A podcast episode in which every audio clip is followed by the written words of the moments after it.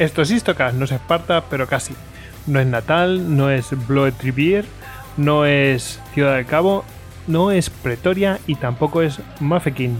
Pero de todos esos sitios vamos a hablar porque vamos a hablar de las guerras de los Boers. O bueno, la guerra de los Boers, las guerras Boer. Eh, vamos, contra los africanos. Eh, que ahora vamos a ver mm, quiénes son estos señores. Y bueno, para hablar de estos señores, pues tenemos otros señores aquí muy distintos, que no se parecen nada a ellos, afortunadamente. Pues tenemos aquí a Tony, arroba Lord en Twitter. ¿Qué tal, Tony? Buenas noches. Buenas noches, Anit. Aquí estamos para hablar de la guerra de los Boers. No precisamente sobre el tema de los hermanos de Boer que jugaron en su momento en el Barcelona, porque aquí no tocamos nada de fútbol. Hablamos de tiros, de acción y explosiones. Bueno, y bueno, que jugaron en el, Barça y jugaron en el Ajax.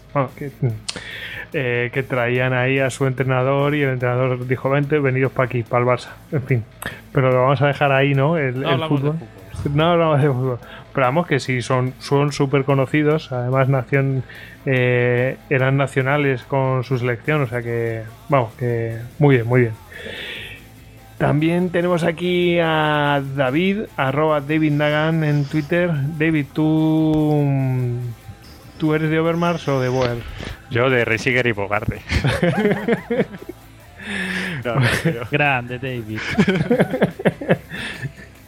No, no, pero bueno, vamos aquí. Dices que, no nos parecemos nada a los Boer, pero yo para meterme en el papel me he dejado aquí barbas estilo profeta, como llevaban algunos Boers en su momento.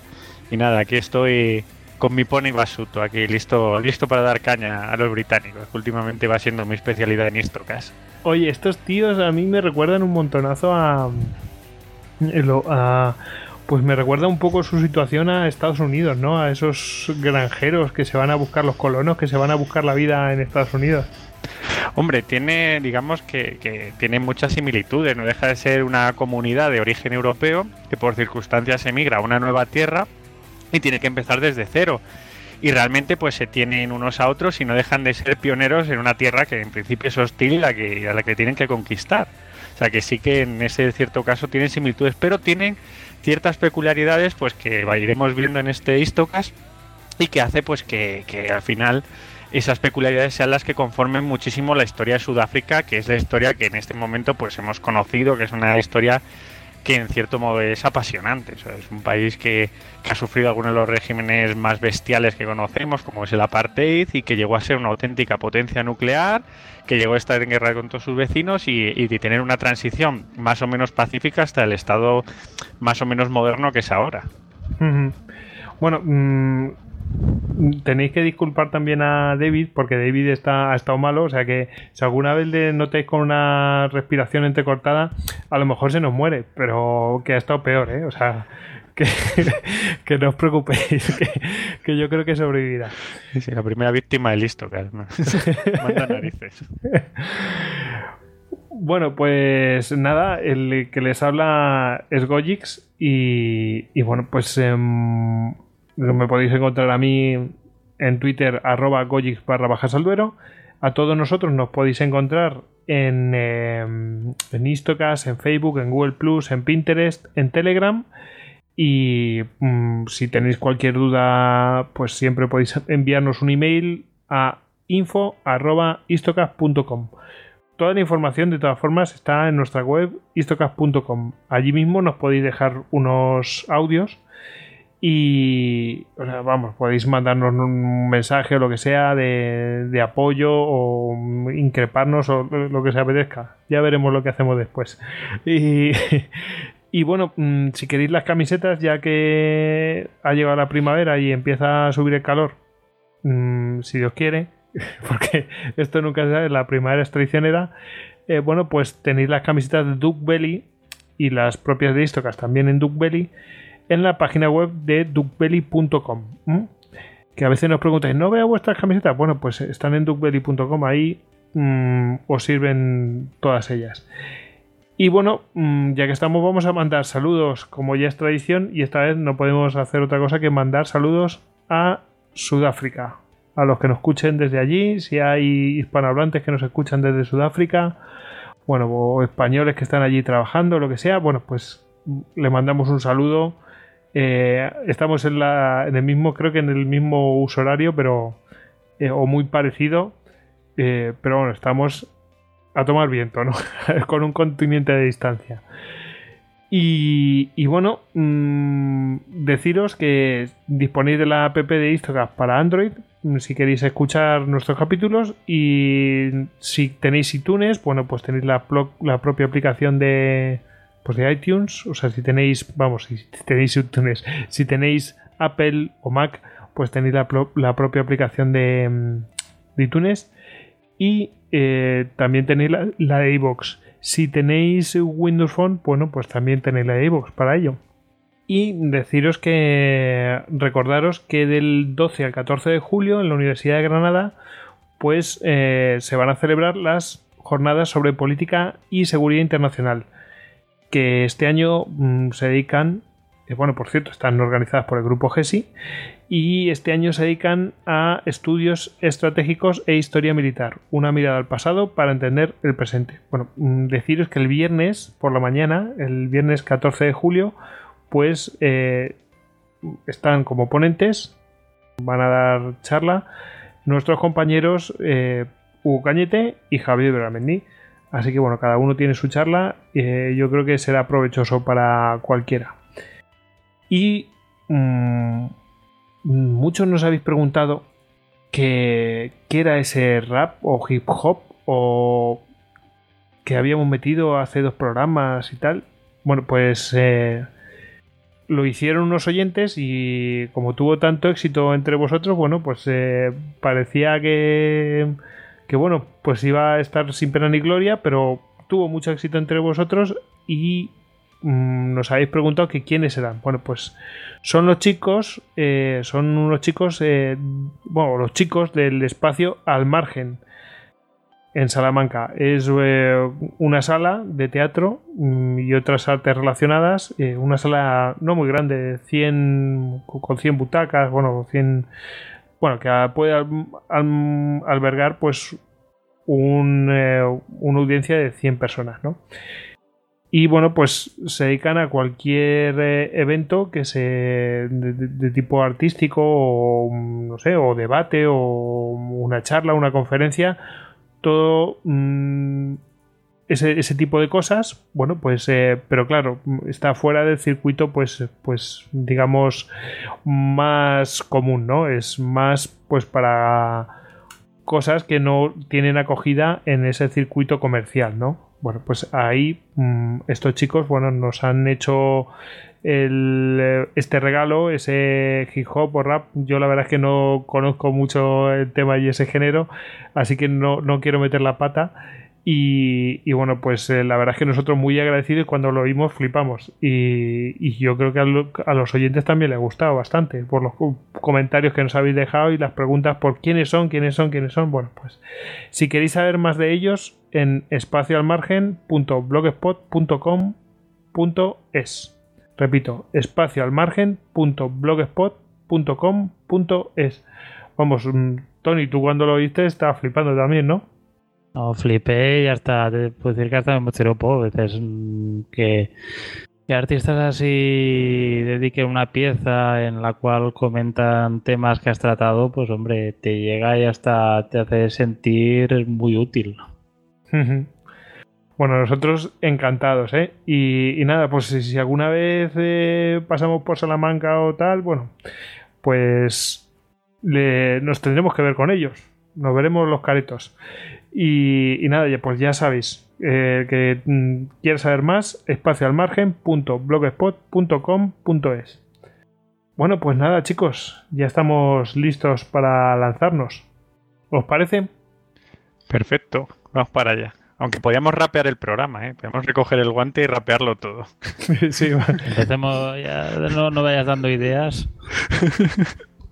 Yo creo que ni, ni, siquiera la, escaleta que tenemos aquí la podríamos rapear. Eso sería bastante complicado. Carecemos de ese talento completamente. Bueno, el, que, el que rapee en africano ya. Matrícula de honor. bueno, yo, tenía un amigo alemán que siempre hablaba de que el holandés del que deriva el afrikaner, que el holandés no era un idioma, que era una enfermedad de la garganta. Le dijeron holandés, hay un alemán tiene bastante tela. Sí, sí. Yo sí que Esto no secunda estos comentarios. Yo sí que he podido escuchar africana. Yo tuve una compañía de trabajo que era sudafricana, su madre era sudafricana y, me acuerdo que nos comentaba a veces y hablaba y tal. Y, la verdad es que era un idioma bastante complicado. ¿eh?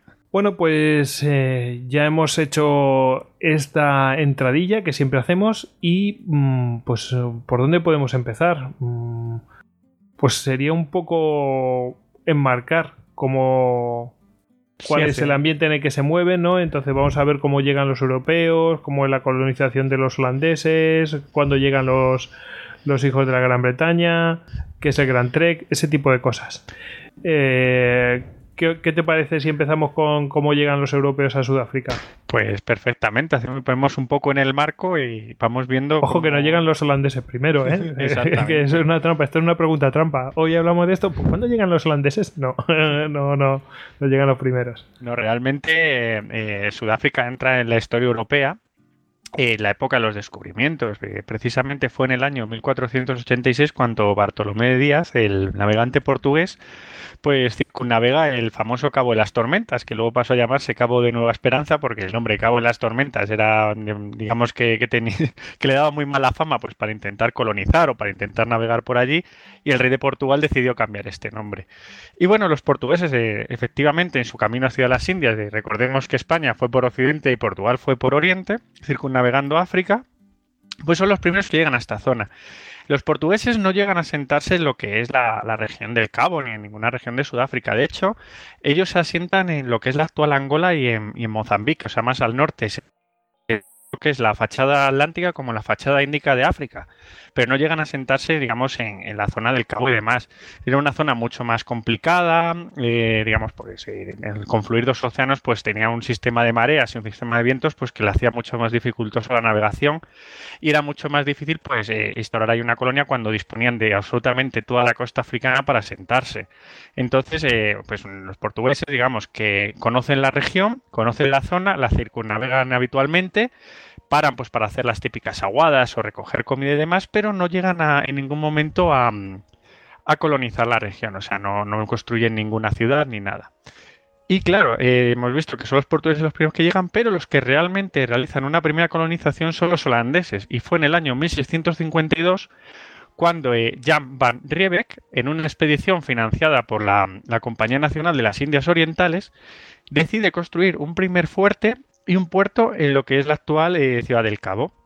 Básicamente lo que querían ellos era tener un lugar en donde parar, ¿no? Porque si no se les hacía muy largo. ¿Por qué parar? Porque, claro, ellos también, los holandeses, estamos, ojo, en esta época, 1652, estamos en plena época de, de guerra entre, entre Holanda y España.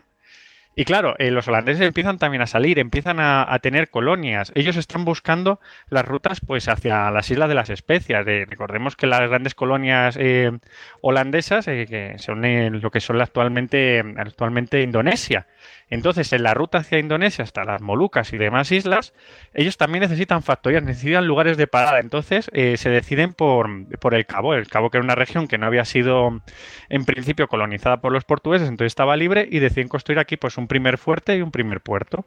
Claro, y con ellos llevan a un cierto número de, habitantes, a un cierto número de colonos que se instalan y estos colonos pues lo que se dedican es a criar ganado y a, cultivar verduras y demás pues para abastecer a los barcos de la Compañía de las Indias Orientales holandesas. Bueno, entonces teniendo ya esta primera colonia, en ese momento no tienen más ánimo expansionista, simplemente es una factoría costera pues para producir alimentos y ganado para los barcos.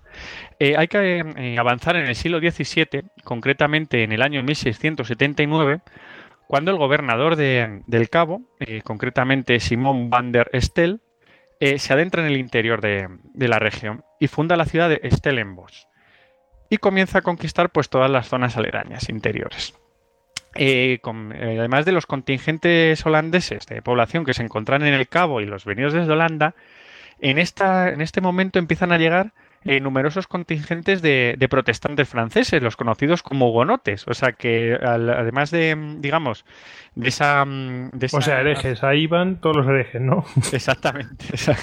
además de ese acervo, digamos, holandés, eh, digamos, que con el que empieza la colonia, también se le añade el francés. Y es muy curioso porque Sudáfrica tiene una gran tradición vitinícola.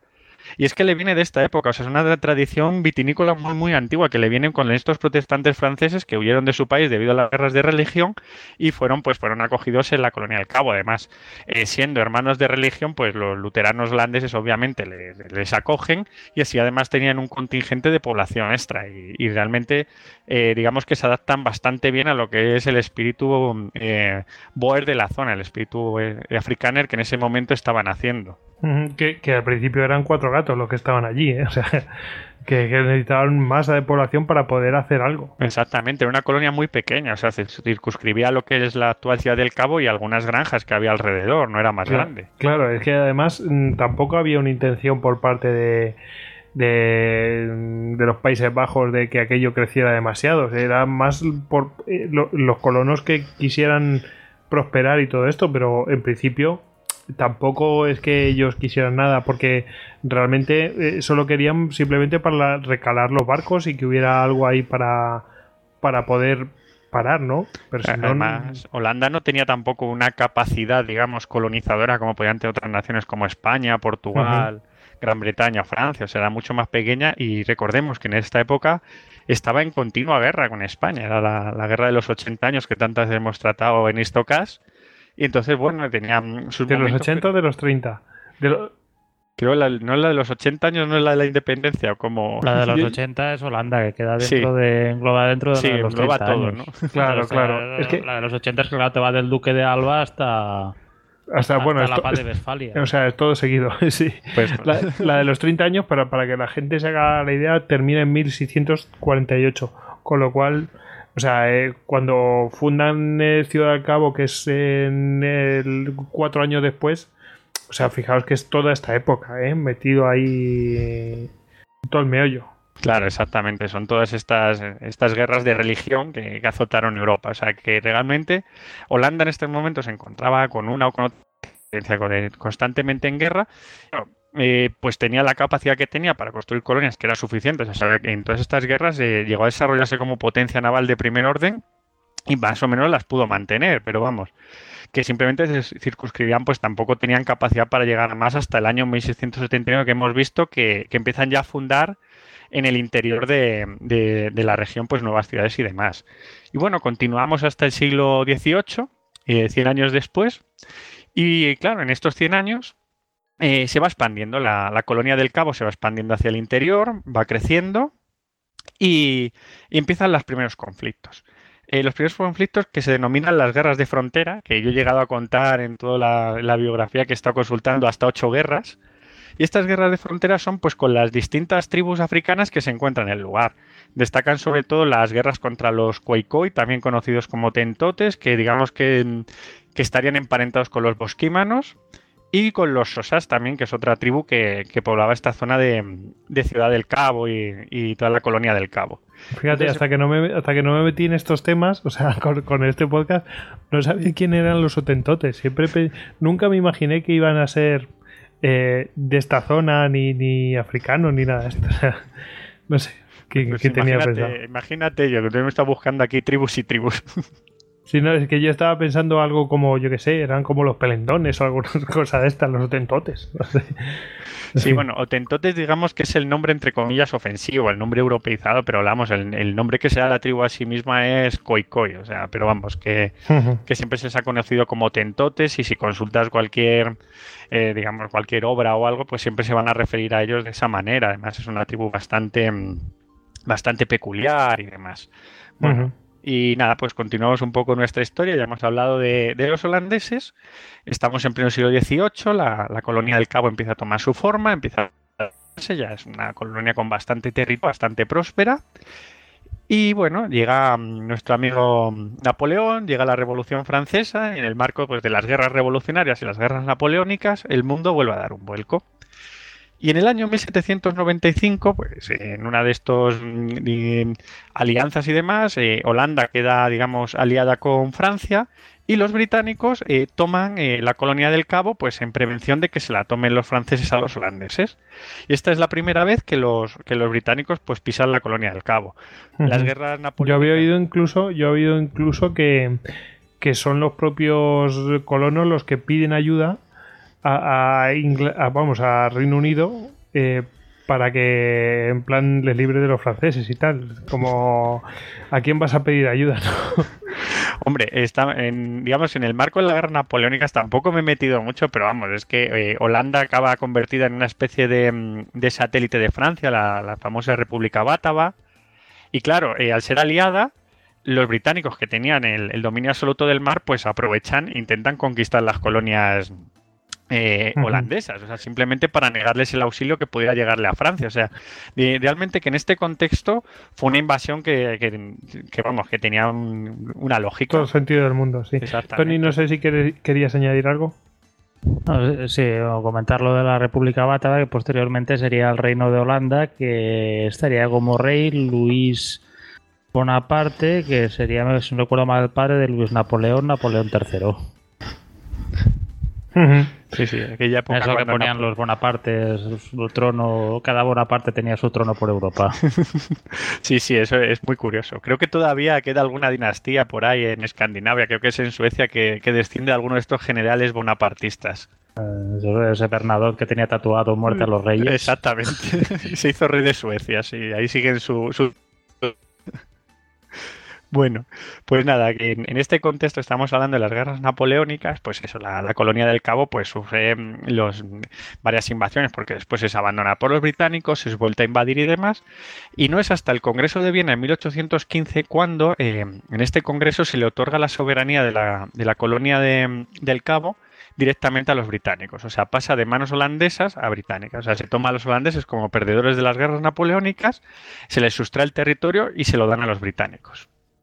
Y, en este momento cambia la historia. cambia de ser una colonia eh, holandesa, como hemos visto, con población holandesa, con un carácter. muy, tranquilos. Sí, sí.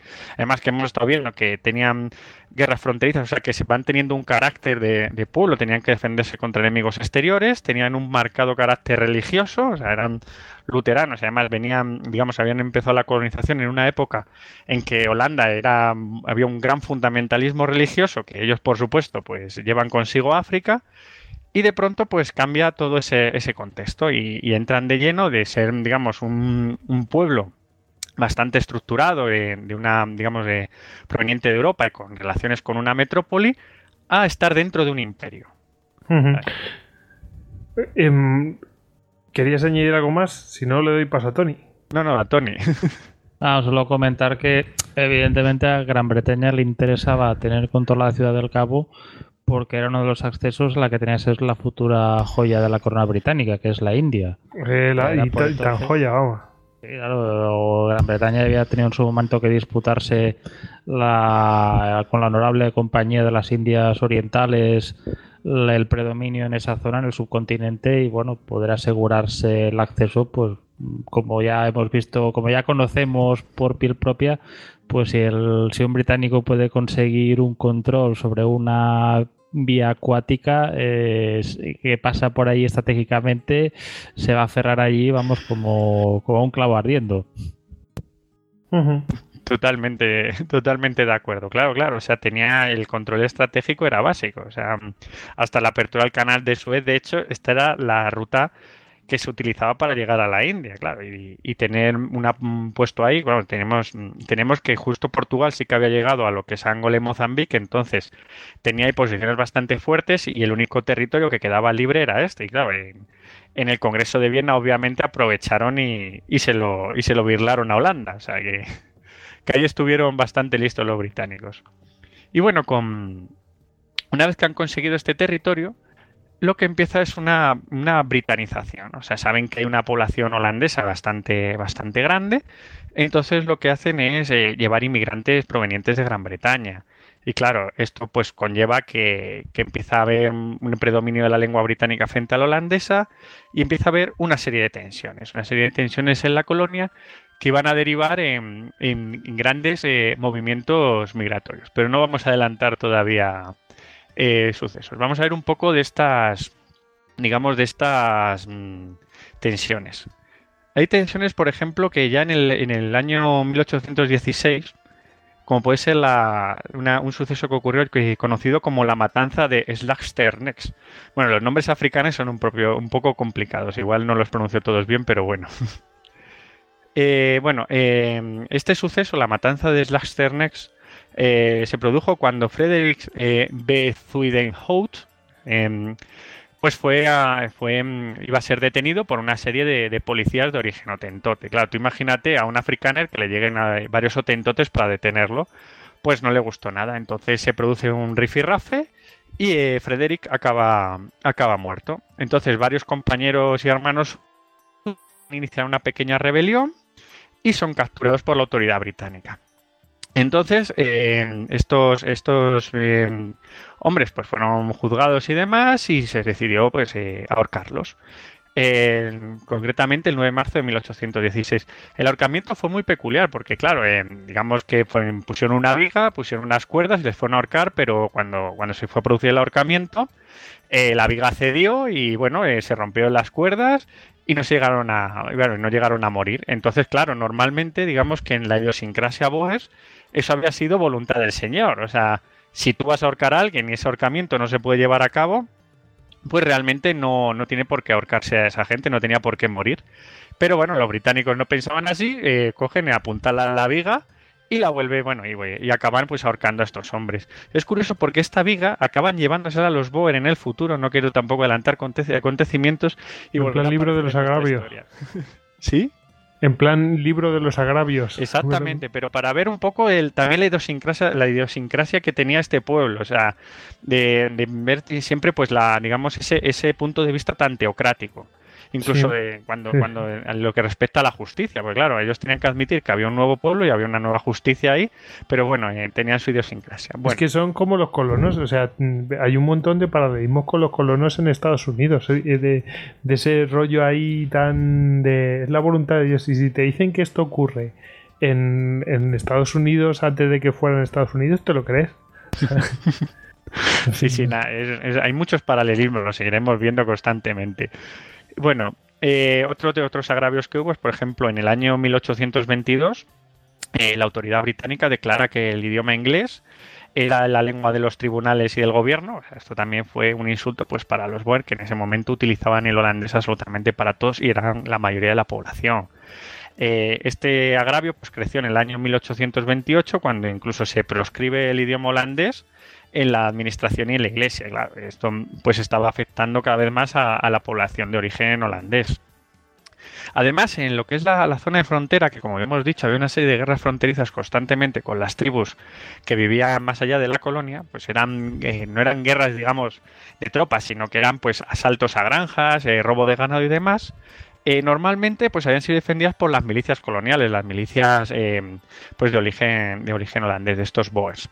Que bueno, hay que decir que Boer significa granjero, que estamos hablando de ellos, pero todavía no hemos dicho un poco de dónde viene ese término. Y ese término viene de, como hemos dicho, de los primeros colonos pues, que estaban allí para construir esas granjas, pues para abastecer a los barcos que, iban hacia, hacia las zonas de, las Indias Orientales. Bueno, continuamos un poco con, la historia. Total, que, esta, digamos que estas guerras fronterizas cuando llega la autoridad británica, pues eh, los soldados de, de, su majestad son los encargados de mantener la seguridad. Y ojos de los Boer no la mantienen como deberían, o sea, no defienden a los granjeros, no atacan a las tribus que les roban el, ganado y demás, sino que se centran más en lo que es proteger pues los bienes de la corona, más que, las granjas. Entonces ese es otro motivo en que los Boer pues están viendo que su futuro en la colonia es bastante negro. Pero digamos que, que digamos que estas causas así sociales de todo este este, digamos, todo este caldo de cultivo que se estaba creando en la colonia, es eh, una ordenanza promulgada en el año 1828 llamada la Ordenanza 50, donde se garantizaba la igualdad de derechos legales a todas las personas libres de color y se prohibía el trato inhumano a los trabajadores. ¿Qué pasa con esta ordenanza? Pues que esta afectaba directamente al modo de vida de los Boer. Los Boer era un pueblo, mm, vamos a decirlo claramente, eran muy racistas, o sea, era un pueblo que estaba, como hemos dicho, tenían esa vena teológica eran, eran blancos, rodeados de una, de una digamos, de, un mar de, tribus de origen africanos negras y que, digamos que su, su modo de sobrevivir era pues eh, avasallando a las tribus, o sea, incluso pues a modo de, castigos físicos, esclavizando poblaciones y demás. Entonces, que a los, digamos que a, las, eh, a los africanos de color libres les dieran, digamos, esas prebendas de que pudieran pues tener derechos y demás, eh, no les gustó absolutamente nada. Y, bueno, a todas estas, mm, digamos, a todas estas causas de carácter social hay que añadir causas de carácter demográfico. Porque decías antes, Goyo, que si eran bastantes. Se calcula que en el año 1750, eh, cuando empezaba, digamos, cuando en el siglo XVIII la colonia empezó a expandirse, había unos 5.000 colonos boers. Pero es que en el año 1815 había ya 27.000.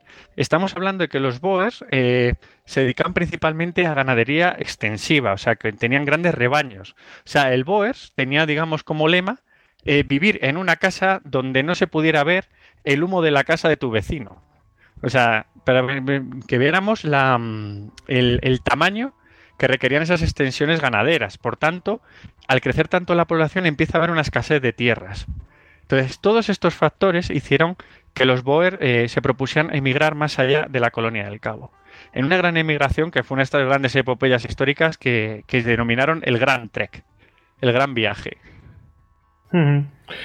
Oye, mm, dice, eran muy racistas y tal, pero después mm, yo he, escuchado por ahí que bueno, que cuando faltaban mujeres, bueno, pues que se juntaban con pues con algunas de raza negra y, crearon una raza mestiza que después, claro, tenían menos derechos que ellos y todo esto, pero, pero vamos, que cuando faltaron las mujeres de raza blanca, Mm, iban a por la de raza negra. O sea que racistas hasta cierto punto. Hombre. sí, pero, o sea, no es como, no es como, por ejemplo, otros tipos de colonización. O sea, si por ejemplo comparamos con la colonización española, que tú ves ya, o sea, en tiempos de los reyes católicos directamente se había ordenanzas de que, vamos, de que se reprodujera entre todas las razas, que no había ningún problema. a, digamos, esta idiosincrasia que tenían era muchísimo más racista, o sea, pero racista de verdad, o sea, de Igual que el imperio, por ejemplo, el imperio británico no es que no fuera racista, es que es un imperio y es una, digamos que es una forma de gobierno mucho más pragmática. O sea, al imperio lo que le conviene es tener súbditos, les da igual el color. O sea, los que rigen el imperio les parecen tan poca cosa un como un otentote. Lo que pasa es que para ellos es básico pues que esa gente tenga unos mínimos derechos, que funcionen y que produzcan para el imperio. Pero claro, eh, esa es la idiosincrasia imperial, que aquí choca con la idiosincrasia de los Boer, que es la idiosincrasia, digamos, más, eh, digamos, más nacional, o sea, más de, idea nacional, que es la que luego se extrapoló a, Sudáfrica, o sea, a la República Sudafricana de los años 60 y 70, que es esta idea de nosotros somos la raza que debe dirigir todo esto, o sea, digamos que es esa idea más de, de identificar la nación con la raza, o sea, es, digamos que son dos ideas, la idea imperial chocando con la idea nacional en este, en este contexto. No es que, más que propiamente racismo, porque vamos, racismo eran todos. En esa época toda Europa era racista, o sea, no. no hay que, no hay que engañarse, o sea, no hay que verlo con otros ojos, no tiene nada que ver con la actualidad. Bueno, pues bueno, hay que verlo siempre con los ojos de, aquella época y de las circunstancias que tenía cada uno de ellos. Bueno, pues, eh, pues continuamos. No sé si quieres añadir tú algo, Tony, o vamos para adelante. Adelante. Ya hemos visto que cuál qué va a ser el Gran Trek, etcétera. Hemos visto las causas y bueno, ¿qué nos queda? Pues nada, vamos a empezar con nuestro siguiente punto, el Gran Trek, o sea, el gran viaje. los Boer ya hemos visto por qué causas estaban, tienen un gran malestar por la, en la colonia del Cabo y África era muy África estaba absolutamente colonizada y deciden lanzarse a la aventura y salir de allí y, bueno, digamos, dirigir sus destinos. Y bueno, eh, estamos en el año 1835 y realmente había ya bastantes boers que realmente eh, no aguantaban más la administración británica. Eh, su modo de vida chocaba frontalmente y deciden salir de allí. Pero no se decidía, no, no había, digamos, una, una dirección concreta, no sabían dónde. Y bueno, mm, empiezan algunos líderes Boer mm, a juntarse e intentan pues planificar viajes eh, más allá del río Orange. El río Orange era la frontera de la colonia del Cabo por el norte, entonces más allá del río Orange eh, no se sabía lo que había, no había habido ninguna expedición cartográfica por parte de la colonia pues para determinar qué tierras había, ni cómo eran, accidentes geográficos y demás. O sea, se tenían referencias pues por algunas tribus que había en aquella zona, pues, pues pastores o mm, cazadores de, la colonia pues que, se habían adentrado allí, pero nada más. Entonces fue Andries Hendrix Potsgieter, un ganadero de, la región de Tarkastad, eh, uno de los primeros Boer que convenciendo a, vecinos y amigos, pues inicia una de estas, de estas primeras eh, expediciones más allá de, del río Orange, a Trans-Orange, o Transorangia, como, como se decía en aquel entonces. Me encanta este concepto de llamar a las zonas eh, Cis y Trans por los ríos. Pero bueno, total, que... Que empiezan las, primeras eh, caravanas a formarse. Y bueno, el gran movimiento de caravanas es a partir de 1836. Y este movimiento se hace a través de, unas eh, grandes carretas, carretas que podrían ser enormes. más que esas famosas goletas de la pradera que había en Estados Unidos, las que todos conocemos, esa típica carreta tirada por mulas o por caballos del viejo oeste, eh, las carretas de los Boer eran carretas muchísimo más grandes, tenían ruedas de hasta 2 metros de diámetro y eran tiradas por yuntas de hasta entre 8 y 16 bueyes. O sea, fíjate el tamaño de las carretas que tenían los Boer. Claro, estas carretas pertenecían a, familias Boer. Las familias Boer no es, digamos, no es el mismo concepto de familia que tenemos ahora, de padres y hijos y demás, sino que eran, pues eso, el patriarca de la familia, los hijos, las mujeres de los hijos, eh, pues parientes adoptados y demás, o sea, auténticos clanes que empezaban a moverse. Eh, además, estos clanes pues tenían auténticas relaciones entre ellos, de familias y demás, pues lo que, por lo que eran muy muy fuertes. Y claro, todos ellos juntos pues formaban estas grandes caravanas que se adentraban en, eh, más allá del río Gran, pues para formar, vamos a buscar un nuevo destino y, lejos de los ingleses. Ya, pura aventura, o sea, pura aventura total. O sea, porque eh, siempre pensamos, los de las carretas que se iban allí al oeste y tal y cual, se iban jugándosela contra los indios. ¿Y aquí qué pasaba? Que también te la jugabas con otras tribus. Exactamente. y de cómo se la jugaban, que vamos a ir viéndolo. Pero bueno, ver un poco el, concepto. O sea, también eh, se distingue aquí un poco del, del digamos, del Far West, del, del, lejano a este, en ese concepto de, sobre todo, de que ya estaban asentados en la zona, eran gente africana, eran gente de tercera o cuarta generación africanos. Entonces, eh, tenían muchas más relaciones entre ellos que a lo mejor las, las caravanas del oeste, que al final eran pioneros que venían desde Europa, compraban su carreta y se dirigían pues eso a intentar colonizar. Aquí sí que era ya un auténtico pueblo en movimiento, o sea, más que mm, simples colonos que iban a buscar su lugar en el mundo, era un pueblo entero, o sea, un pueblo ya con, con una idiosincrasia propia que, que se lanzó a la aventura. Y bueno, estos, estos Boer eran principalmente pues ganaderos y agricultores y se llamaban a sí mismos Borstrekkers, que vienen a ser pioneros, o sea, los, los Sí, sí, los pioneros. Exactamente, Los, pioneros que, que iban a, en busca de otras tierras. Y bueno, los británicos a todo esto les daba igual, o sea, ellos iban trayendo población, iban asentando su autoridad y bueno, decir que no todos los Boers, ojo, emigraron, ¿eh? o sea, hubo muchísimos Boers que sí que estaban bastante cómodos con la administración británica en el Cabo y siguieron ocupando sus granjas sin, sin, ningún tipo de problema. O sea, que tampoco digamos que fue un movimiento de todo un pueblo, o sea, que fueron, fueron parte de ellos. Sobre todo por eso eh, quería decir antes el componente, además de ese componente social de no aguantar la autoridad británica, el componente demográfico, porque la gente que estaba realmente asentada no, no tuvo ningún tipo de problema, era sobre todo una búsqueda de tierras como, como en cualquier otro, otro momento de la historia. Y bueno, cuando, cuando los Boers llegan a, la zona más allá del río Oran, pues prácticamente se encuentran pues con la tierra prometida, o sea, unas grandes extensiones, grandes praderas perfectas para, para la ganadería. Claro, em, ven también que hay tribus, pero tribus muy desorganizadas, o sea, tribus muy pequeñas, tribus que prácticamente pues no, no les suponen pues ningún, ningún reto. ¿Y por qué se encuentran con este este tipo de tribus? Pues por una cosa muy sencilla, porque estaban entrando en el territorio de la denominada Difacane o Enfacane. O sea, se dice las dos maneras. Y me preguntaréis, ¿qué es la Enfacane o Difacane?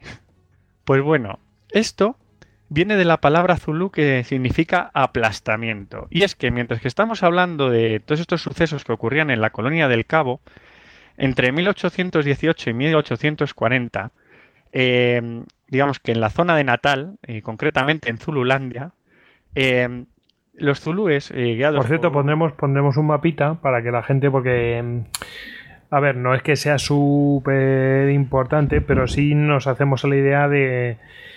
mm, Bueno, sí, en algún caso, sí, cuando lleguemos a una de la guerra Boer va a tener su importancia un mapa físico. Sí, sí, sí, sí. Sí, vamos a poner un mapa, ¿vale? Y vamos, que se va a llamar eh, Map Boer. istocap.com barra Map Boer. Venga, podemos continuar. Sí, no, además que tienes mucha razón. Aquí un mapa es súper básico. Yo muchas veces lo he tenido que utilizar un poco para guiarme, porque claro, la, la situación de Sudáfrica también es muy peculiar, estando en el sur de África y yéndose hacia el Índico y hacia el y hacia el, el Atlántico. Pero bueno, pues hablamos de. Natal, para que la gente se haga la idea Es y la no tengan costa el mapa. de Sudáfrica. O sea, estaría entre. Mozambique y el Cabo. O sea, toda esa región es natal. Entonces, esa región eh, estaba gobernada por los zulúes, como hemos dicho. Y en ese momento su rey era un tal Saka. No sé si, si os suena. Sí, saca, El saca amigo Zulu. Saka Zulu. pues bueno, Saka Zulu se, se- ocupó entre los años 1818 y 1840 en hacer una terrible, una, una política de expansión terrorífica. O sea, prácticamente limpió la- lo que es la región de Natal de otras tribus. Claro, cuando llegan los, los Boers a la región de Orange, que Orange, para que nos hagamos una idea, estaría eh, al norte, no, sería como, estaría al este de, de la zona de Natal. O sea, la colonia del Cabo, eh, eh, digamos, Orange, estaría al norte del Cabo y al oeste, perdón, de, de Natal. O sea, sería ahí una especie de triángulo. Y en medio estaría el país actual que es Lesoto. Pero bueno, eh, digamos que cuando llegan a la zona de, de más allá del Orange, pues se encuentran que, que, claro, hay tribus dispersas. Y es que estas tribus habían sido víctimas de, de, todo este, toda esta política expansionista zulú, pues que les habían expulsado de sus regiones autóctonas hasta allá. Entonces, claro, los boers realmente se encuentran con que no tienen realmente oposición, o sea, se encuentran con los restos de, de una gran masacre, como por decirlo así. Pero no solo mm, eh, las tribus eh, otras tribus se vieron obligadas a emigrar. También se vieron obligados a emigrar eh, algunas facciones zulúes, o sea, facciones que no estaban de acuerdo con Saka y tuvieron que salir pues de Zululandia, o sea, como puede ser la de la del rey Sosangane, que fundó un imperio en lo que es hoy el sur de Mozambique, o el rey Silicasi con sus guerreros en Ndebele, que se dirigió a lo que es la actual eh, eh, y sí que tuvo un choque con los con los Boer. O sea, hubo un momento en que, en que los Boer pues se encontraron con estos zulúes renegados. Y claro, obviamente, dos pueblos que tenían el mismo sistema digamos, de, de vida, ¿sabe? Digamos, pues manejando grandes rebaños y demás, pues eh, al final pasó lo que pasó y acabaron. Terminan chocando, claro. Exactamente. Y bueno, los, los Endebele eh, atacan a los Bostreques, o sea, todas estas caravanas. Hay que decir que, que la manera de defenderse estas caravanas es muy muy peculiar, vamos, muy suya, y es que es el, el- se denomina lager. El lager es el círculo de caravanas. O sea, el- esto que hemos visto tantas veces en las películas del oeste, pues esto lo hacían los zulúes mucho antes que en el oeste. Y es Bueno, que lo- ellos- lo- los zulúes no, los, Perdón, los- los, los Boers. Sí, sí, lo- digamos que cuando veían que, que había peligro de, de ataque por parte de, de alguna tribu hostil, lo que hacían era poner las caravanas en círculo, rellenar los huecos entre las caravanas con, pues, con esto, con arbustos espinosos, con troncos y demás, y hacerse fuertes, o sea, hacer pequeños fuertes móviles y intentar vencer a, a- a las tribus que los atacaban. Claro, que no estaban acostumbrados a este tipo de guerra. Entre el armamento moderno que portaban los pues los típicos fusiles de chispe y demás, pues acababan, eh, pues eso, eh, digamos, eh, pues con estas tribus o con, o con su belicosidad. Y bueno, eh, hay este choque con los Envele que, mm, que en octubre de- del año 1833 atacan a 36 atacan a los a los Boers, que en este momento los Boers estaban estaban aliados con algunas de estas tribus pues que habían sido afectadas por por los zurios como eran los Griquas y los Rolón. Y bueno, en estos primeros ataques los Boers se defienden y ya en enero del año 1837 pues contraatacan, contraatacan y acaban derrotando a los guerreros Endebele en la batalla de Mosega. Hay que decir que los Endebele luchan al estilo zulú, de hecho son zulúes, Pues, pero lo que pasa es que tenían esos impis, esos regimientos zulúes mucho más pequeños, en torno a 500 guerreros o así, no, no había más. Entonces sí que no tuvieron bastante problemas para vencerlos. Y bueno, los Endebele al final eh, salen de esta región, cruzan el río Val y se dirigen al norte, hacia lo que sería el actual Zimbabue, y acaban convirtiéndose en la tribu Matabele, que bueno, vuelven a aparecer en el futuro con con bastantes eh, guerras y bastantes problemas que dan a los británicos, pero bueno, eso no es nuestra historia, es otra historia. Pero bueno, pues eh, sigamos con la nuestra. Entonces, eh, bueno, aparte de, Todo esto parece que es muy viejo y tal y cual, pero esto es en 1836, ¿eh? Exactamente. Y estos conflictos, ojos se antes van de ayer, los prácticamente. años 80 del siglo pasado, del siglo XX, ¿eh? O sea, siguen coleando. o sea, o sea, digamos, cuando yo hablo de los Matabele, hablo de, Zimbabue y hablo de Rhodesia. O sea, que, todavía, que, eso ya es otra historia, pues es otra historia, pero está muy relacionada con la nuestra. O sea, con esta estamos siguiendo. Bueno, aparte de, los, de los guerreros en Debele, eh, sí que encuentran también oposición eh, los Boers en esta región de, de Transorangia en las, digamos, las estribaciones de las montañas Drakensberg, concretamente en la nación Basoto, eh, guiada por el rey Mosueshoe. Eh, ¿Qué pasa con los Basoto? Los Basoto eh, llevan una guerra de guerrillas con los Boer brutal. O sea, los, los, eh, los Boer no son capaces de colonizar, de entrar en la zona de las montañas. O sea, allí los, pues los Basoto se hacen fuertes y tienen una guerra de guerrillas durante 50 años. Una guerra de guerrillas que cesa cuando los británicos hacen de Basoto un protectorado y acaba siendo pues eh, independiente y se acaba convirtiendo en Lesoto, que es el, actual país de Lesoto, que es ese país tan extraño enclavado dentro de, África del Sur, que si vemos un mapa, de pronto vemos un agujero en medio de, Sudáfrica, que dices, ¿qué es esto? Pues de ahí sale Lesoto, del país Basoto, que sí que pudo aguantar eh, ese expansionismo boes y acabó convirtiéndose en un país. Eh, una curiosidad geográfica. bueno, entonces, por eso, por eso se queda ese hueco en el medio. Exactamente. hay dos países extraños ahí enclavados que son Lesoto y, y Suazilandia. Y Suazilandia tiene una historia totalmente paralela con, con. O sea, los Suazi, que son una tribu pues que logran aguantar el, empuje boes, acaban convirtiéndose en un protectorado británico y a la hora de crear la Unión Sudafricana, pues eh, ellos pasan y se acaban convirtiendo en países. y por eso esa, digamos, esas anomalías geográficas tan extrañas. Bueno. Continuamos con, nuestra historia. Bueno, pues entonces lo hemos estado hablando de que los Boers llegan a. Eh, empiezan las caravanas a llegar a la zona de Transorange y bueno. Eh, empiezan a reunirse, empiezan a distribuir tierras y demás. Eh, claro, todos los Boers trekkers pues, que van saliendo en el tiempo desde, desde la colonia del Cabo van llegando a una zona que se llama Tabanuch, que está cerca de, lo que hoy en día es Bloemfontein, la capital del Estado Libre de Orange. Y, es aquí donde se establece una primera república, empieza a haber una organización eh, republicana pues alrededor de esta zona. Pero claro, no todos los líderes Boer eh, quieren esto o están dispuestos a seguir esta organización republicana y muchos de ellos deciden separarse pues, de, esta región y cruzar las, las Drakensberg y se dirigen hacia la zona de Natal. ¿Y qué hemos dicho que había en Natal? Pues estaban los zulúes. Y es aquí cuando los boers se encuentran con, los zulúes. Y bueno, em, una vez que llegan allí, los, los boers empiezan a ocupar zonas, empiezan a ocupar territorio. Y claro, este territorio se encuentran bajo, bajo el rey Dingane, que es el rey zulú pues, que, había sucedido a, a Saka en el trono. Y bueno, los zulúes cuando ven llegar a los Boer, pues mm, dicen que bueno, que les pueden ceder las tierras, pero que, que ellos exigen un trato.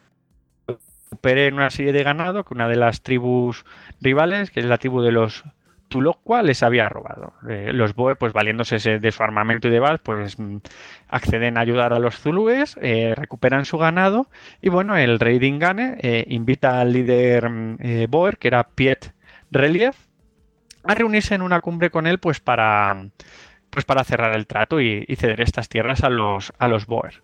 Eh, concretamente se reúnen en un campamento zulú llamado Umgungun Lobu. O sea, vaya nombrecito que tiene el campamento. Oye, genial, entre, entre el africáner este y, el, el, zulú o como le quiera llamar.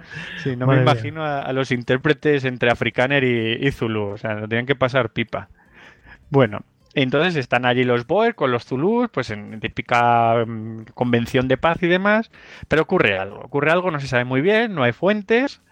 Eh, hay un momento en que los zulúes pues o se sienten ofendidos por los Boer, o no se sabe si de forma premeditada o qué, pero acaban eh, volviéndose contra sus invitados y los masacran a todos. Pero no solo los masacran a sus invitados, sino que masacran a los campamentos de donde procedían sus invitados, incluidos mujeres y niños. Esto era nuevo, normalmente las tribus africanas se limitaban a matar a los hombres y bueno, capturaban a las mujeres y a los niños, pero esto es nuevo, estas masacres tan bestiales es algo nuevo para los Boer y obviamente los Boer... además, además a traición, ¿eh? porque... Eh, se supone que llegaban a, para firmar un acuerdo y tal y cual.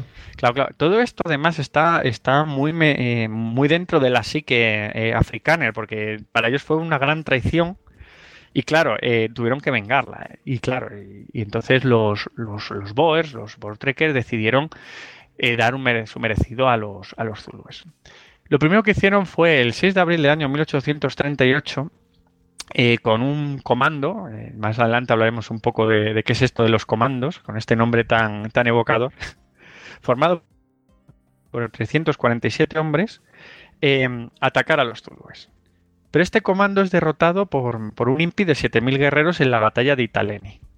Eh, ¿Por qué es derrotado? Este comando es derrotado porque, mm, claro, eran, eran boes procedentes, bueno, de Natal, de donde estaban situados los, mm, digamos, los ofendidos por los zulúes, y algunos eh, hombres de Transorangia. Entonces, como no sabían quién iba a mandar el comando, o sea, tenían ahí, digamos que no eran soldados, no eran, simplemente, pues eso, eh, granjeros pues metidos a milicia, entonces tenían un problema a la hora de, de, de mandar entonces eh, se decidió el, digamos, el gobernador de, Natal, una vez muerto Relief, que era Maritz, pues decidió eh, dar el, digamos, el mando de este comando a dos hombres, a Andries Hendrik Potgieter, que es el que hemos hablado anteriormente, que fueron los primeros pioneros y que era el líder de, de Transorangia, y a Pieter Lafras Uis. Eh, claro, tener un mando dividido, pues hizo lo que hizo. O sea, no se coordinaron bien y acabaron derrotados por los zulúes. De hecho, Uis murió y uno de sus hijos también. Fue uno de los grandes líderes de este gran trek que, murió, o sea, en, este momento de la historia. Y bueno, este comando se le conoció como el Blue Comando, el comando que huyó. O sea, encima, digamos que fue ahí, se le, se le señaló para, para la historia. Pero bueno, eh, después de esta gran derrota y esta sangrante derrota, y, ver que los Boer tenían un problema a la hora de organizar el mando, otro de los, de los prohombres Boers, en este caso Andrés Pretorius, este nos, nos, hablará de algo, ¿no? Claro, claro, Andrés Pretorius, sí. O sea, creo que dio su nombre a una ciudad. Exactamente. pues era otro de los de estos eminentes Boer, pues decide liderar un comando formado por 470 hombres para enfrentarse a los Zulúes. Entonces, em, Pretorius pues, se lanza pues, en busca de los Zulúes en un momento en que tiene noticias de que una fuerza, un impi, un gran impi Zulú de 10.000 hombres eh, se acerca. Recordemos, un impi sería una fuerza bélica, ¿no? Sí, un regimiento. O sea, los, Zulúes tienen una organización, digamos, tienen una organización militar muy propia. O sea, el IMPI creo que eran, que eran digamos, pues eso, como le llamaban ellos, los cuernos de búfalo. O sea, porque era una formación con un centro eh, y, dos, y dos alas que salían como los cuernos de un búfalo. Bueno, luego tenían, digamos que tenían incluso eh, organizaciones regimentales por edades y demás. Es creo recordar que incluso, pues eso, había regimientos de a lo mejor todos los jóvenes que tenían 20 años que iban en el mismo regimiento, a lo mejor ese regimiento podía tener 200 o 300 hombres, había un regimiento de los hombres que tenían 70 años, que a lo mejor iban dos. Pero bueno, cosas de los zurúes. Bueno, eh, total, que claro, eh, ese gran Impizulu eh, que se dirige hacia donde está mm, Pretorius. Entonces Pretorius, en vez de, batalla campal, lo que decide es pues mm, construir un gran lager. O sea, hemos dicho que los lageres son esos grandes círculos de carretas y hacer una posición muy fuerte. La empieza a fortificar y espera que llegue el Impizulu. este lager lo construye en las orillas del río Encome. Bueno, los, los Boer ven que la fuerza azul es enorme, o sea, estamos hablando de 470 hombres frente a 10.000, y entonces pues deciden reunirse y se encomiendan directamente a Dios. O sea, hemos dicho que es eh, prácticamente una teocracia, Entonces ellos dicen van a luchar, pero dice si la victoria, si hay aquí una victoria, este va a ser el día más grande de, nuestra nación.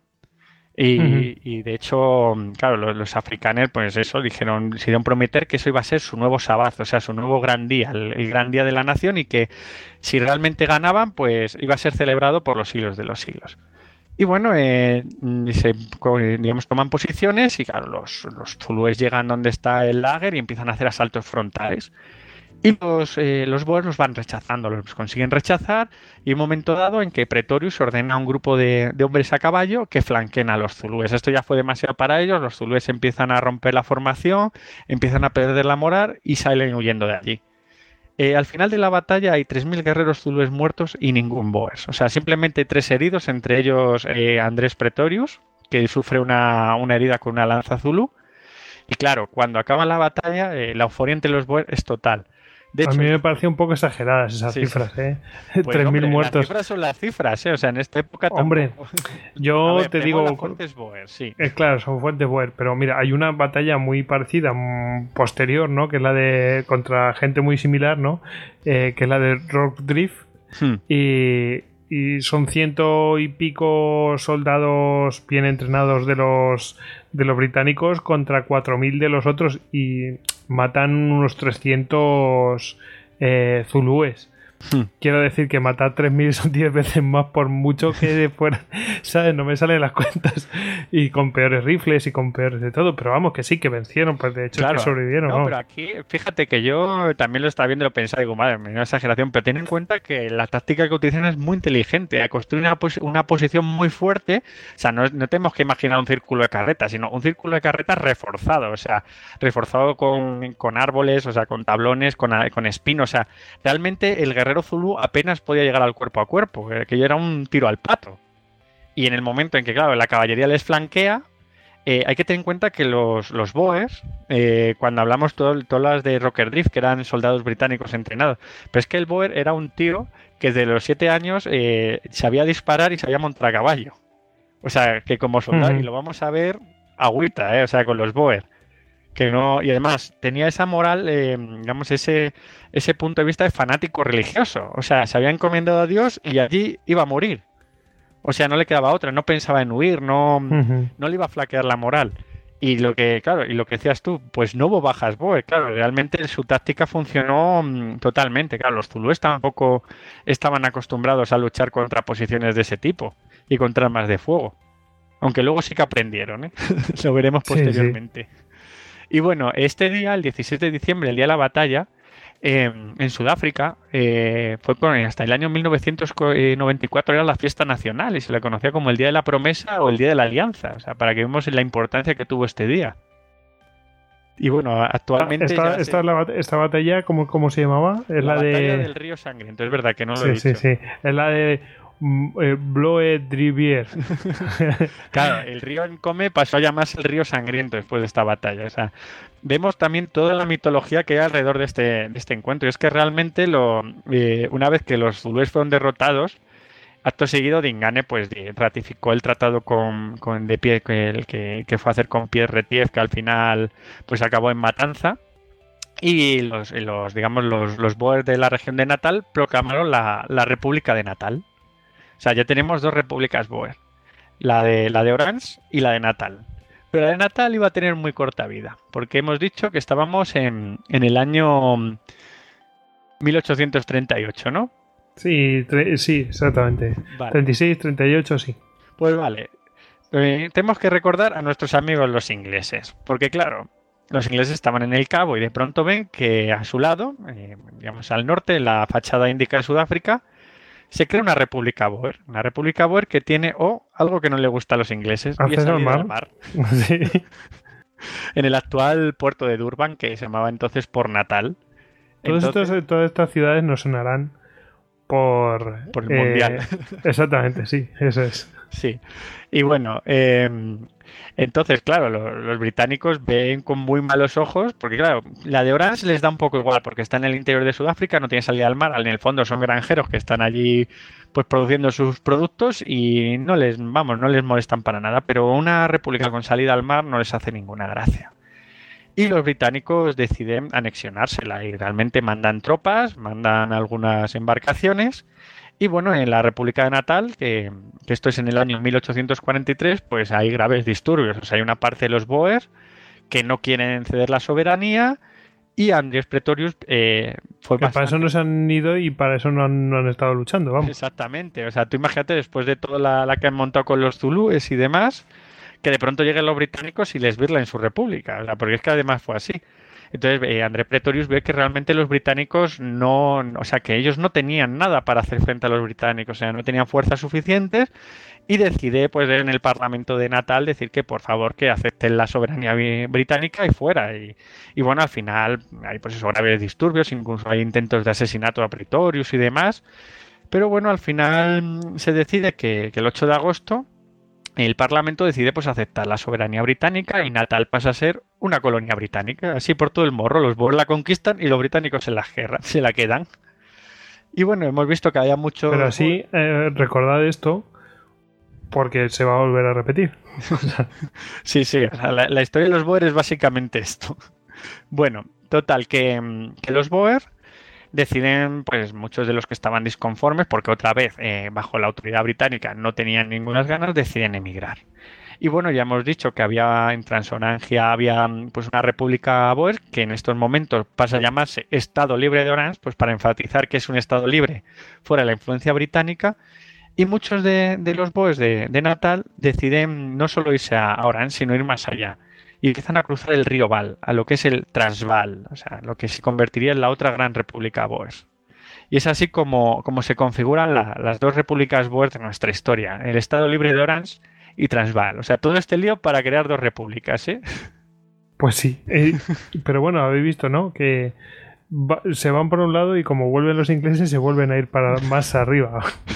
y aquí ya los ingleses no se meten, porque claro, como no tiene salida al mar, bueno, claro. Eh, en, el, mapa que, pondremos lo vais a ver perfectamente, que no que ya no hay peligro para los ingleses, pobrecitos. Claro, y en el año pues 1856 eh, se funda esta nueva república. ¿Qué quiere decir que, que esta república se funda a base de unir otras pequeñas repúblicas, porque los Boer eran también bastante hijos de su madre y de su padre, en claro, se buscaban algunos, se configuraban alrededor de una ciudad, se creaban su pequeña república, pero que eran repúblicas inconsistentes, que no tenían ninguna capacidad de sobrevivir. Y al final, pues Trasval, que ojo, no se llamaba Trasval, que este es el nombre con el que se le conoce, que es lo que había dicho de, eso de llamar eh, a los lugares por ese término tan bonito de Cis y Tras, por ejemplo, Cisjordania, Transjordania, pues eso, eh, Transorans, eh, Transvaal, o sea, más allá del río Transvaal. Em, claro, esta región eh, pues empieza a configurarse y tenía como nombre, se llamaba eh, República de Sudáfrica. O sea, no hay que confundirla con la actual República de Sudáfrica, sino que ellos se pusieron de nombre la Zuid Republic de Sudáfrica. O sea, esto en holandés. O sea, que por las siglas ZUD. Sí, sí, sí. O sea, Pero, o sea, que ya o sea, mm, claro, no es la de ahora. Pero bueno, la primera. pero la primera. La primera república sudafricana, o sea, de Sudáfrica es allí, ¿no? Pero vamos, que no es la de ahora, ¿eh? Exactamente, claro, eh, pero vamos, siempre ha sido conocida por todo el mundo por el Transvaal, las tierras más allá del Val. Incluso los británicos, pues eh, también para intentar negar un poco. Que el Val era una cordillera que había allí, ¿no? Es un río, el Val. Un río. Sí, cuando se suele utilizar el, el este, lo de trans y cis, es eh, con los ríos.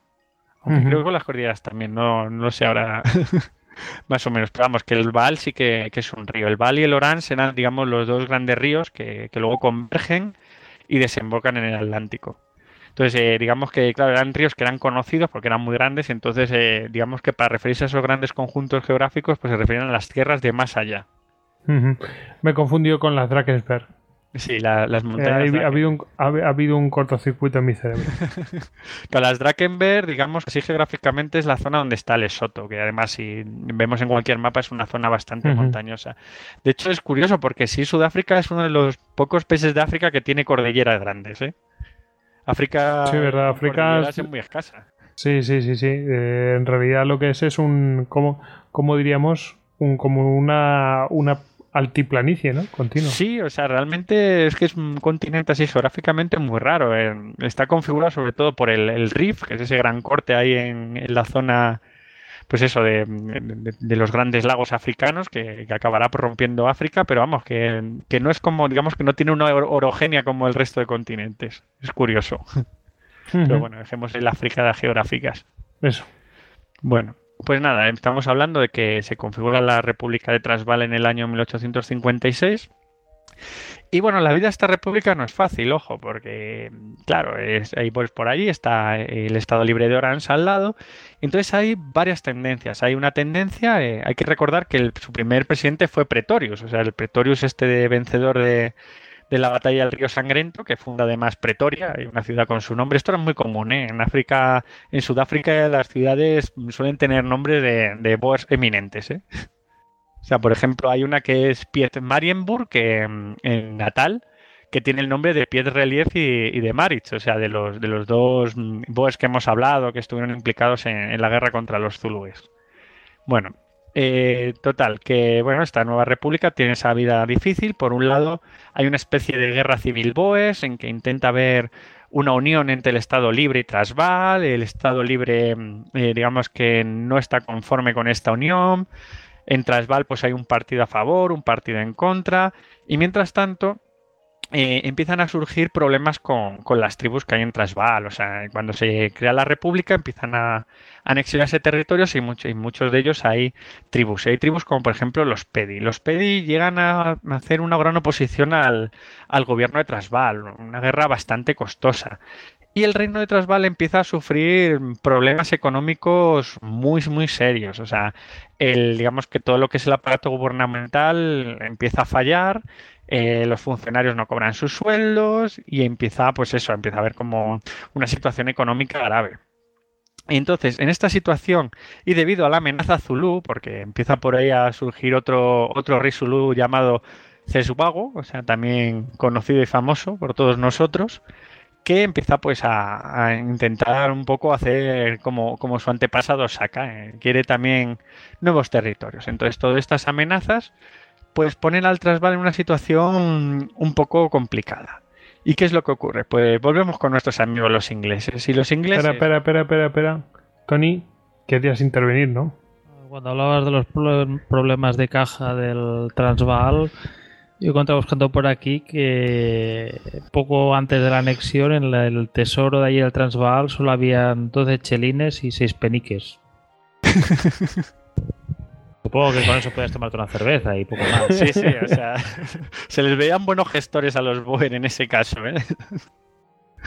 Bueno, entonces sí, lo que, lo que estamos comentando. Entonces otra vez aparecen nuestros amigos los británicos. Y ni cortos ni perezosos hacen la misma maniobra que en Natal. Y el 11 que no tenéis pelas. Exactamente, el 11 de abril de 1870, perdona, el 11 de abril de 1877 mandan una expedición armada y se anexionan Transvaal con dos narices. y claro, o sea, los de Transvaal se quedan pues con diciendo qué ha ocurrido aquí. Y claro, eh, obviamente, claro, cuando llega la, la, administración británica, lo primero que hacen es suprimir esos impuestos de guerra, pues que tenían tan tremendos, sanear un poco la economía, empiezan a pagar salarios, retoman pues todas las obras de infraestructura, de ferrocarril y demás. Vamos, que eh, si tienes capital puedes hacer todo eso, pero si no tienes un chavo no puedes suprimir impuestos de guerra, no puedes pagar salarios. bueno, con este pequeño resumen llegamos a lo que sería la presentación, digamos, el, la, digamos, la, primera parte, la presentación de lo que va a venir a continuación, que son las guerras anglo-boers. anglo-boer. bueno, le hemos llamado ya de cuántas maneras, un montón. Sí, sí, las guerras de los boer. O sea, que vemos la situación, o sea, nos encontramos con, los boers saliendo en estampida de la colonia del Cabo, en esa, digamos, esa epopeya que es el Gran Trek. Diciendo, no aguantamos, no aguantamos a los, no aguantamos a estos señores, a, a los ingleses nos vamos a Natal.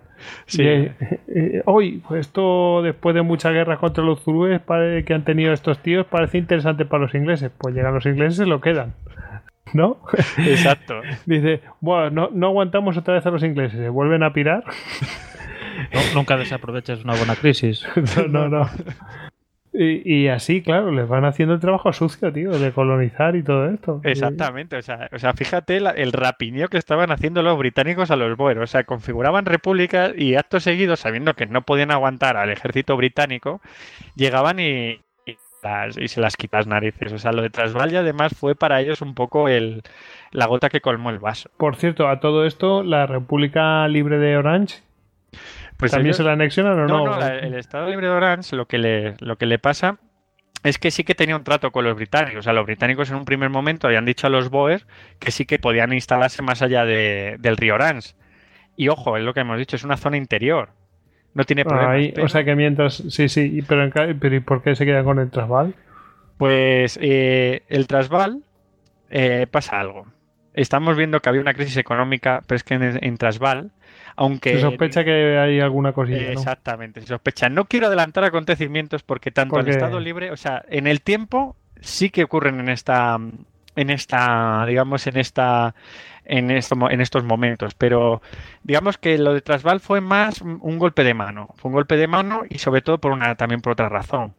Eh, más al norte se encontraba lo que es el, eh, el eh, Zimbabue, el actual Zimbabue que se va a convertir en Rhodesia. En Rhodesia, que tiene ese nombre por un señor llamado Cecil Rhodes. Y claro, eh, ¿cuál es la idea de los británicos en África ya en esta época? En esta época los británicos querían dominar África desde el Cabo al Cairo. Entonces, Transvaal, si lo vemos un poco en el, En el, en el mapa, es lo que pillan más al norte. Exactamente. Entonces, eh, era el camino natural de colonización hacia el interior de África, que le convenía mucho a los británicos.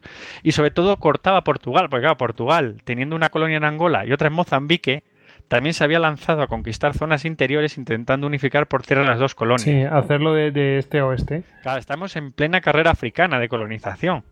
Sí, Entonces, el imperialismo a tope, vamos. Exactamente. Entonces los británicos teniendo fuerza, pues digamos que, que viendo la situación de Transvaal fueron muy oportunistas y decidieron quedarse con ella.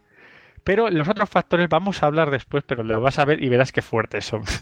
Sí, sí, sí. Bueno. Bueno, si queréis hacemos un descansito ahora, antes de meternos en lo que va a venir ahora. Venga, Que perfecto. ya viene la aquí viene el plato fuerte. Bueno, uno de los Va- platos fuertes. Vamos a buscar provisiones para ocho días. Plan comando. y luego, pues, luego sabréis por qué es esto. Venga, vamos a buscar eso, pues eh, carne así en salazón y con cosas. En un tiras. impala, donde hay un impala. Sí, sí. Bueno, después daré un comentario de, de- de esa, de esos víveres que se tienen que hacer eh, y llevarse. Bueno, venga, vamos al descanso.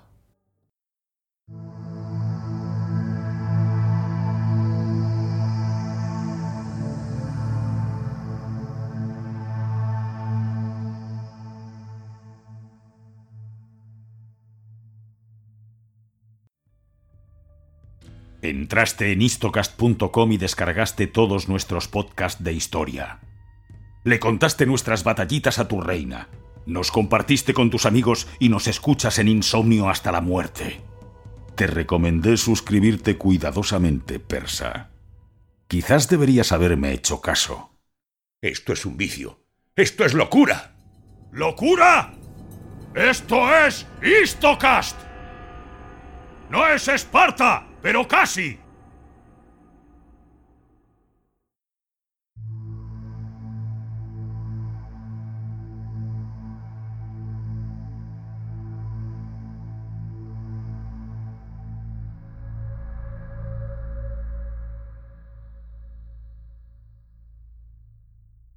Bueno, volvemos de la, del descanso y, y bueno, pues vamos a meternos en lo que es la primera guerra Boer. Pero antes vamos a hacer un pequeño resumencillo de, lo que hemos visto y nos vamos a meter con las causas.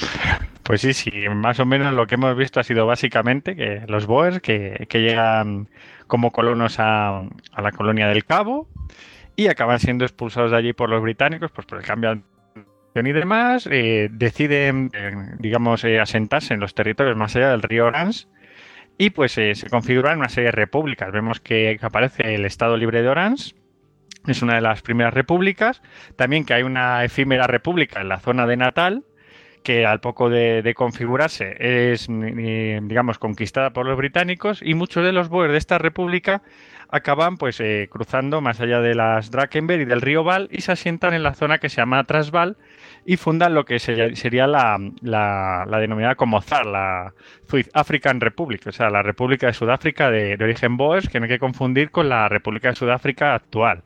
Digamos, pero vamos, que de, forma, digamos, eh, oficiosa se ha conocido siempre como la República de Transvaal.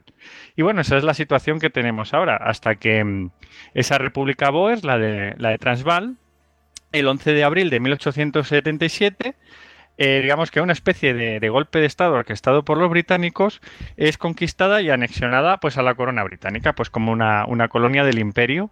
Y esta es la situación que tenemos ahora. Vamos, como tantas veces habían hecho, que, que eso lo repitieron continuamente. Exactamente, o sea, hemos visto que la, historia ha consistido en eso básicamente. Los Boer llegan a un territorio, lo colonizan, eh, fundan granjas y demás, y los británicos cuando ya ven que ese territorio es viable, pues lo anexionan. Y bueno, eh, estamos en, el año 1879. Y claro, la, República de, de, perdón, la, eh, digamos, la colonia de Transvaal, que se encuentra en ese momento bajo el dominio británico, pues eh, hemos dicho que en un primer momento los británicos sí que se ocuparon de sanear un poco las cuentas y demás, pues abolieron los impuestos de guerra que tenían los Bora pues al estar enfrentados a varias tribus y demás, y se encargaron un poco de la defensa. ¿Qué es lo que ocurre? Pues que, mm, en estos años eh, empiezan a surgir otra vez eh, muy fuerte lo que es el reino Zulu. Empiezan a salir los Zulus con el rey Ceswago que quiere emular a, su antepasado Saka.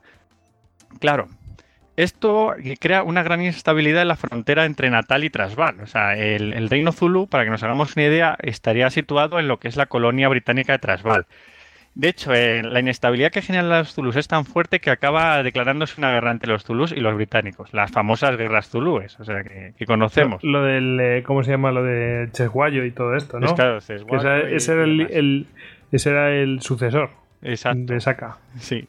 Y bueno, em, en, ese, en ese punto pues eh, empieza otra vez lo que es la economía del Transvaal a, degenerar. O sea, empieza otra vez los británicos a abandonar un poco la construcción de infraestructura, pues los nuevos terrenos que son colonizados hay una cierta preferencia hacia los colonos británicos en vez de a los Boer, y empieza otra vez a, crearse mm, pues ese, ese rencor, ese rencor de los Boer hacia la administración británica. Y hay algo, hay un, digamos, hay, hay un, hay un punto en que los Boer realmente pues eh, les hace cambiar de idea, porque hasta ese momento hemos visto que los Boer en ningún momento se enfrentaban al gobierno británico. O sea, cuando veían las tropas británicas directamente pues mm, se acobardaban y, directo, o los que querían huían a territorios que no estaban bajo el dominio británico o, realmente pues aceptaban su administración y fuera. Pero es que aquí que en el año 1879, en enero de 1879, los británicos se enfrentan a los, a los zulúes en una batalla, la batalla de Sadwana donde tienen un desastre tremendo. O sea, eh, es un desastre donde un regimiento entero se pierde. Claro, eh, los Boer que estaban en Transvaal eh, viven muy de cerca esta derrota. Y de pronto perciben que los británicos no son invencibles. O sea, que realmente mm, los zulúes con los que ellos han tenido varios enfrentamientos, a los que han derrotado en, en varias ocasiones, han podido destrozar al ejército británico. Entonces, ¿qué no podrían hacer ellos? Y es así como empieza mm, eh, digamos, a, generarse una resistencia y empiezan pues varios eminentes a, configurar, pues, digamos, un núcleo de resistencia hacia la, administración británica. Y luego también hay un, caso bastante curioso, pues que acabó de, de enervar a los, a los Boers que nos va a contar Tony. Tony, pues que esto, claro, imagino llegan aquí los ingleses y, bueno, pues dan preferencia a los suyos, etcétera, imponen su legislación, eh, imponen sus formas y bueno, ahora vamos a ver eh, un claro caso que bueno, es casi para casi de chiste, si no fuera para la desgracia de esa persona. Sí, a ver, cuando ya los británicos toman posesión del Transvaal, pues una de las cosas evidentemente que se preocupan pues es el tema de los impuestos.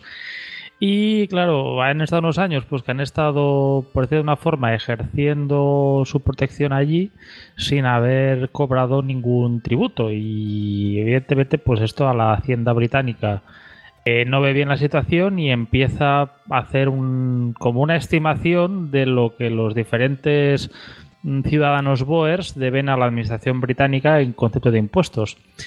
Y en este, el caso de equivocarse, es el propio granjero Boer el que tiene que demostrar que el importe no es correcto, que él ya ha pagado su parte. Y uno de los casos más curiosos que tenemos se dio en noviembre de 1880, que es normalmente, bueno, concretamente el de un Boer llamado Piet Bezuidenhut. Y el señor Bezuidenhut fue llamado a la corte, bueno, al, juzgado de Potchefstroom porque se reclamaban unos retrasos en sus impuestos. Concretamente, estos retrasos subían a 27 libras con 5 chelines. Pero al final, pues bueno, por lo visto ya hizo buen trabajo, contrató un buen abogado, lo que sea, y al final logró demostrar pues, que él solo debía 14 libras. ¿Qué pasaba? Muy bien, sí, ha ganado el caso, debe al gobierno 14 libras, pero bueno, hay una cosa que son las costas de juicio en términos actuales. ¿Y adivináis a qué importe subían las costas más los retrasos? Nos lo podemos imaginar. A ver, cuento. Justo clavado 27 libras con 5 chelines. O sea, Eh, digamos sí. que hizo todo el trámite para nada. Si eso no es flema inglesa, macho, o sea.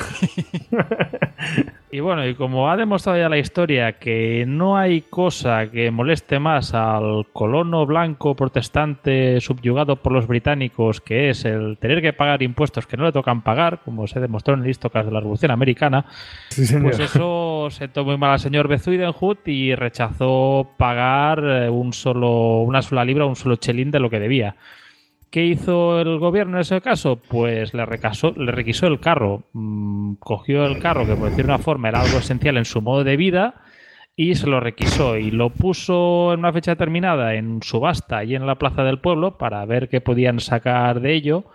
¿Y qué pasó? Pues en un estilo muy far west aparecieron 100 colonos boers armados que cogieron el carro con la nula resistencia de la autoridad local porque no debía tener forma de, de poder resistir semejante ma- marea.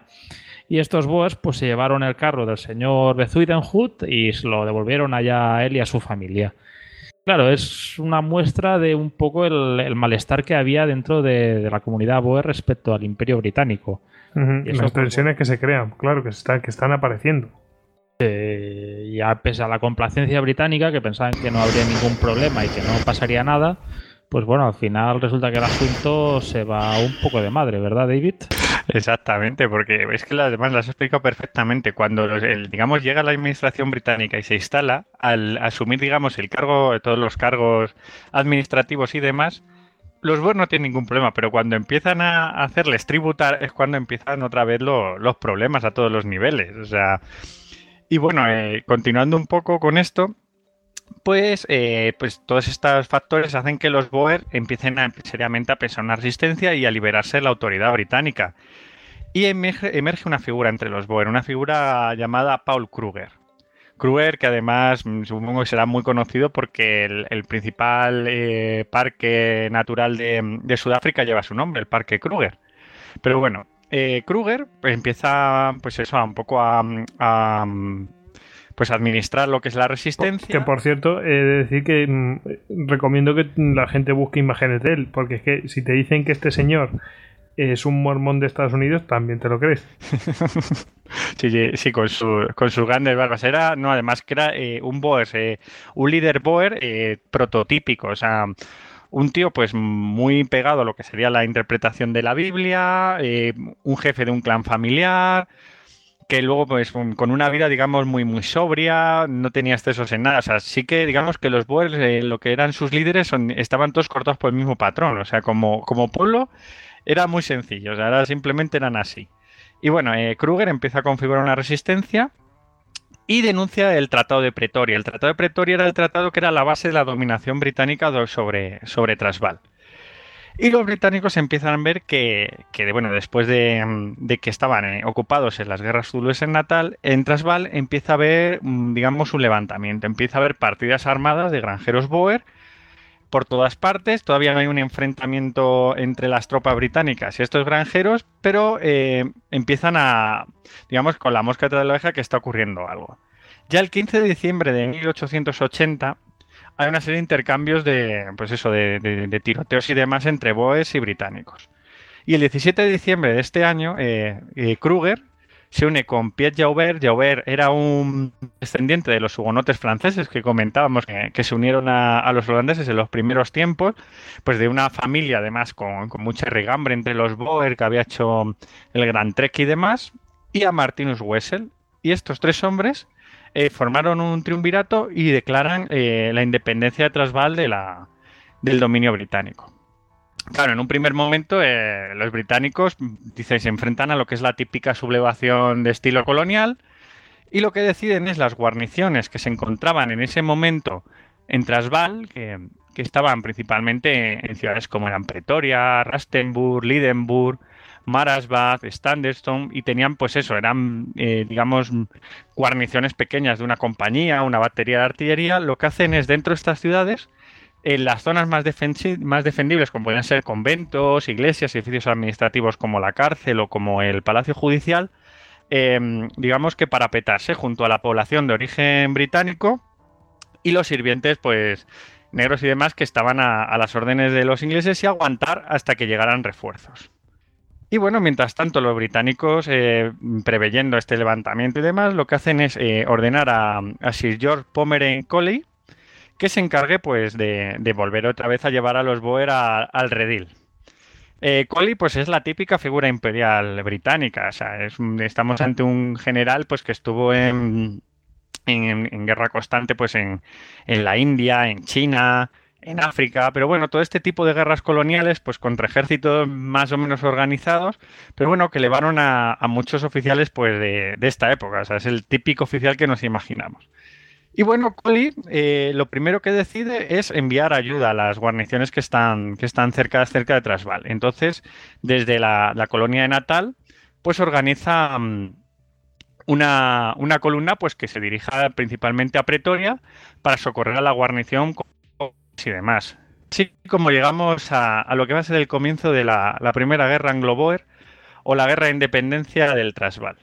Para enmarcar, para que, la gente se haga la idea, pues dura desde diciembre de 1880 a marzo de 1881. Más que nada para que vean en qué, en qué fechas estamos eh, eh, respecto a otros conflictos que hay alrededor del mundo, vamos. Sí, sí, muy importante ese detalle. Y bueno, eh, estamos en, eh, pues con esta caravana que se dirige a, Pretoria. Era un convoy que estaba principalmente formado por, el 94 Regimiento de, Infantería, dirigido por el coronel Anstruder. Está formado por 34 carros, todos ellos tirados por bueyes, menos dos que estaban tirados por mulas. Esto es importante porque los, estos tipos de convoyes sean muchísimos más lentos que los que nosotros estamos acostumbrados a ver a lo mejor en las películas del Far West y demás que por caballos y, digamos que eran carretas mucho más ligeras.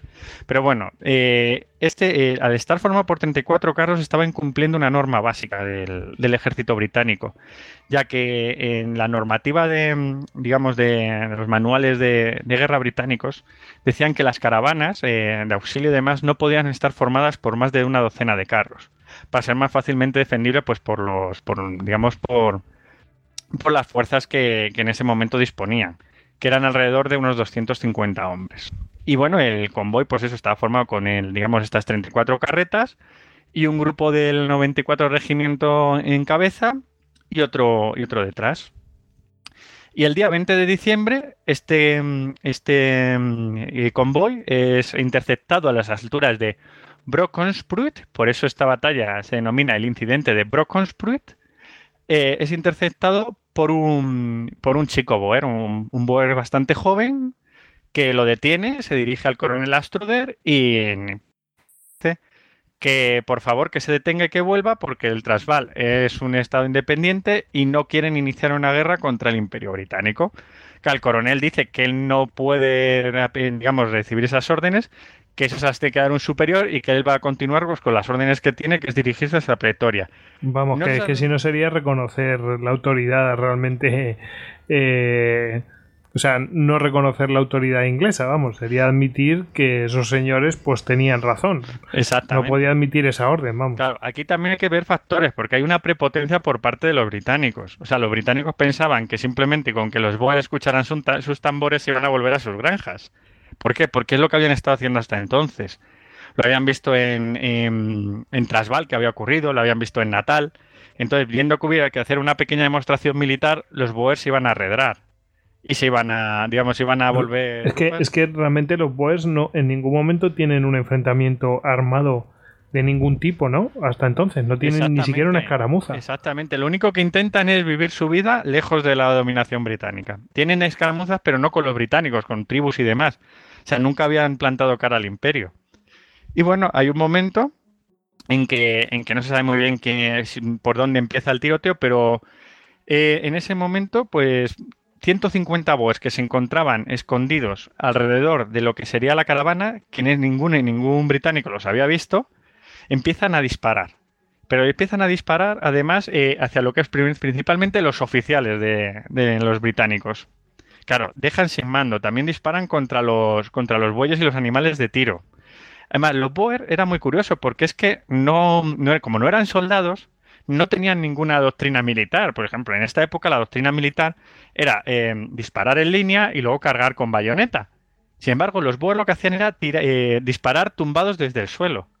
O sea, por la, digamos que por la vestimenta que o sea, la lógica total del, de, de, de, la guerra actual. Como no tenían esa, esa perversión de la doctrina militar, pues actuaban de esa manera. Tony, eh, como dice el aforismo militar, eh, los militares profesionales son previsibles, los imprevisibles son los amateurs.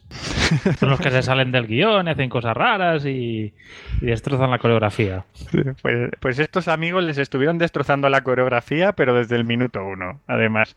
Pues los eh, además, eh, digamos que la vestimenta que llevaban eran, pues eso, cazadoras y, sombreros, que es que prácticamente les hacían miméticos con el paisaje, con ese paisaje tan característico del belt sudafricano, que son esos colores pardos.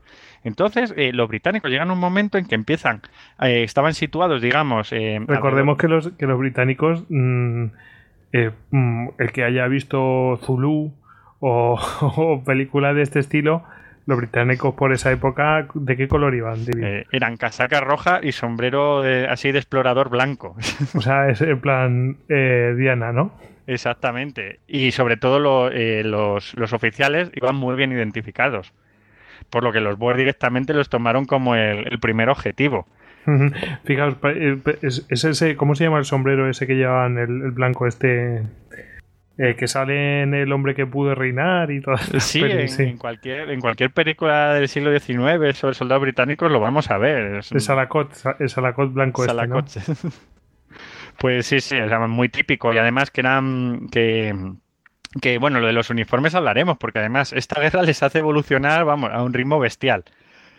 Y bueno, eh, hay un momento en que ese fuego pues empieza a cobrarse muchísimas víctimas británicas. De hecho, hasta Astruder fue herido cinco veces en las piernas. O sea, para que veamos la, capacidad de fuego que tenían, que tenían los Boers, que además estaban armados con fusiles pues monotiro muy parecidos a, a los británicos. Pero además eh, de los Martini Henry, que era el típico fusil británico que podemos ver muchísimo en, todas estas recreaciones de guerras Toulouse y demás, que es este rifle monotiro, pero que tiene una bala de un calibre bestial que te puede hacer un agujero del tamaño de un melón.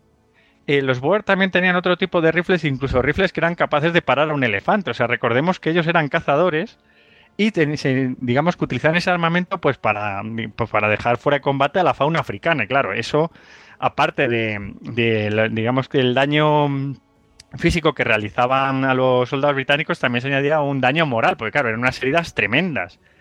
Y bueno, el, tiroteo continúa y hay un momento en que los, que los británicos, pues prácticamente sin liderazgo, comienzan a rendirse y, los que tenían algo blanco a mano, pues lo levantaban y los que no, pues como habías dicho tú bien, Goyo, el, su famoso gorro lo ponían sobre el alto de fusil y lo agitaban. O sea, ves que ese, ese gorro blanco también servía para rendirse. ¿Qué se le iba a decir? Exactamente. y bueno, al final eh, la columna entera se rinde. También eh, digamos que, mm, que, cuando este, este enfrentamiento inicia, se inicia, esta columna también estaba integrada pues, por algunos miembros de lo que serían los destacamentos médicos, ya que era una columna de auxilio hacia las, las guarniciones británicas y tenían civiles dentro. Por tanto, digamos que el aviso Boer eh, podía haber sido atendido por, por Astruder, ¿eh? o sea, no, como digamos que también puede existir esa polémica en el caso de que sí que podía haberse dado la vuelta si veía que en ningún momento iba a poder ganar la batalla. Pero sin embargo, el, realmente ellos no sabían, o sea, nunca llegaron a ver a los Boer que les estaban atacando y hay un momento en que con 150 bajas, pues entre muertos y heridos al final deciden rendirse. Eso, te iba a decir, que, que claro, él no sabía mm, quiénes les acechaban. Exactamente, o sea, para que veamos cómo eh, en esta época está cambiando la guerra, empieza a cambiar un poquito la faz de la guerra. Ya no es esos enfrentamientos que estamos tan acostumbrados, porque digamos que el anterior enfrentamiento que había tenido el Imperio Británico con, otra nación, la guerra de Crimea. Estamos hablando pues a mediados, antes de mediados del siglo del siglo XIX. O sea, que, que fíjate. O sea, que todo lo que había tenido mientras había sido enfrentamientos pues con tribus y demás, o sea, enfrentamientos puramente coloniales. Guerra de Crimea que tratamos en el Histocast 69, porque. No, para que tenga interés, vamos. Sí, sí, además, pues fíjate, podría ser el antecesor de este. Sí, sí, además ahí Tony. Tony dio buena parte de, eh, Sí, sí. de ello, o sea que bien, bien. Bueno. Eh, entonces, eh, después de este incidente, cuando, cuando vieron que las, que las eh, guarniciones británicas en Transvaal no iban a poder ser socorridas de manera correcta, pues se empieza a reorganizar todas las, las fuerzas que tenía el Imperio Británico en la colonia de Natal, que eran básicamente las que habían participado en la guerra contra los Zulúes, que está recién acabada. Y los Boers no se estuvieron quietos. Los Boers lo que hacen es que se dirigen a lo que sería la, la frontera entre Natal y, y, y Transvaal, que si lo vemos en un mapa, eh, sería por donde está la población de Newcastle. Entonces, eh, digamos que en el norte de Newcastle hay una serie de, de montañas y eh, para cruzar de, digamos, de una, de una región a otra hay un paso que es el paso de Lyng. Entonces, en esta región, eh, el 1 de enero de, de 1881, eh, que es declarado, vamos, que, es nombrado el general de los, de los comandos Boer, em, pasa, digamos, a, pues eso, a, una posición defensiva pues para aguantar el empuje británico que sabe que en algún momento iba a llegar. Y bueno, eh, claro, en, en todos estos, pues mm, Collie está muy enfadado eh, por pues, la emboscada de Astruder y tal, ha cabreado mucho a los británicos, o sea, con ese dicho de si tu enemigo está enfadado, chinchalo todavía más, pues los, los, británicos estaban bastante, bastante enfadados y claro, eso les lleva a cometer errores. Entonces, Collie no espera los refuerzos necesarios y decide pues dar una lección a los Boers, saben que están atrincherados y él quiere su revancha. A esos granjeros que. exactamente. ¿Cómo se atreven? Exactamente.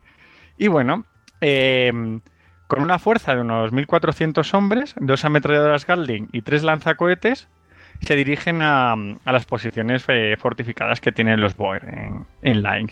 Concretamente en Lyng Neck. O sea, que sería como el punto eh, principal de esas defensas.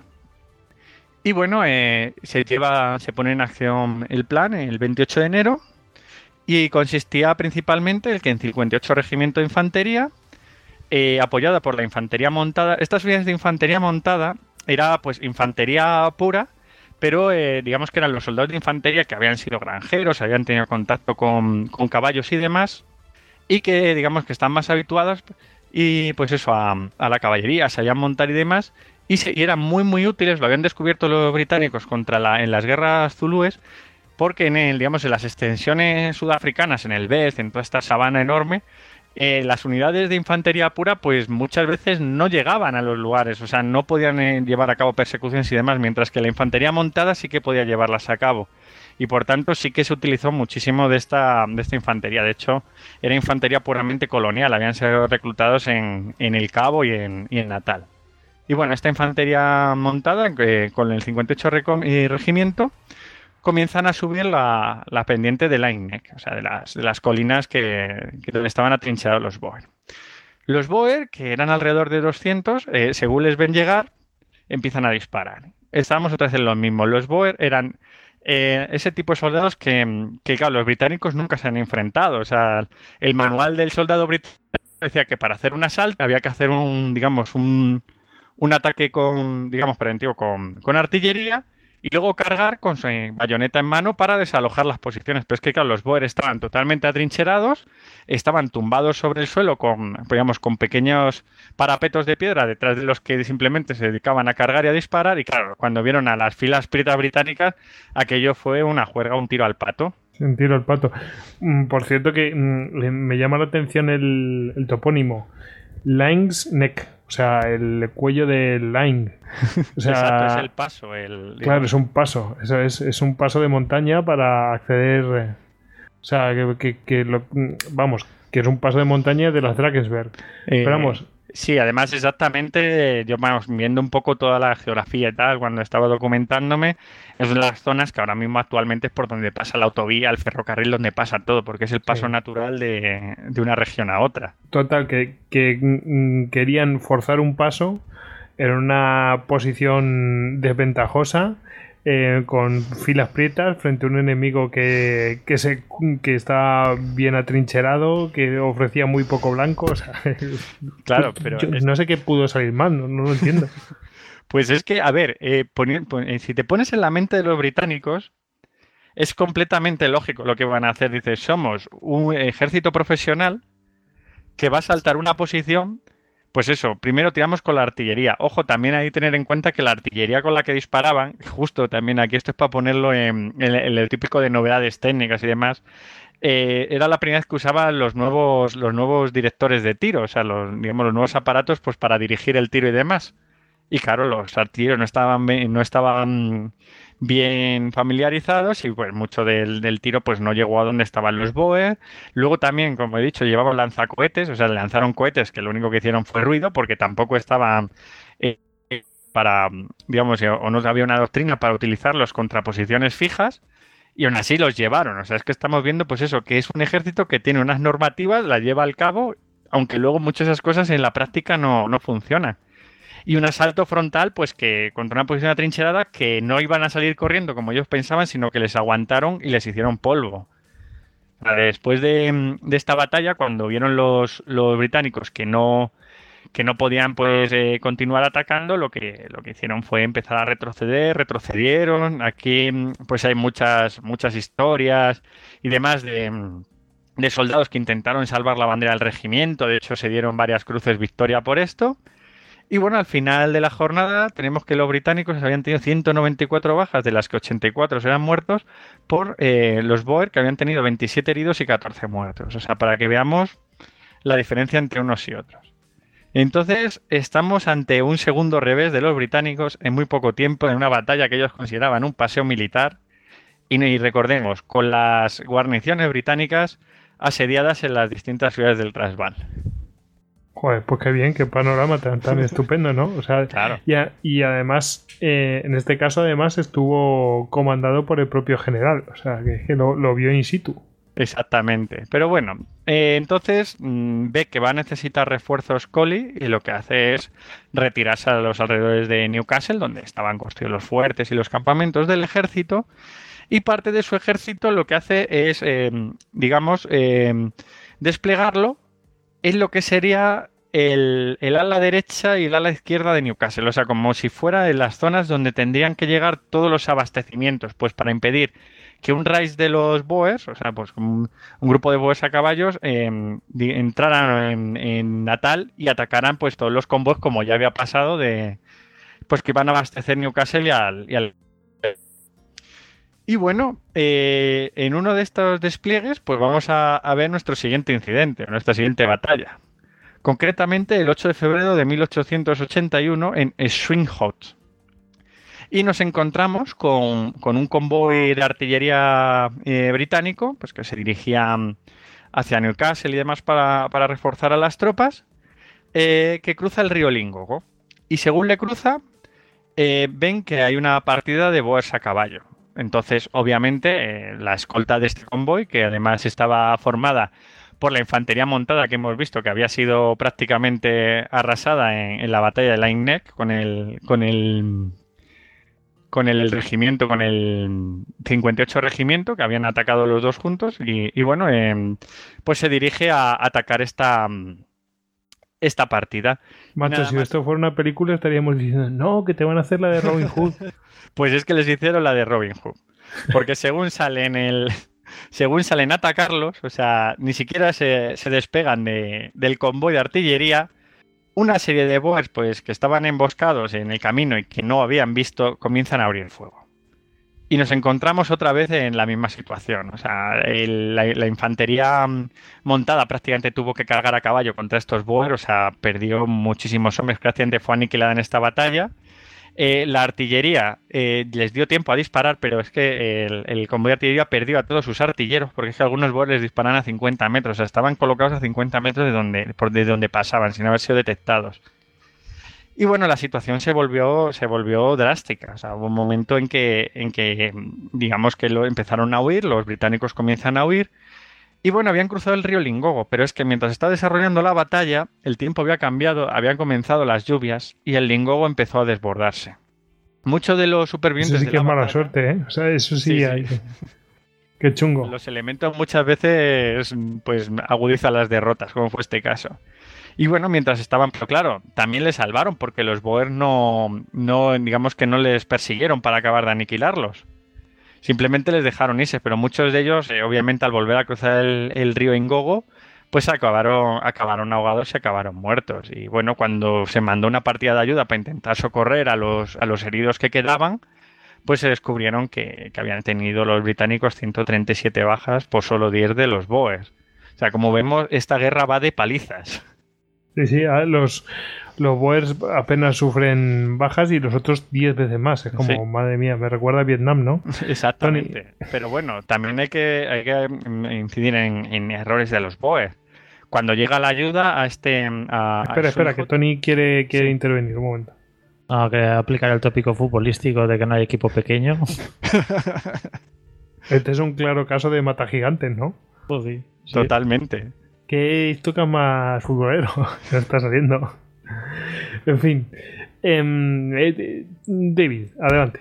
Nada, simplemente que eso, que decir que los Boer tampoco es que, como no eran, digamos, un ejército profesional, carecían de muchas de las habilidades y del mando lógico de un ejército profesional. Por ejemplo, cuando, cuando la ayuda británica llega a Swing Hot, pues se encuentran que sí, que pues muchísimos muertos, muchos heridos hechos polvo pues que no habían podido sobrevivir, pero es que se encuentran todo el material. O sea, los Boer ni siquiera habían cogido un solo cañón.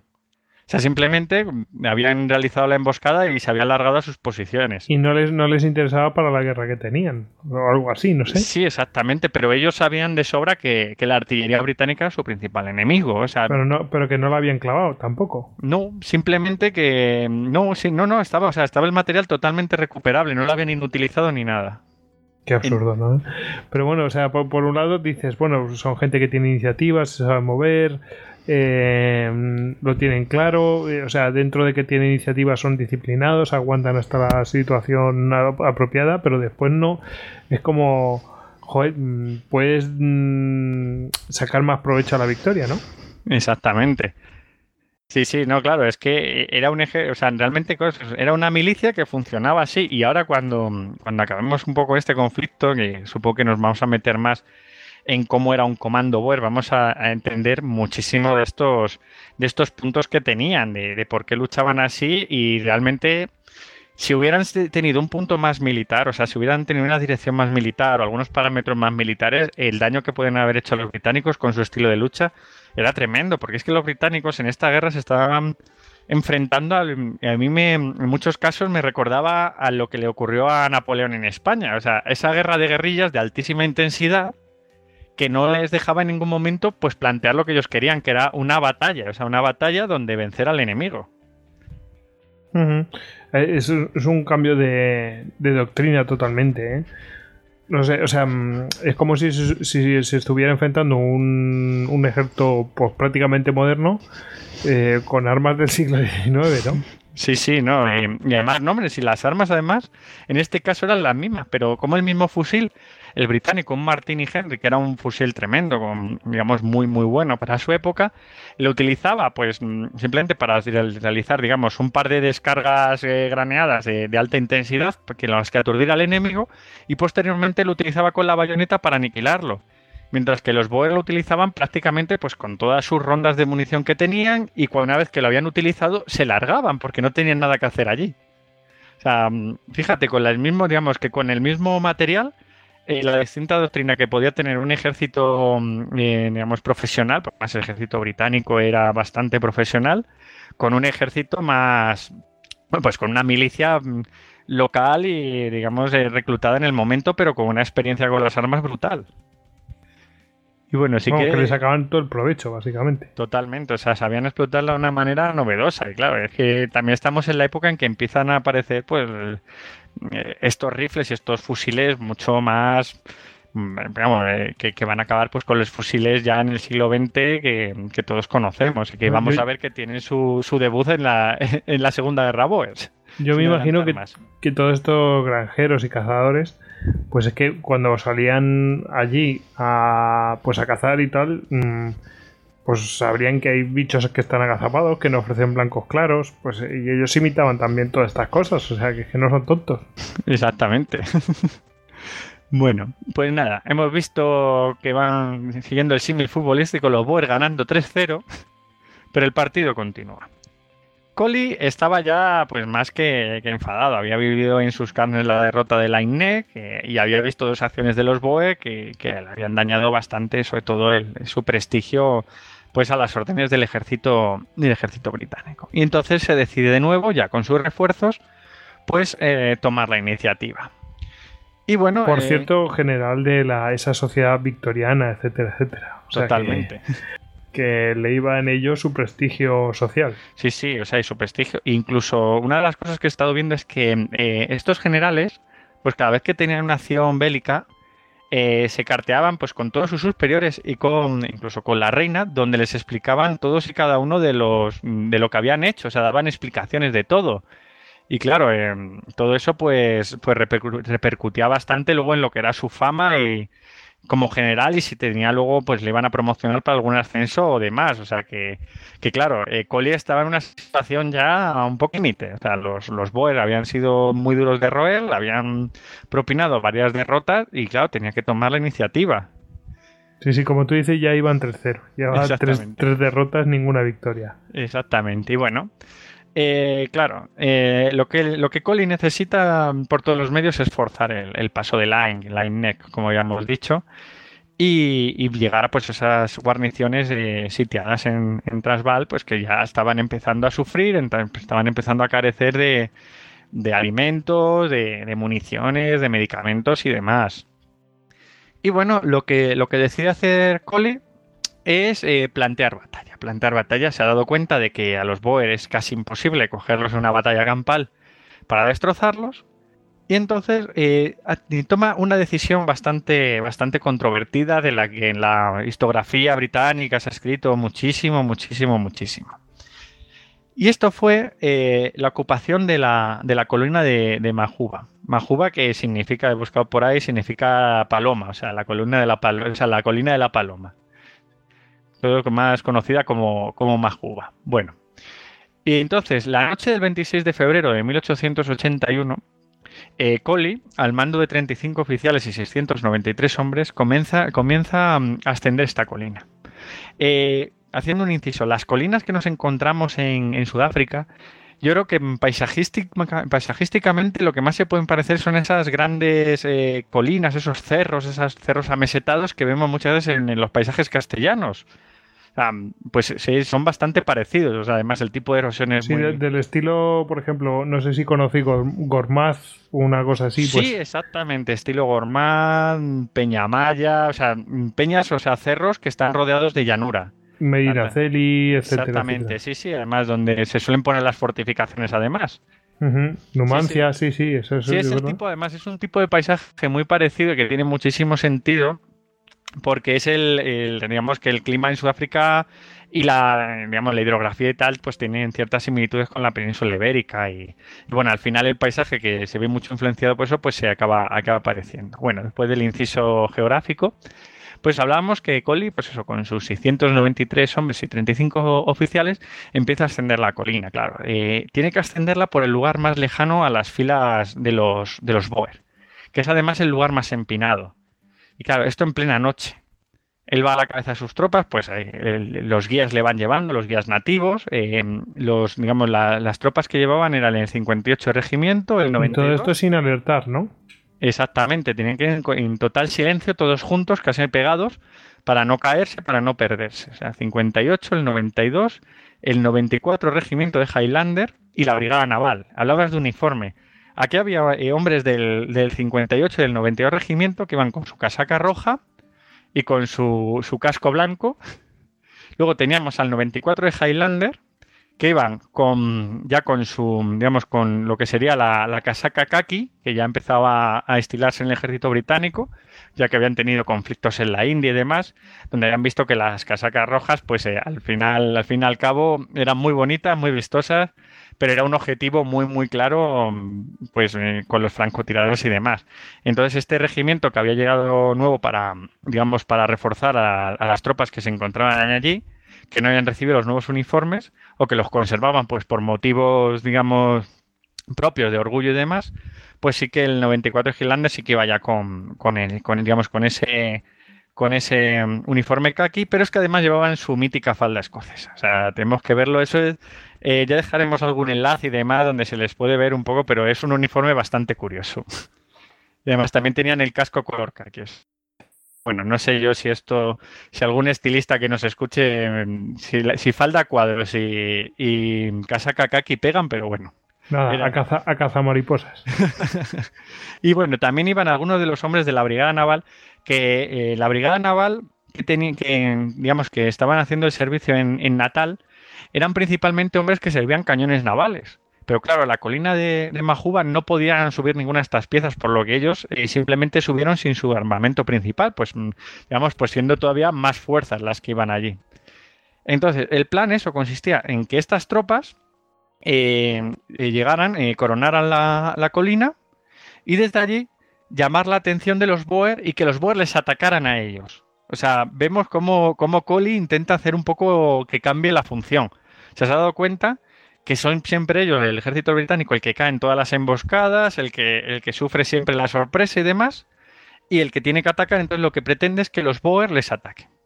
Y bueno, el día, el día 27 de febrero por la mañana, ya cuando empieza a amanecer, eh, desde la colina de Majuba, pues se, empieza, se empiezan a escuchar disparos. O sea, los propios británicos estaban intentando llamar la atención de los, de los Boer a base de disparos y los escoceses, muy como les gusta a ellos, pues eh, estaban asomados también a los, a los riscos de la colina, pues levantándose las faldas y llamando a los, a los Boers. Eh, ya sabemos ese, de- ese gesto tan curioso que tienen de Sí, los, los escoceses, de levantarse las faldas para provocar.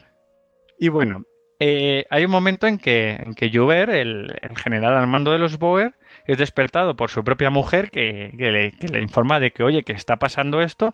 Claro, la colina de Majuba estaba en, digamos, en la plena línea, línea Boer y necesitaban tomarla porque si los británicos hacían fuerte ahí, en algún momento sus caravanas y sus pertrechos iban a poder pasar por el paso y los Boer en el momento en que les atacaran iban a recibir fuego esta colina. Entonces sabía que tenía que retomar la posición. O sea, eh, lo sabía, convoca a los Boer y, pide voluntarios. Y hay un número de ellos, pues, que se ofrecen a ir, con Joubert. Y lo que hace Joubert eh, con unos 450 hombres que se habían ofrecido voluntarios es dividirlos en tres grupos y hacerlos ascender a la, a la columna, perdón, a la, a la colina. ¿Qué es lo que pasa? Eh, hemos visto antes como en Lightning los británicos atacaron a lo bestia, o sea, subiendo las cuestas, bayoneta y bueno, tirado al blanco. Pues lo que hicieron los Boers es muy cuidadosamente y muy tranquilamente, en pequeños grupos pusieron, eh, digamos, a sus principales tiradores eh, en posiciones en otras colinas cercanas, a unos 600 metros de Majuba, eh, haciendo fuego sobre los británicos. Mientras que, las tres fuerzas que iban ascendiendo se iban cubriendo unos a otros con pequeños grupos de Boer, unos se adelantaban, buscaban un ángulo ciego, los otros les cubrían y demás, y así fueron ascendiendo. Claro, los británicos mmm, sabían que venían y se empiezan a poner nerviosos, empieza el tiroteo. Collie dice que cese el fuego, que se esperen, y lo que intentaba Collie es dar una gran descarga, una descarga que a los Boer que subieran la colina pues les dejara prácticamente, mmm, vamos, que les rompiera la moral y, que se tuvieran que retirar y luego cargar eh, colina abajo, bayoneta en punta y echarlos de allí. Pero claro, eso no llegó, a, no llegó a pasar. Uno de los errores que cometió los británicos es que la colina de Majuba no construyeron ningún tipo de fortificación. O sea, simplemente se limitaron a esperar. Y claro, al no construir una fortificación, lo que empiezan a hacer es, según ven venir a los Boer, se asoman a lo que es la línea de, de cumbre. Claro, eh, británico que asoma su cabeza, británico que se la vuelan un tiro. Sí. Exactamente. Y aquello empieza a ser una locura. O sea, claro, eh, Cole intenta que haya una cierta mmm, tranquilidad, que esperen a que vayan subiendo, pero claro, los británicos intentan disparar al fuego que les llega desde, desde, pues hemos dicho, de grandes tiradores que les llegan desde otras colinas que además estaban causándoles bajas, Boer que desde la, digamos, desde subiendo, mientras suben la colina y demás. Y hay un momento en que, en que empiezan a llegar. Se encuentran ya unos 100 metros de la cumbre. Los británicos que intentan, pues eso, devolver el fuego, son tiroteados. Y uno de estos tiradores que se encontraba a unos 600 metros, eh, digamos que de, un tiro abate al propio, al propio Collie, además de un tiro en el ojo. Claro, si tenemos a los británicos que estaban, pues eso, ya pasándolo mal, estaban viéndose bastante acosados por los, por los Boer, que estaban teniendo bastante éxito en su, en su subida, que cuando intentaban, pues, digamos, hacer una línea coherente para devolverles el fuego, se los masacraban. Cuando pierden al hombre al mando, toda la resistencia empieza, empieza a caer. Y claro, aquello empieza a convertirse en una masacre. Eh, empiezan a, retroceder los británicos y los Boer empiezan a llegar a la cumbre. Empiezan a llegar a la cumbre, algunos caen, pero la mayoría pues eh, disparan a los británicos. Los británicos eh, empiezan a entrar en pánico y los únicos que, aguantan son los escoceses. El resto de británicos en un momento que empiezan a correr colina abajo, pero colina abajo te digo saltando por los precipicios, o sea, rompiéndose Vamos, las como, piernas. como, como en la carrera esta para pillar el queso. Exactamente. Pero sin, sin, digamos, sin cuestecita de barro. O sea, saltando por precipicios, eh, cayéndose entre las rocas. Y bueno, hay, hay, un momento en que llegan a rinconar los Boer dos grupos de británicos que han quedado separados el uno del otro.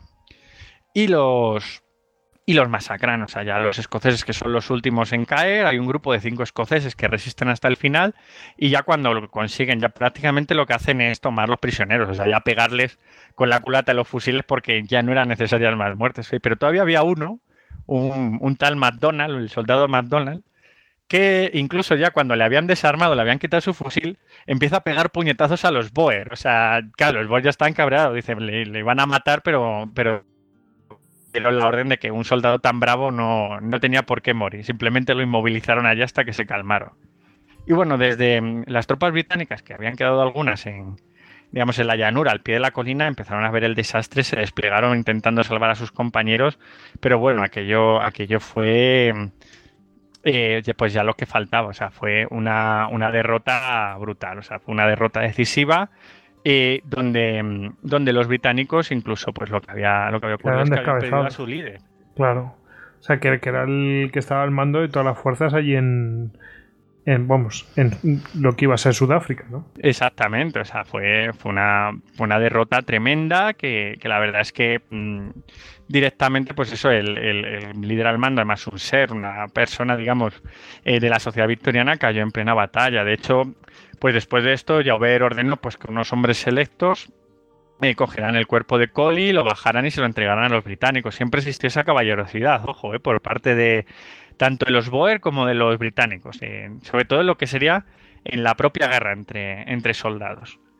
Y les entregaron el, eh, el, cuerpo y demás, y los británicos se quedaron sin liderazgo. Y bueno, ¿qué es lo que ocurre? Pues eso, tenemos al ejército británico directamente humillado, o sea, la batalla de, de, Majuba fue tremenda. Fue como, pues eso, de, después de Isadwana, eh, Majuba. O sea, en menos de, de tres años, eh, dos derrotas decisivas en Sudáfrica. Y bueno, eh, si, el, si, digamos, si el Imperio Británico hubiera tenido decisión para, para derrotar a los Boer, lo hubiera podido haber hecho, hubiera podido mandar y poner en marcha su maquinaria de guerra. Pero claro, ¿qué es lo que tenemos aquí? Tenemos una serie de factores. Porque claro, en Gran Bretaña empiezan a surgir nuevos problemas. Empieza a surgir ese problema pues que atormenta al gobierno británico desde finales del siglo XIX hasta principios del XX, que es el problema irlandés. Eh, los gobiernos empiezan a preocuparse más por el problema irlandés que por los problemas coloniales. Y una guerra en Transvaal en ese momento era un desperdicio de recursos que no iba a ninguna parte. Entonces, lo que se llega es a un alto en fuego.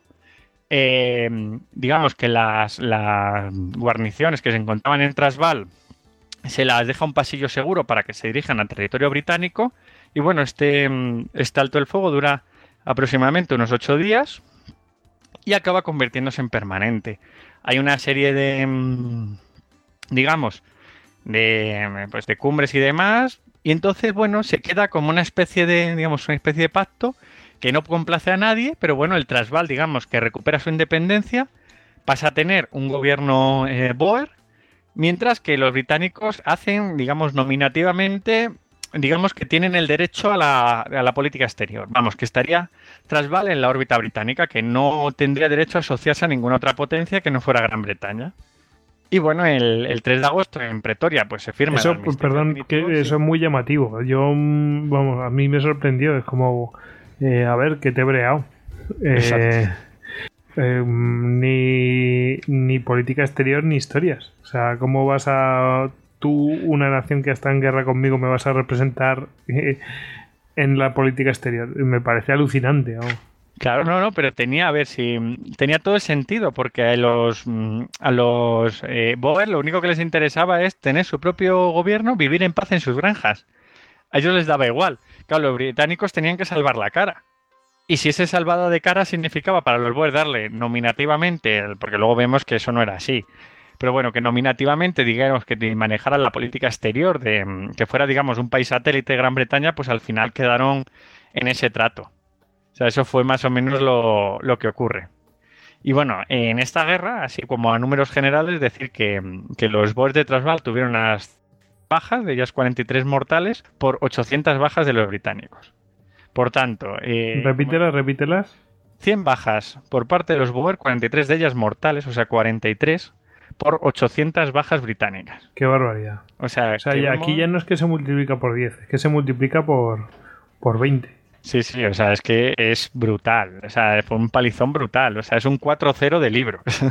Siguiendo el símil futbolístico. Sí, sí, sí, sí. 4-0, pero el último gol es como de chorreo, vamos. Exacto, y además los británicos en ningún momento fueron capaces de, de- de ganar a, los Boer. O sea, que encima los Boer quedaron con ese, con ese, digamos, ese em, punto de invencibilidad. O sea, los británicos ahí se vieron con un enemigo que no habían sido capaces de derrotar.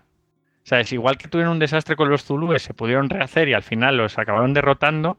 Con los Boer no es así, que incluso acabaron pues de, eh, matando al, pro- al propio general al cargo de, de acabar con su revuelta. Bueno, en, en este punto acaba la, la primera guerra Boer, también llamada la guerra de independencia del Transvaal. Pues eso, vuelve a resurgir otra república Boer. Ya tenemos dos, el Estado Libre de Orange y, y la de República de Sudáfrica, la, la South African Republic o República de Transvaal, como conocemos coloquialmente. Oye, pues no está, no está mal. Al final se salieron con la suya, pero claro, los, los sorprendieron. O sea que no, Exactamente. no está, no está mal. Claro, claro, para eso, eh, si quieres algún inciso y hablo un poco, pues claro, no sabía muy bien dónde comenzar a hablar del, del- del- digamos, del, del- de los ejércitos, o sea, dentro del ejército imperial británico como de los comandos Boer, eh, si en una guerra Boer o en la, segunda, en la primera guerra Boer o en la segunda, porque la segunda sí que se, digamos, tiene más importancia su organización y tal, pero bueno, si quieres podemos hablar un poco de cómo eran los Boer, o sea, de, de esa organización militar que tenían y por qué funcionaron tan bien. Me parece bien. Vale, pues eh, bueno, pues el- a los Boers les conocía la organización militar eh, que se conociera Comando. ¿A qué ese nombre te suena? El nombre de claro, que me, Comando. claro que me suena. Bueno, pues ese nombre te suena porque un tal Winston Churchill, que estuvo en esta guerra, en la Segunda Guerra Mundial, cuando, cuando Europa estaba invadida y se decidió hacer una guerra eh, asimétrica y una guerra a base de golpes de mano, eh, pensó en este nombre porque a los que ellos conoció que hacen este tipo de guerras se formaban en comandos. O sea, que el nombre de los comandos eh, británicos, o sea, ese nombre para las fuerzas especiales viene de los comandos Boer. Como curiosidad. Pero es una palabra de afrikaner, ¿no? Exactamente, o sea, eh, la palabra, hay una palabra británica que es command, que significa mando, pero la palabra comando, comando, eh, o sea, si tú le, te vas a historiografía británica, a los comandos se llama comando, como suena. Sí, sí, como, como la guerrilla y todo esto, ¿no? Exactamente, exactamente, como guerrilla. O sea, es otra palabra Y prestada. destructor y... O sea, Exacto, y, y- Winston Churchill lo hace a partir de su experiencia con los Boer, o sea, para que veamos cómo, cómo caló en, en lo que es la idiosincrasia británica este tipo de guerra, que en los siguientes 50 años todavía se acuerdan, se acuerdan de ellos. Bueno, los comandos Boer eh, no eran un ejército, o sea, no eran unidades militares, eran unidades de milicia. Y digamos que se formaban a partir de, ciertos líderes, o sea, ciertos líderes de la comunidad, pues las comunidades que solían congregarse a partir de, pues eso, de centros religiosos y demás, los líderes que, tenían más carisma, pues eh, eran, eh, digamos que eran nombrados por sus, sus conciudadanos como líderes del comando Boer, de esta, de esta fuerza de defensa. Eh, estos comandos tenían una forma de funcionar bastante particular, porque es que eran democráticos. Eso quiere decir que cuando se iniciaba una batalla, votaban si tenían que atacar o votaban la estrategia que tenían que llevar a cabo. Tú imagínate eso en un ejército regular, que todos los soldados tuvieran que votar. Pues eso, no sé si en la guerra civil se vieron casos de ese estilo, pero vamos, se, ha comentado siempre, vamos. y, no con un gran éxito. Claro, es que, es que, claro, eso es, una moneda de fracaso total, porque en cuanto hay alguna disensión, toda la estrategia, pues puedes tener un buen o un mal estratega. lo bueno es tener a un tío al mando que sepa la estrategia, pero claro, los Boer tuvieron la suerte de que en su idiosincrasia elegían como líderes a, digamos, a, miembros de su comunidad que eran muy buenos en lo suyo. O sea, eran tíos que sabían moverse muy bien en el territorio y sabían pues eh, llevar a cabo tácticas bastante buenas en ese aspecto. Entonces, mm, digamos que algunos comandos tuvieron más o menos éxito, pero en general hubo, comandos muy muy exitosos y bueno, existía esta democracia, pero vamos, eh, normalmente la, digamos el liderazgo mm, del, hombre al mando solía imponerse y, la gente pues le seguía y confiaba bastante en su en su criterio. De hecho, si perdía la confianza, prácticamente dejaba de ser líder del comando. O sea, que es una forma de funcionamiento, pues eso, muy arcaica, muy tradicional, no de un ejército regular, pero bueno, eh, es muy, muy curiosa. Bueno, eh, estos comandos Boer, eh, aparte de este funcionamiento, pues estaban dotados pues con, con, armamento. El armamento principalmente, pues eso era en la Primera Guerra Boer, hemos visto que eran fusiles monotiro como el Martin y Henry y demás, y otros fusiles pues que, que habían ido consiguiendo, fusiles de caza y demás. Y la Segunda Guerra Boer, lo que les vemos es con el Mauser. El Mauser 98 que prácticamente eh, a partir mm, de, ciertos factores y demás que por lo que eh, y República de digamos, llegaron a tratos sobre todo con, Portugal, pues empezaron a exportar a partir de Bahía de Lagoa y demás, pues donde llegaron pues trenes enteros cargados de este armamento y, que prácticamente era repartido a todos los bogues. Además de este fusil y algunos otros pues que llegaron en menor medida, también solían tener pues unas cananas, o sea, es muy, digamos, es este aspecto que se parece mucho a los revolucionarios mexicanos, con estas cananas cruzadas en el pecho y demás, donde llevaban aproximadamente unas 70 rondas de munición. Y uno de sus factores más, más importantes era el, caballo. Eh, los Boers eh, no tenían, digamos, la montura, la montura Boer, no es el típico caballo que conocemos en Europa. Ellos montaban un caballo que, que, se llama el pony basuto. Y el pony basuto parece ser que proviene pues, de algún caballo de las Islas Shetland o norteño y demás. Y, bueno, este caballo llegó a Sudáfrica con los primeros colonos. Y la ventaja que tenía sobre la caballería británica es que estos caballos, eh, pues por generaciones, al haber estado en Sudáfrica, se habían acostumbrado a comer el pasto sudafricano. Y por tanto, eh, los Boer podían prácticamente ser unidades autónomas. El caballo se alimentaba solo, y ellos eh, tenían un conocimiento del medio pues, que les permitía cazar y demás, por lo que sus, unidades podían tener una autonomía brutal. Y esta autonomía lo que hacía era un daño a los británicos tremendo, porque no podían pararlas. Em, y bueno, más o menos con, este, con esta configuración, o sea, me quiere decir que el resto de los caballos, por ejemplo, el de los británicos, tenían que llevar forraje para, ellos. sí, Ahora, ahora te comento un poco también lo de, los, británicos. O sea, simplemente decir que el tamaño estándar de un comando Boer eran entre 250 300 hombres, por lo que también pueden hacer pequeñas partidas, pues para conseguir algún víver o víveres y demás, o, o para atacar pequeños objetivos protegidos, dar golpes de mano. O sea, que estamos hablando de unidades muy, muy autónomas y muy muy bien preparadas y que conocían muy muy bien el terreno. O sea, Oye, pero 200 hombres no está mal, ¿eh? O sea, 200 hombres llegan a un sitio y lo toman. Exactamente. Claro, si no hay ninguna guarnición, o sea, y si van a un sitio con guarnición se van a otro, como son muy móviles, son unidades muy móviles. También decir que esta unidad de 200 hombres solía llevar 400 o 500 caballos, porque claro, eh, iban cambiando de pony dependiendo si uno se cansaba, pues cogían otro que estuviera fresco y demás. O sea, que, era pura movilidad. Estamos hablando ahí de una especie de, como Sí, sí, como, como los dragones de cuera que llevan varios caballos a la vez. Exactamente, sí, sí. O, los tíos estos, los, los mongoles y tal. Claro, claro, es una adaptación al medio tremenda. Claro, y, decías tú de los caballos británicos, vamos un poco con el ejército británico. Lo hemos visto en la Primera Guerra Boer, con sus fusiles Martin y Henry, eh, sí que estaban dotados de un tren de artillería excepcional, de hecho en el ejército británico era muy importante y claro, para tirar de ese tren de artillería y para sus unidades de caballería, lo has comentado tú, ¿qué pasa con los caballos británicos? Pues que los británicos tenían sus caballos de batalla, o sea, sus, típicos caballos de guerra, que eran criados en Reino Unido y que, y que digamos, en travesías eh, oceánicas llegaban a Sudáfrica y, claro, eh, eran caballos que, que, por ejemplo, el, digamos, las hierbas locales, pues no, las, no se las comían, o sea, tenían que ir, pues si una unidad de caballería se movía, tenía que ir detrás con toda la logística que les llevaba el pienso. O sea, tú dime qué, qué, autonomía podía tener esas unidades. O sea, no, ni de lejos se aproximaba la de los Boers.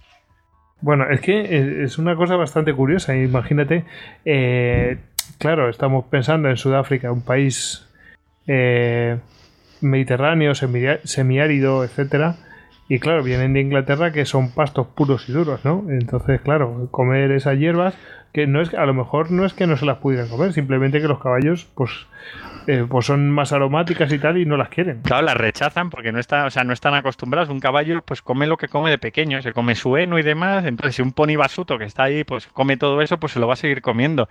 Sin embargo, un caballo británico, pues no. Además que que los caballos británicos tuvieron unas bajas terroríficas, o sea, tanto los que están destinados en artillería como en, como en las unidades de caballería, pues llegaron a, perder muchísimos caballos. era tremendo y sobre todo era debido al tipo de guerra Boer, porque estamos hablando de que, claro, si los Boers tenían estos comandos tan móviles, cuando tú querías acercar a una unidad Boer, a un comando Boer, se tenían que enviar, eh, pues eso, una batería de artillería, eh, pues eso, tirada por caballos, y es que llegaban a reventar a los caballos en las persecuciones. Y con las unidades de caballería pasaba exactamente lo mismo. O sea, unidades de caballería que perseguían a unidades Boer, pues que había un momento en que los caballos británicos no aguantaban más. Mientras que el pony basuto, por sus características, aguantaba muchísimo más. O sea, muy, muy curioso. O sea, aquí lo del, caballo en, en, las guerras de esta época es un factor muy, muy a tener en cuenta. Bueno, bueno, pues, claro, es que no había otro medio. Es como si ahora decimos, eh, tenía buena logística y tenía eh, repartían bien la jerrycan. Bueno, pues entonces no había eso. Entonces había si tenías un caballo adaptado o no. Exactamente. O sea que. Pero bueno, los británicos al final, como hemos dicho, eh, incluso pues eh, viendo que viendo cómo iban luchando los boes, acabaron por adaptarse y muchísimas de sus unidades de, de caballería colonial, esta infantería montada y demás que, que acompañaba a las unidades regulares del ejército, pues acaban pues eh, teniendo ponis basuto e incluso integrando a Boer renegados en sus unidades para dar caza a los comandos Boer. O sea, al final hay una adaptación por parte del Imperio Británico que costó muchísimo, porque costó, pero al final lo consiguieron y, acabaron adaptándose a ese tipo de guerra. Porque claro, en ese momento era el imperio más grande del mundo en su cenit y esa guerra la tenía que ganar o el imperio iba a sufrir mucho. Bueno, por lo menos no pecaron de soberbia en exceso. Pues se dieron cuenta de que, que sí, que mucho orgullo, mucho, mucha pompa, pero que hay que hacerlo de, determinada manera. Exactamente. Y bueno, más o menos así es un poco explicado eh, esto de los comandos Boer y, un poco el ejército regular británico y esa diferencia y esos puntos que tenía la guerra. Lo hemos visto en la Primera Guerra Boer de forma continua, como había un ejército que tenía que ceñirse a los caminos porque tenía su logística con sus carretas y, sabían qué caminos iban a utilizar y ahí los Boer los podían esperar y los podían masacrar. O sea, estaba, estaba bastante claro, pero bueno. Si quieres continuamos un poco con nuestra historia aquí de... Pues, pues sí, vamos a... Claro, porque llegan a hacer el tratado de paz, etcétera, ya hemos visto todas esas cosas, pero ¿y, y qué, ¿Qué es de la vía de los Boers después de esto? Porque ahora ya es paz y tranquilidad, que sí. Bueno, sí, paz y tranquilidad. Primero vino el gran vacile, porque después de lo que hemos visto, el amigo pues, eh, Kruger es invitado, eh, pues eso, después de la conferencia paz, donde incluso en el año 1883 va a Londres para intentar un poco configurar el tratado. Es posteriormente invitado a Holanda, pues digamos su, su nación hermana, donde es recibido prácticamente como un héroe. Eh, sigue su gira por países como Portugal, Francia, eh, Alemania. En Alemania, por ejemplo, recibido por el Kaiser y bueno, alabado por Bismarck. Tú imagínate esto eh, en las cancillerías británicas, el efecto que tiene. Está echando humo porque dice, estos capullos que nos han dado para el pelo y encima se están mofando por toda Europa o pasándoselo bien o lo que sea, eh, encima están con nuestros peores enemigos. Exactamente. Porque recordemos que están en, pleno, en pleno imperialismo. Exactamente, o sea, en, en esta época de, de, de, además rivalidades en la propia África, o sea, de, tenemos por ahí el incidente Fasoda muy cercano en el tiempo, o sea, en ese momento Gran Bretaña tenía como enemigos mortales tanto a Francia como a como Alemania, pues además de Rusia, el Imperio Austrohúngaro, claro, cuando llegaban los Boer, esa pequeña nación de colonos, de granjeros que les había dado tal soba en los morros, pues claro, eran recibidos como auténticos héroes. De hecho, se dan casos como, por ejemplo, cuando uno de los de los ministros eh, británicos visita París y hacen la, pues la típica, eh, pues el típico paseo entre las masas que se hacían en el, en el siglo eh, XIX, pues he recibido al grito de Vive le Boer, vive le Boer, vivan los Boer. Claro, al, al, al ministro británico eso no le hizo absolutamente ninguna gracia. Tony. Tampoco ayudaba a la reconciliación entre británicos y boers el hecho de que eh, a partir de entonces cada año se celebraba el día de Mayuba ante las narices de los ingleses, lo cual pues hombre, mucha mucha gracia no les debía hacer. Claro, es que era, claro, era, porque claro, para los Boer había sido como después de la batalla de los River, había sido lo más grande que habían hecho. Habían derrotado a la nación que nadie había derrotado, a la nación invicta de Waterloo, a los amos del mundo. O sea, había sido sí, un sí. hecho brutal. Por cierto, mmm, todo esto con una nación que es joven, es decir, que se tiene que recrear en todas estas cosas. Obviamente. Claro, claro, se estaba creando su mitología. Pero claro, las demás naciones que tenían a, a, Inglaterra una tirria brutal, pues también se estaban recreando. Y eso los ingleses, pues, vamos, escozor, no, lo siguiente les estaba causando. Pero bueno, viendo, viendo después de todo este, este holgorio que había alrededor de, de la derrota de Inglaterra, tenemos que volver a, a la realidad. Y bueno, eh, estamos en Sudáfrica, eh, digamos que ha llegado ya una paz relativa. Y bueno, volvemos un poquito atrás en el tiempo. Hemos recordado que esta guerra acaba en el año 1881 y nos vamos a ir al año 1874. Recuerdo que tú preguntabas, oye, que si al Estado Libre de Orange le habían dejado tranquilo, ¿no? Sí. Bueno, pues eh, vamos un poquito atrás en el tiempo. Eh, estamos en Transorangia, o sea, en el norte de Orange. Eh, tenemos que ponernos en una pequeña granja con los niños y tal, que de pronto, pues eso, jugando en la tierra, pues uno saca una piedra, una piedra bastante bonita. Eh, esa piedra, pues la van regalando de mano en mano, de mano en mano. Y claro, una piedra preciosa, cuando, cuando de pronto pues llega a un, a un geólogo y aquello era un diamante de, de 21 quilates. Un, un, diamante llamado Eureka. Eh, en Sudáfrica se empiezan a encontrar diamantes. Concretamente, en, en, más al norte del río Orange, eh, se construiría la futura ciudad de Kimberley. Claro, eh, fíjate el tipo de riquezas que nos estamos encontrando. ¿Qué hacen los británicos? Estamos en territorio, en teoría, Boer. O sea, había granjas Boer, había un, un pequeño estado Boer, pues cogen tranquilamente, se lo anexionan, creen el protectorado de Griqualand, porque allá había una tribu que eran los Griqua, y acaban eh, integrándolo en la colonia del Cabo. O sea, otra de, sus míticas jugadas. Y se funda la, la ciudad de, de Kimberley y bueno, alrededor de esta ciudad eh, aparece una figura, una figura de uno de estos hombres que merecería un podcast eh, para él solo. Yo aquí invito a nuestros amigos de la Tortulia que les encanta hacer podcast de estos personajes, que le deberían hacer uno. Y es el amigo sí. Cecil, Cecil Rhodes. Grande. Cecil, un grande. Cecil Rhodes, que, que, la primera vez que va a Sudáfrica es por prescripción médica, porque decían que necesitaba aires más secos y, y demás pues llega, llega pues esto a, Sudáfrica y bueno, participa, digamos, de, de lo que fue la, la, fiebre de los diamantes. Y acaba creando una, una compañía, la compañía de Bears Company, que llegó a tener el 90% del tráfico mundial de, diamantes. Y claro, eh, cuando ocurre esto, pues empieza a, amasar unas riquezas enormes. Dice que llegó a ser el hombre más rico del mundo. ¿Y qué es lo que hace con esta riqueza? O sea, Rhodes, aparte de, ser, pues es un empresario y un tío que, pues eso, que, buscaba el dinero, también tenía un instinto político y digamos que era un imperialista de los grandes. O sea, un un tío que, que, sabía, que sabía lo que quería. Él quería un imperio británico en toda África. Y él buscaba, pues, digamos, el, el mítico eje, el Cairo-El Cabo, donde todos los territorios alrededor de una línea férrea fueran británicos y donde hubiera un comercio y una paz británica en toda, en toda África.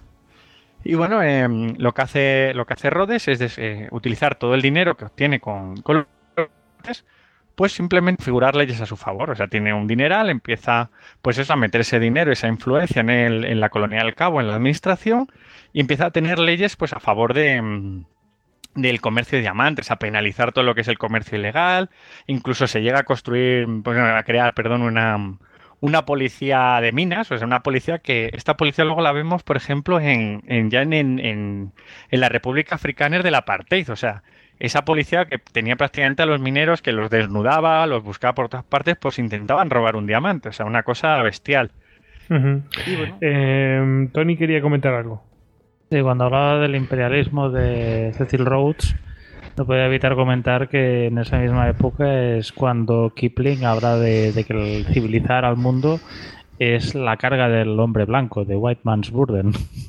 Claro, claro, es que fíjate en qué época estamos, ¿eh, Tony? O sea, era el imperialismo máximo, o sea, es ese mundo británico, o sea, donde se ven con prácticamente como, como que tiene una misión civilizadora de que los pueblos de las tierras le, le deben pleitesía y bueno, y no se lanzan a, a, conquistar Estados Unidos de nuevo porque les da pereza, ¿eh? pero bueno.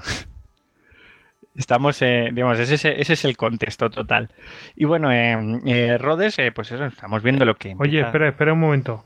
Eh, la guerra. Em, eh, ¿Cómo se llama? Em, la de Estados Unidos y México. Esta es la. Sí, la de. La, la... Sí, que, que, la tratamos el año pasado en el último Histocast. ¿Esa de qué fecha es? Es de 1836, me suena. ¿No era 47? A mí me suena bueno, pues por esas fechas, ¿no? Ahora lo, ahora lo miramos, pero es que me, me recordado un poco lo que has dicho en, a lo del destino manifiesto. Sí, sí, o sea. Es que además es eso, o sea, es ese espíritu de, de decir, o sea, de, de, Rhodes. Además, cuando lleguen las riquezas, claro, eh, empieza a llegar muchísima población británica a la zona y, demás. Bueno, hay una figura en, en, el Cabo, Rhodes, Cecil Rhodes, que incluso eh, llega a conquistar lo que es el, eh, la zona de, de, Zimbabue y demás, y Zambia, que, que, acaba llamando Rhodesia, que fue un país que estuvo hasta los años 80 ahí el solo autoindependizado de Estados Unidos y peleándose contra todo Dios. O sea, estas anomalías africanas que surgen de vez en cuando. Y bueno, eh, pues eso, conquista este país para más gloria, para intentar, pues eso, construir ese sueño que tenía, ese eje el Cairo-el Cabo y bueno, eh, acaba pues siendo nombrado eh, pues eso, eh, máximo representante de, la administración de, del Cabo. O sea que al final hace una carrera eh, como empresario y como político. Y bueno, ahí tenemos esa figura, la dejamos aparcada, ya hemos visto año 1874, se le quitan un cachito de estado de Orange, lo convierten en el protectorado de Griqualand, que acaba siendo el, eh, parte de la colonia del Cabo. O sea que todavía, digamos que, que más territorios a, a los Boers. Y bueno, nos vamos otra vez, en la, eh, digamos, en la secuencia de años en las que estábamos, en la que estamos anteriormente.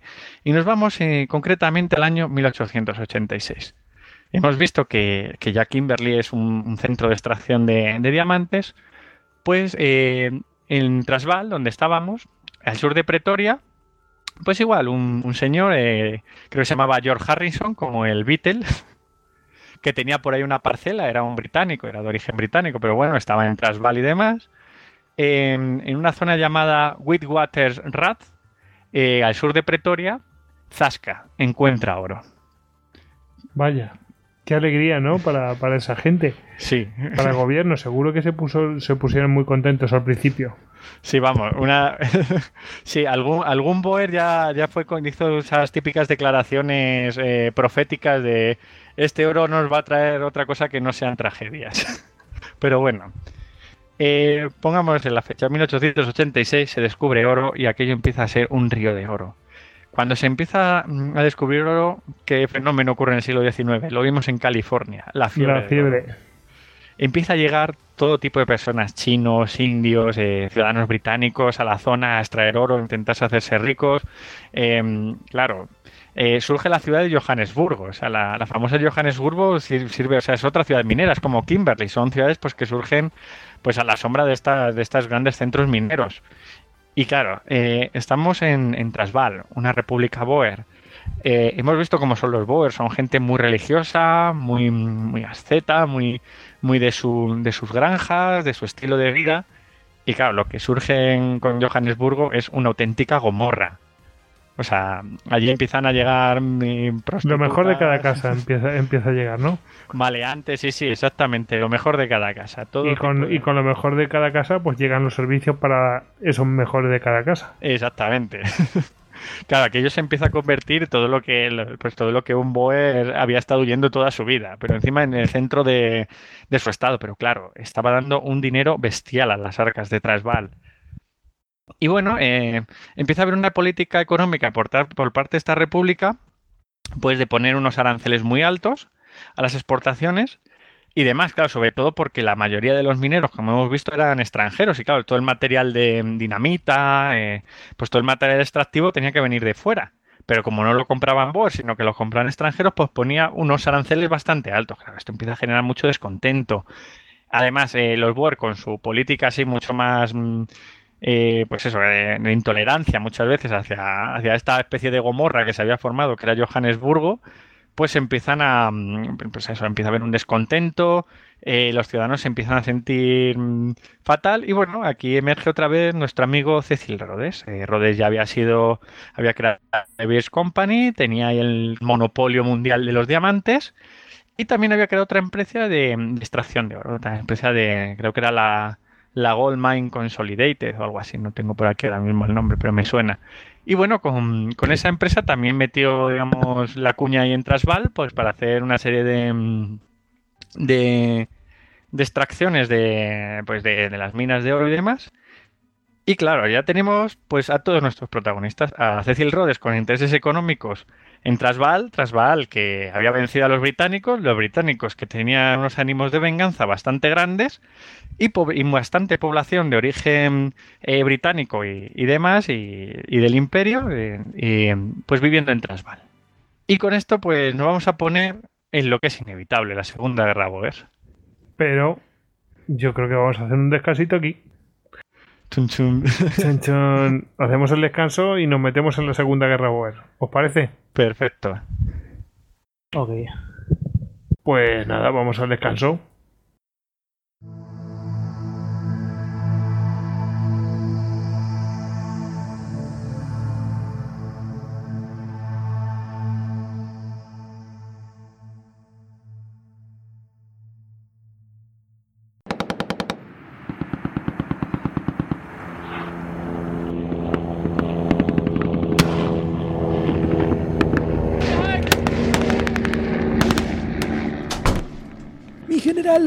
Desastre. Han destruido nuestras posiciones defensivas y debemos reorganizar la línea de ataque. Si hacemos una aproximación a los clásicos, Sun Tzu en el arte de la guerra decía... Los espeltos en defensa se esconden en las profundidades de la tierra.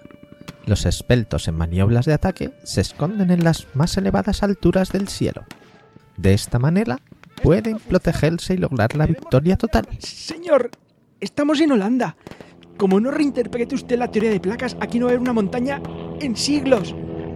Ah, montañas. Claro, maldita sea, mete. Póngame algún programa de Histocast, con grandes victorias militares. ¡Histocast!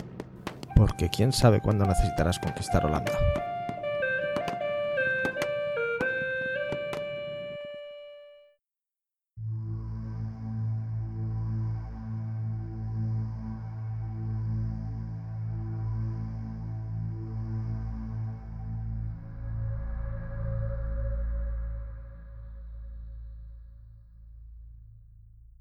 Bueno, ya estamos de vuelta de este descanso y nos vamos a meter en lo que obviamente ya se ve venir, que es la Segunda Guerra Boer. Bueno, David, eh, ¿por dónde empezamos con esta Segunda Guerra Boer? Pues vamos a empezar un poco con lo que fueron las causas directas, porque hemos hablado un poco de la situación general, de, digamos, de ese hallazgo de riquezas en Transvaal, de la figura de Cecil Rhodes con sus compañías mineras, los intereses británicos en, en las repúblicas Boer y demás. Pero claro, para llegar a una guerra se necesitan unas casas mayores y yo creo que vamos a empezar un poco explicándolas. Y bueno, eh, hablábamos de eso, de, ciudades como que habían surgido en, en, Transvaal, como puede ser Johannesburgo, alrededor pues de, este, de esta potencia, ese descubrimiento de oro. Y claro, con la llegada de, bueno, con, el, con la fiebre del oro que consecuente, empieza a llegar gran cantidad de, mineros. Muchos de ellos son súbditos británicos. Lo que ocurre en Transvaal eh, es que esta población que llega, que son extranjeros, digamos que son una población de, de segunda clase. Los Boer los llaman Uitlander, que viene a ser algo así, pues eso, como extranjero, forastero. Y claro, en la República Boer, para tener una representación parlamentaria, había unas medidas draconianas. O sea, se- prácticamente tenías que llevar viviendo allí más de 20 años. Tenías, mm, por ejemplo, los católicos y los judíos no tienen ninguna posibilidad, por no decir ya de la población eh, de origen africana, o sea, los, digamos, los, los negros y demás. Y claro, eh, esto pues hacía que muy muy pocos de los, de los mineros que llegaban a, a Transvaal pues pudieran tener posibilidades de representación parlamentaria, creaba un malestar general. Eh, tenemos, pues como hemos dicho, la figura de Cecil Rhodes. Rhodes tenía unos intereses mineros enormes en, en, Johannesburgo, en, en.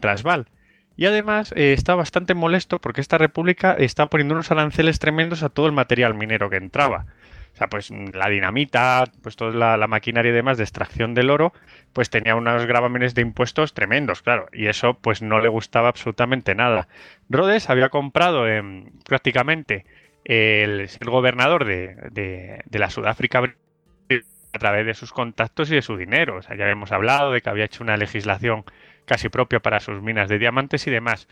Y claro, eh, viendo esta influencia, pues decide hacer lo mismo en, en. ¿Y cómo lo hace? Pues aquí aparece una figura muy cercana mm, a, a Rhodes. Es concretamente Leander Jameson. Jameson era un doctor, pues imagínate un doctor en Sudáfrica, o sea, una persona pues con bastante prestigio. También era prácticamente la mano derecha de, de Rhodes y, ostentaba pues el cargo de algunas de sus empresas. Y empieza a ser un poco el que lleva la voz cantante todas aquellas demandas de los, de los Uitlanders, de la población británica de Johannesburgo. Y bueno, eh, digamos que empieza a realizar con, con la ayuda de Rhodes una conspiración. Pretende que haya un levantamiento en Johannesburgo por parte de la población británica y que, eh, digamos, que sea socorrido por él desde el norte, desde lo que sería eh, la actual Botswana, pues una colonia británica, y desde el sur, eh, pues cuando ya digamos que fuera inevitable el enfrentamiento, será apoyado por el propio Rhodes con las tropas coloniales. O sea, digamos que era una jugada bastante arriesgada y en ningún momento pues apoyada por lo que sería el, el gobierno metropolitano de, de Gran Bretaña. Y bueno, es así como el 29 de diciembre de 1895, el amigo Jameson, pues con aproximadamente unos 600 hombres, parte a, a liberar Johannesburgo. Pues ya está, con 600 hombres toma una ciudad. Sí, sí, pero claro, eh, eh, digamos que antes de, de intentar asaltar Johannesburgo, incluso fue avisado por el propio Rhodes de, que no lo hiciera, porque es que no había eh, ni por asomo ninguna posibilidad de apoyo por parte de, de la reina. O sea, era, digamos, una, una aventura propia bajo responsabilidad propia, pero Jameson pues se emperró en hacerla y tiró a, a por ello. Los Boer conocían de antemano este, digamos que estaba tan chapuceramente preparada que conocían de antemano esta maniobra. Y bueno, pues se encargó una serie de comandos que los interceptaran. Estos comandos Boer, pues aproximadamente eh, interceptaron a Jameson y a los suyos, los rodearon y los rindieron. Claro, eh, llegan a Johannesburgo. En Johannesburgo no se había producido la, la revuelta que ellos pretendían. Y bueno, eh, la situación, pues humillante totalmente para Jameson, porque Jameson era un hombre que era el segundo de a bordo de, de Rhodes, o sea que implicaba directamente a la autoridad británica de, de la colonia del Cabo. O sea que realmente aquello era un escándalo de carácter político. De hecho, obligó a, a Rhodes a dimitir de su cargo. Vamos, bueno. digamos de internacional, vamos. Sí, bueno, internacional a unos niveles también brutales, porque es que el propio Jameson llevaba una carta eh, donde indicaba, pues eh, que, mo- vamos, digamos que era la carta que iba a leer una vez hubiera conquistado Johannesburgo, donde se daba importancia a sí mismo y al gran acto que había hecho.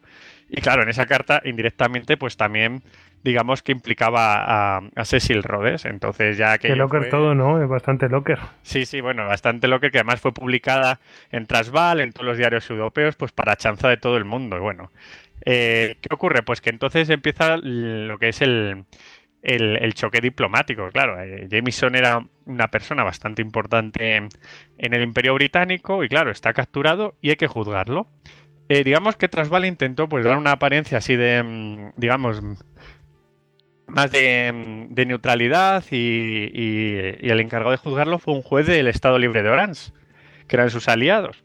Y bueno, eh, al final, pues eso, lo típico, por alta traición y demás, lo condenan a muerte, se intenta pues que Jameson y sus hombres sean ejecutados en aquel mítica, aquella mítica viga que, aquella mítica viga Sí, que sí. anteriormente de... Sí, en, en donde colgaron a aquellos africanos. Exactamente, pues se la habían llevado hasta allí estaba ahora en Transvaal y estaba ahí preparada para su venganza. Pero bueno, al final, por intercesión de, de la reina Victoria ante Kruger, que era el, el presidente de la República de Transvaal, pues se decidió liberar a Jameson y llevarlo a Gran Bretaña y que fuera, pues, eh, por la legislación británica. Pero bueno, al final aquello se perdió en una comisión de investigación del Parlamento y bueno, se diluyó el caso. Pero bueno, ya digamos que la confianza entre la República de Transvaal y el Imperio Británico había sido mm, eh, bastante, pues había sido totalmente herida. Y aparte de- del rey de, del rey de Jameson, que no dejó de ser una vergüenza para, para el Imperio Británico, hay que decir que cuando Jameson fue capturado, eh, aparte de la chanza por parte de los demás países europeos, eh, parece ser que el Kaiser Guillermo de Alemania no se le ocurre otra cosa que mandar un telegrama animando claramente a los Boer y, y exaltando sus cualidades militares por la hazaña. Claro, en ese momento los, los alemanes estaban en el sur de África, estaban en Namibia. Y era una potencia bastante peligrosa. Namibia es al lado, ¿eh? Exactamente. Namibia es pegado, pegado. Exactamente. Y claro, eh, era una potencia que estaba empezando a preocupar bastante a los británicos. Y teniendo a los Boer que tenían cierta hostilidad a los británicos y a los alemanes no les gusta nada. O sea, ya empiezan a ver, ¿os acordáis de lo- digamos, del Tratado de Paz de la Primera Guerra Boer? De, mm, de que no hubiera influencia de otras potencias extranjeras. Sí. Pues eh, claro, aquí es lo que se agarran bastante los británicos, que realmente otras potencias empiezan a servirse de los Boer pues para intentar influir en el, en el sur de África. Recordemos que, que- que la República de Transvaal no era absolutamente independiente ni nada de esto, porque eh, vamos a ver, mm, habían dicho que los británicos los iban a representar eh, de cara al mundo, ¿no? Entonces venía a ser como una especie de, no sé si protectorado, pero algo parecido. Sí, o sea, tenía una figura muy peculiar, porque sí que era una república independiente, pero digamos asociada al imperio británico. Bueno, total, que después de este incidente, que fue en el año... Espera que creo que Tony quiere intervenir. Eso indicar que lo que he leído de, este incidente siempre ponen énfasis en que Jameson no hizo un Gordon, no murió al pie del cañón, como Gordon en Khartoum. Pero desde luego, si hubiera muerto allí ahorcado eh, ahí en la capital del Transvaal, hubiera sido épico, casus belli, vamos, inventado por Dickens. Sí, sí, además que es muy clásico. Ese es la muerte típica de- del Imperio Británico. O sea, como, como Coley hizo en, Ma- en Mayuba. O sea, eso le salvó realmente pues de- del escarnio público. O sea, haber muerto al final a, a la caza de sus hombres, pues digamos que salvó su honor. Sí, sí. Exactamente. el martirio suele salvar la incompetencia. Exactamente. acusado de ser mártir te salva de acusaciones de incompetencia.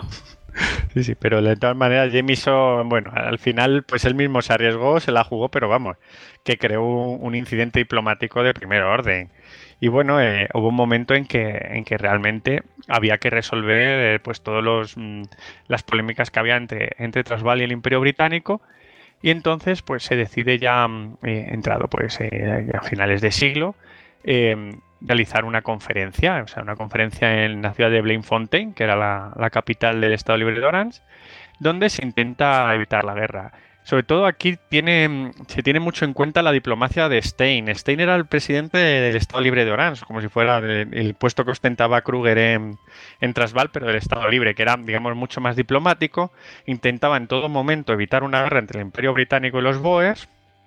Y bueno, eh, estuvo maniobrando, intentándolo, pero, pero era imposible. O sea, eh, tanto Transvaal y, el Imperio Británico estaban decididos, cada uno pues por sus, mm, pues por sus razones, ir a la guerra.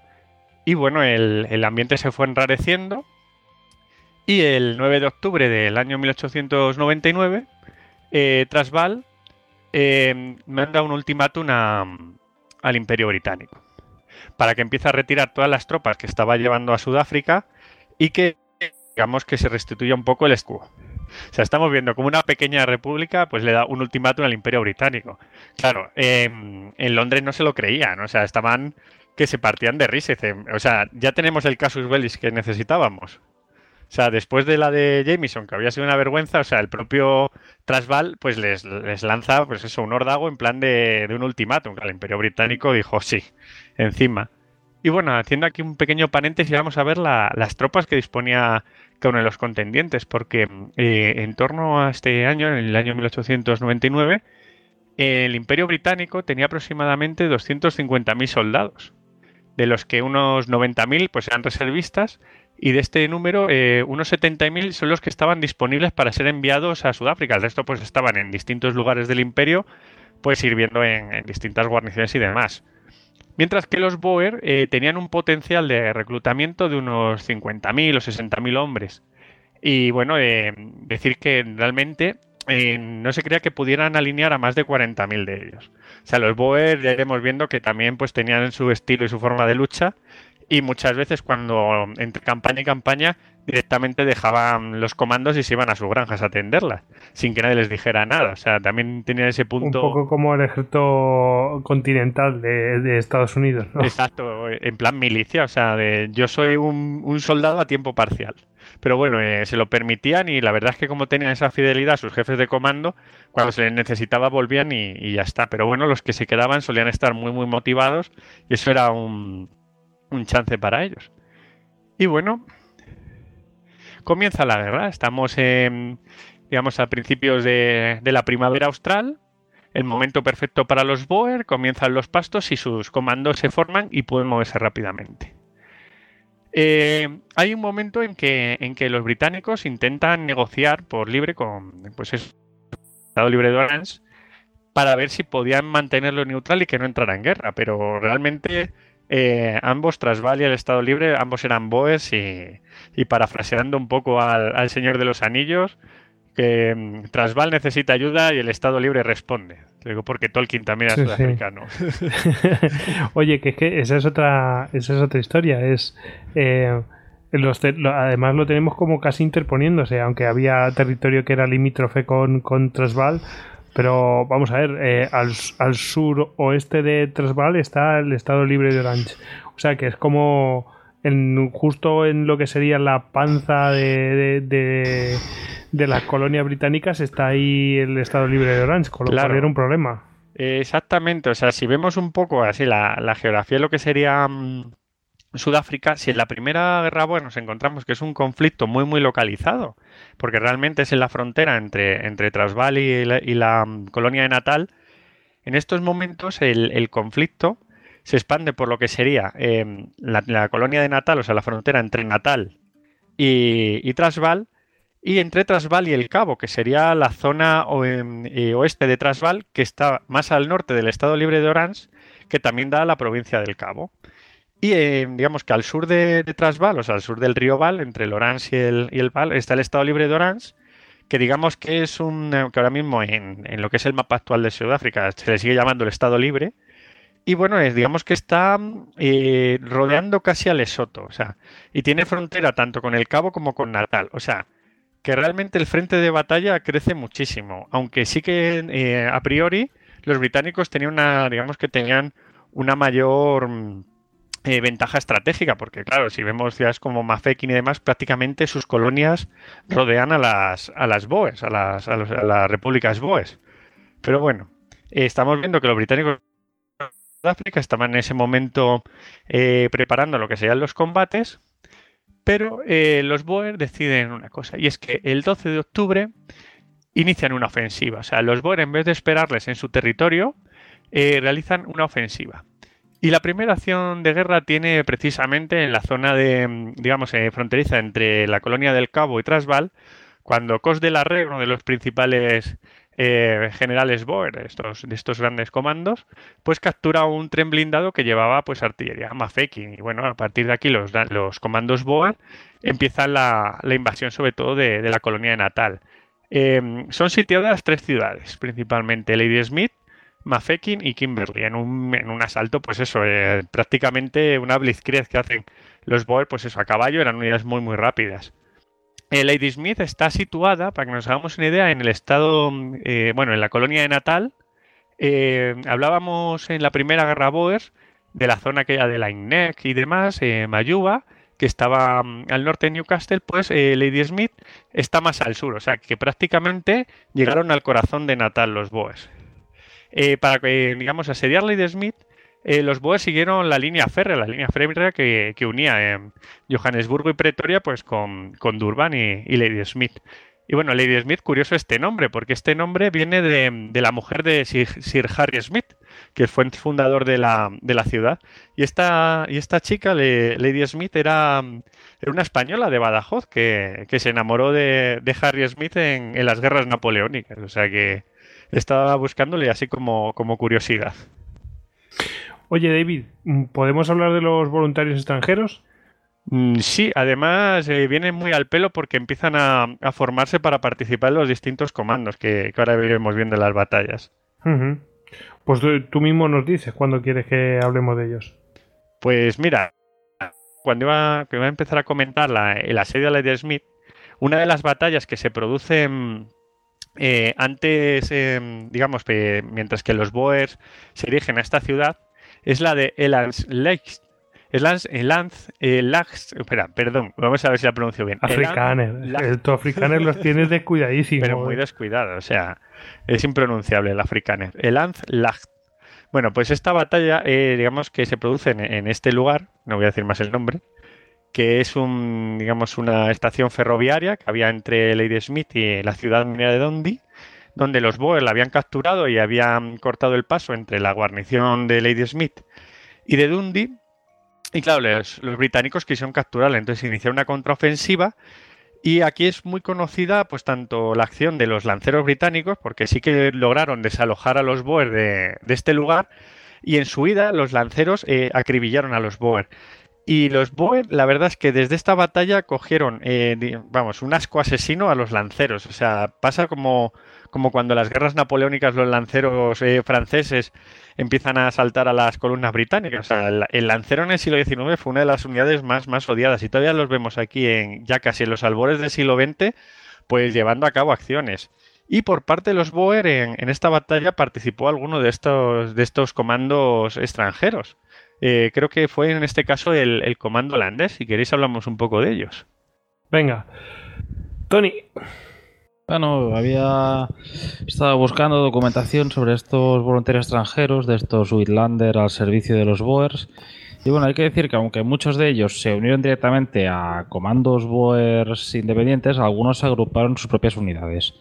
Claro, normalmente estos grupos eran formados por las nacionalidades que tenían más hostilidad al Imperio Británico. ¿Que ¿Cuáles podrían ser? Pues creo que la lista sería más corta si habláramos de las que no son hostiles al Imperio Británico. sí, muy bien. Eh, en este caso, por lo visto, una de las primeras unidades formadas era un comando alemán. Eh, la mayor parte montado, con 500 fusiles Mauser, bandoleras y 50.000 balas y munición a su disposición. Que por lo visto estaba mandado por un veterano de la guerra franco- franco-prusiana de 1870, el mayor Richard Albrecht. Hablaba de dividir el cuerpo holandés. Sí, el cuerpo holandés, hay un cuerpo holandés de 450 hombres, de ellos 50 montados a caballo en los cuales eh, el oficial al mando era Johannes Petru de Grange Lombard, un veterano de las guerras Basuto y de la primera guerra Boer, y que tenía el- al hermano de un famoso, concretamente se llamaba Cor van Gogh, que como podréis haber adivinado es el hermano de Vincent van Gogh. ¿De verdad, de verdad? Mm, Sí, eh, por lo visto, según mis fuentes, sí. No comenta su destino, pero bueno, por lo visto tomó armas al lado Boer. Entonces, bueno, otro pueblo que le tenía cierta tirria a los británicos, pues eran los irlandeses. No diremos que sin razón. Y se forma concretamente una primera brigada irlandesa comandada por John Fillmore Blake, que era un graduado de la promoción de 1880 de West Point, que había servido en las guerras Apache, comandando a exploradores navajos. Y que después de dejar el ejército, pues por lo visto se había metido en el negocio de los ferrocarriles, había entrado en bancarrota y bueno, cuando hubo todo este tema del oro, pues se fue a Sudáfrica. También por lo visto se forma una segunda brigada con un australiano de origen irlandés llamado Arthur Lynch. Pero que bueno, aunque esta unidad era, ya dijera irlandesa, eh, era abierta a cualquier voluntario que se quisiera unir, que muchas veces era lo que sobraba de otras unidades, lo que era rechazado por otras unidades. Que bueno, pues a los nombres grandilocuentes de cuerpos, brigadas y tal, pues en este caso, por ejemplo, la segunda brigada irlandesa no tiene, no cuenta con más de 150 tropas. Entonces, por el lado americano se forma una unidad curiosa, pues una unidad de exploradores de, formada por 30 soldados y comandada por un veterano de la caballería norteamericana llamado John Heysel, donde por lo visto destacaba eh, un personaje curioso que era James King, conocido como Dinamita Dick King, nacido en Pensilvania, que bueno, pues como el nombre indica, pues era un especialista en temas de explosivos. Y había un personaje bastante misterioso que se llamaba el Capitán X, que se decía que había sido el agregado militar norteamericano en la Exposición Mundial de París. Otro pueblo que también colabora en la lucha de los Boers, pues bueno, es la comunidad judía que había por allí. Eh, se estima que al final unos 198 judíos eh, lucharon del lado de los Boers. Evidentemente, pues bueno, dentro de una Europa que hasta ese momento ha estado bastante tranquila y así, pues bueno, hay muchos voluntarios europeos que deciden probar fortuna y mirar de apoyar a los Boers. Y uno de los más curiosos es un francés, se llama Georges de Villebois Morel, que bueno, nació en 1847 y pasa realmente pues, una vida bastante novelesca al servicio del ejército francés. Lucha en Indochina, luchará en Argelia, estará un tiempo en la Legión extranjera francesa y en 1898 crea la Unión de Sociétés Regimentes, una organización de antiguos soldados que está ascendida por toda Francia y también, por lo visto, colaborará bastante con la Action Française que era un grupo de derecha conservadora bastante extrema. Y bueno, es bastante conocido su papel en el caso Dreyfus y también, pues bueno, cómo cayó en declive pues cuando en la Segunda Guerra Mundial se alinea con la Francia de Vichy. Y ese hombre, pues hasta dice, deja una frase que dice, uno ya no lucha en Francia, por lo que dejé el ejército. Uno lucha en cualquier otro lugar contra Inglaterra, el enemigo hereditario de Francia y yo levanto mi espada contra ella. Y aunque empieza a montar, por lo visto, un banderín de enganche de tropas francesas y así, eh, al final se forma un cuerpo francés, pero con una cifra de 42 soldados, o sea, dos pelotones de infantería montada prácticamente. ¿Cómo, cómo 42 soldados? Sí. Aunque por lo visto estaban montando, mirando de montar logística, de traer soldados franceses, veteranos de la Legión, para mirar de luchar por la causa Boer y fastidiar a los británicos. Pero claro, el gobierno francés, que tenía aún muy vivo el tema de Fashoda y así, eh, puso todas las trabas posibles, habidas y por haber. Entonces entramos en uno de mis, evidentemente, cuerpos favoritos, que es el cuerpo italiano, también conocido como Legión Italiana o Legión Latina, que está comandada por el capitán Camilo Ricciardi. Ricciardi, que era todo un, se podría decir que era un personajazo de la época, que había luchado en la campaña de Abisinia, había sobrevivido a la batalla de Adwa de 1896, que Adwa es para Italia lo que el desastre de Anual fue para España, o sea, gran debacle colonial, y que por lo visto también había servido como mercenario con Aguinaldo en las Filipinas, luchando contra España. Y hay que decir que, bueno, es curioso porque una de sus acciones más famosas de esta legión italiana, pues es una emboscada contra un ferrocarril allí en Sudáfrica, donde entre varios prisioneros, pues toman a un corresponsal de guerra llamado Winston Churchill.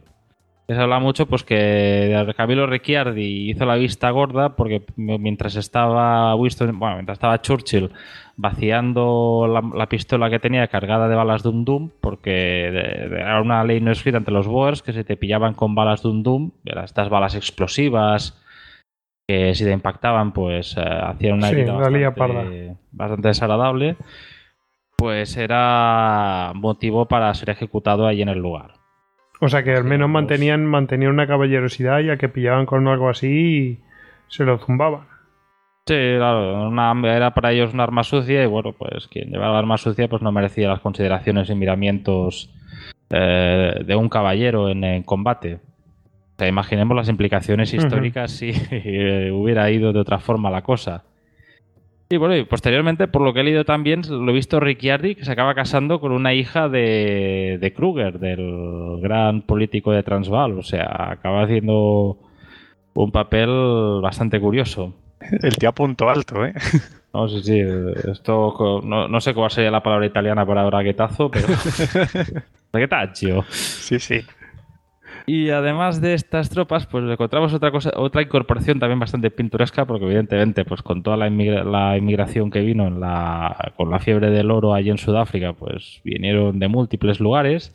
Y es una brigada rusa, eh, una brigada rusa comandada por Alex Ganetsky, aunque esto de rusa, pues se podría poner entre comillas, pues por lo visto solo un tercio de la brigada eran rusos y el resto pues era gente rechazada en otros comandos y que contaba con un personaje muy curioso que era el príncipe Bagration Mujransky, que por lo visto era un cosaco y descendiente pues, del famoso general Bagration de la guerra patriótica de 1812 en Rusia contra Napoleón. Y también contaba con un coronel de los antiguos granaderos a caballo de la Guardia Imperial, el coronel Eugeni Yakovlevich Maximov. Y bueno, además de estas unidades, pues hay que decir que los alemanes posteriormente crean un segundo comando, el Virstate Deutsche Korps Freikorps, eh, de unos 228 hombres, y también aparece un cuerpo escandinavo o legión escandinava de 112 tropas. Y bueno, hay que decir que bueno, esfuerzos de Villeboas eh, al final se optará por bastantes de estos grupos mirar de reunirlos en una llamada Legión Europea, de unos 500, entre 500 y 600 tropas. Y bueno, posteriormente en unas operaciones, ya cuando entremos en la fase de guerrillas de los Boers, eh, acabará siendo emboscada por una fuerza británica y el propio Villeboas eh, verá su deseo cumplido de caer en combate cuando una, una esquirla de metralla de un proyectil de artillería le alcanza la cabeza. Y bueno, con esta con la muerte de Villeboas, la, esta legión europea pasa al mando del general de la RAI, del que posteriormente seguramente hablaremos. Mientras que, bueno, los comandos eh, irlandeses, americanos y rusos van haciendo la guerra por su lado. Pero bueno, aquí prácticamente, pues como veremos, son números muy minoritarios. Las estadísticas, ya ves, aunque hablemos de brigadas y así, son denominaciones grandilocuentes para hablar de fuerzas que pueden ser tamaño compañía o de dos compañías, no mucho más. Poquito, ¿eh? Pero bueno, mm, eh, poco... salvando las distancias quizá las brigadas internacionales de la época. Sí, sí, te iba a decir, pero, pero eh, quiero decir poco, pero, pero claro, mm, queda, queda ahí marcado, ¿no? Porque dice la gente se, se alistaba a, la guerra contra los ingleses. me he acordado que por lo visto el segundo Freikorps alemán, bueno, el segundo cuerpo alemán, por lo visto lo mandaba un capitán Fritz Wall, que era un anarquista comprometido con machacar al imperialismo allí donde fue. O sea, es que son un príncipe Bagration luchando con un anarquista al mismo bando, deja de ser un poco... Sí, curioso. Curioso cuanto menos. Sí, sí, pero es que era todo por, vamos, es que era el club de fan del Imperio Británico, lo que se unió allí prácticamente. Solo faltaban los chinos. Sí, sí. pues, se hicieron muchos enemigos, también hay que decirlo.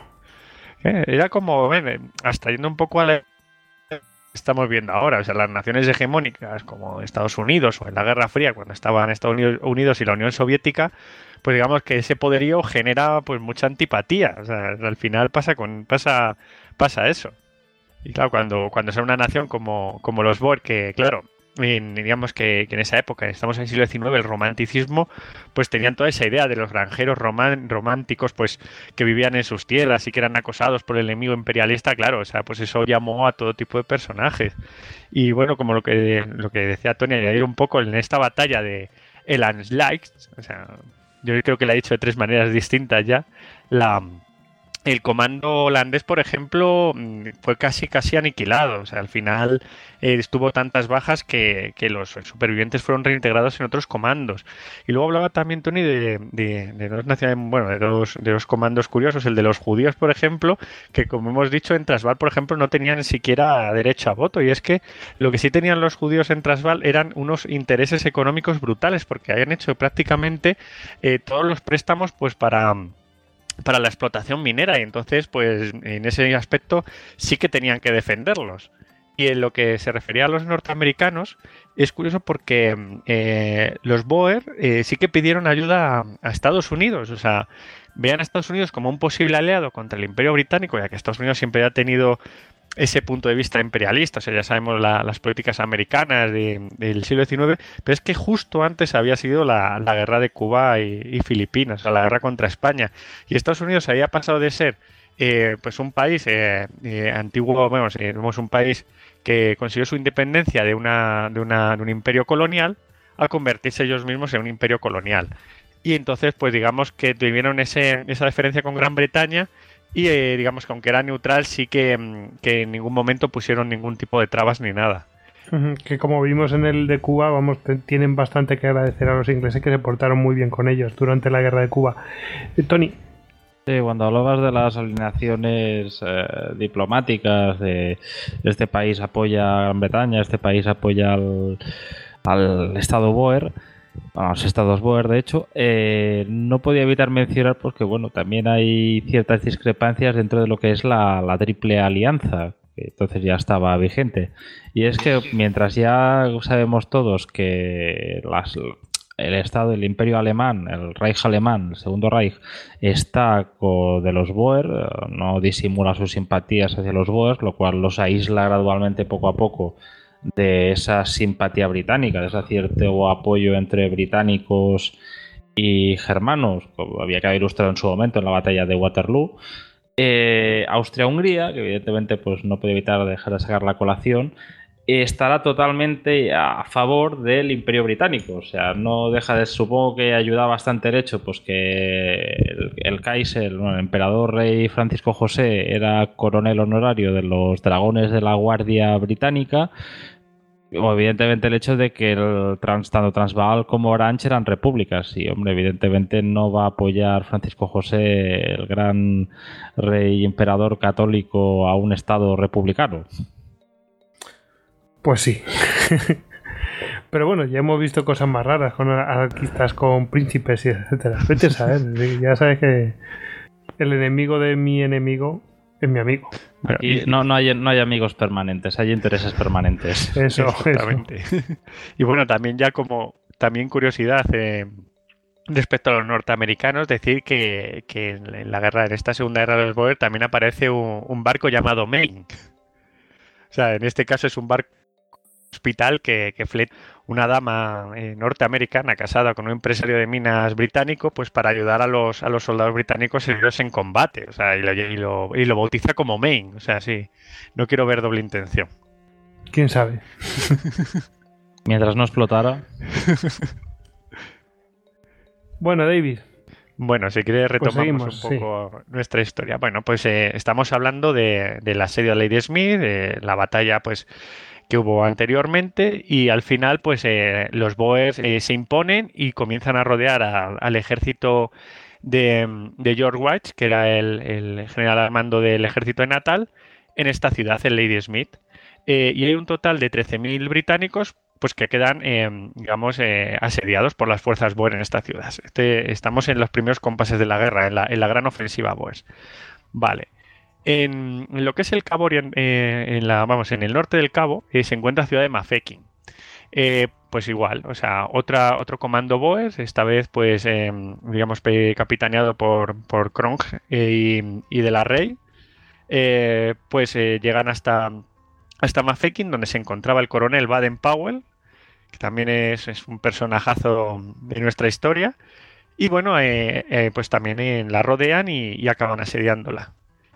Y todavía atacan más, o sea, porque siguen dirigiéndose hacia el sur, los británicos son incapaces de reaccionar a tiempo y acaban eh, asediando la ciudad de Kimberley. Kimberley hablamos eh, hablado que es la, la ciudad de los diamantes. Y bueno, en, Kimberley...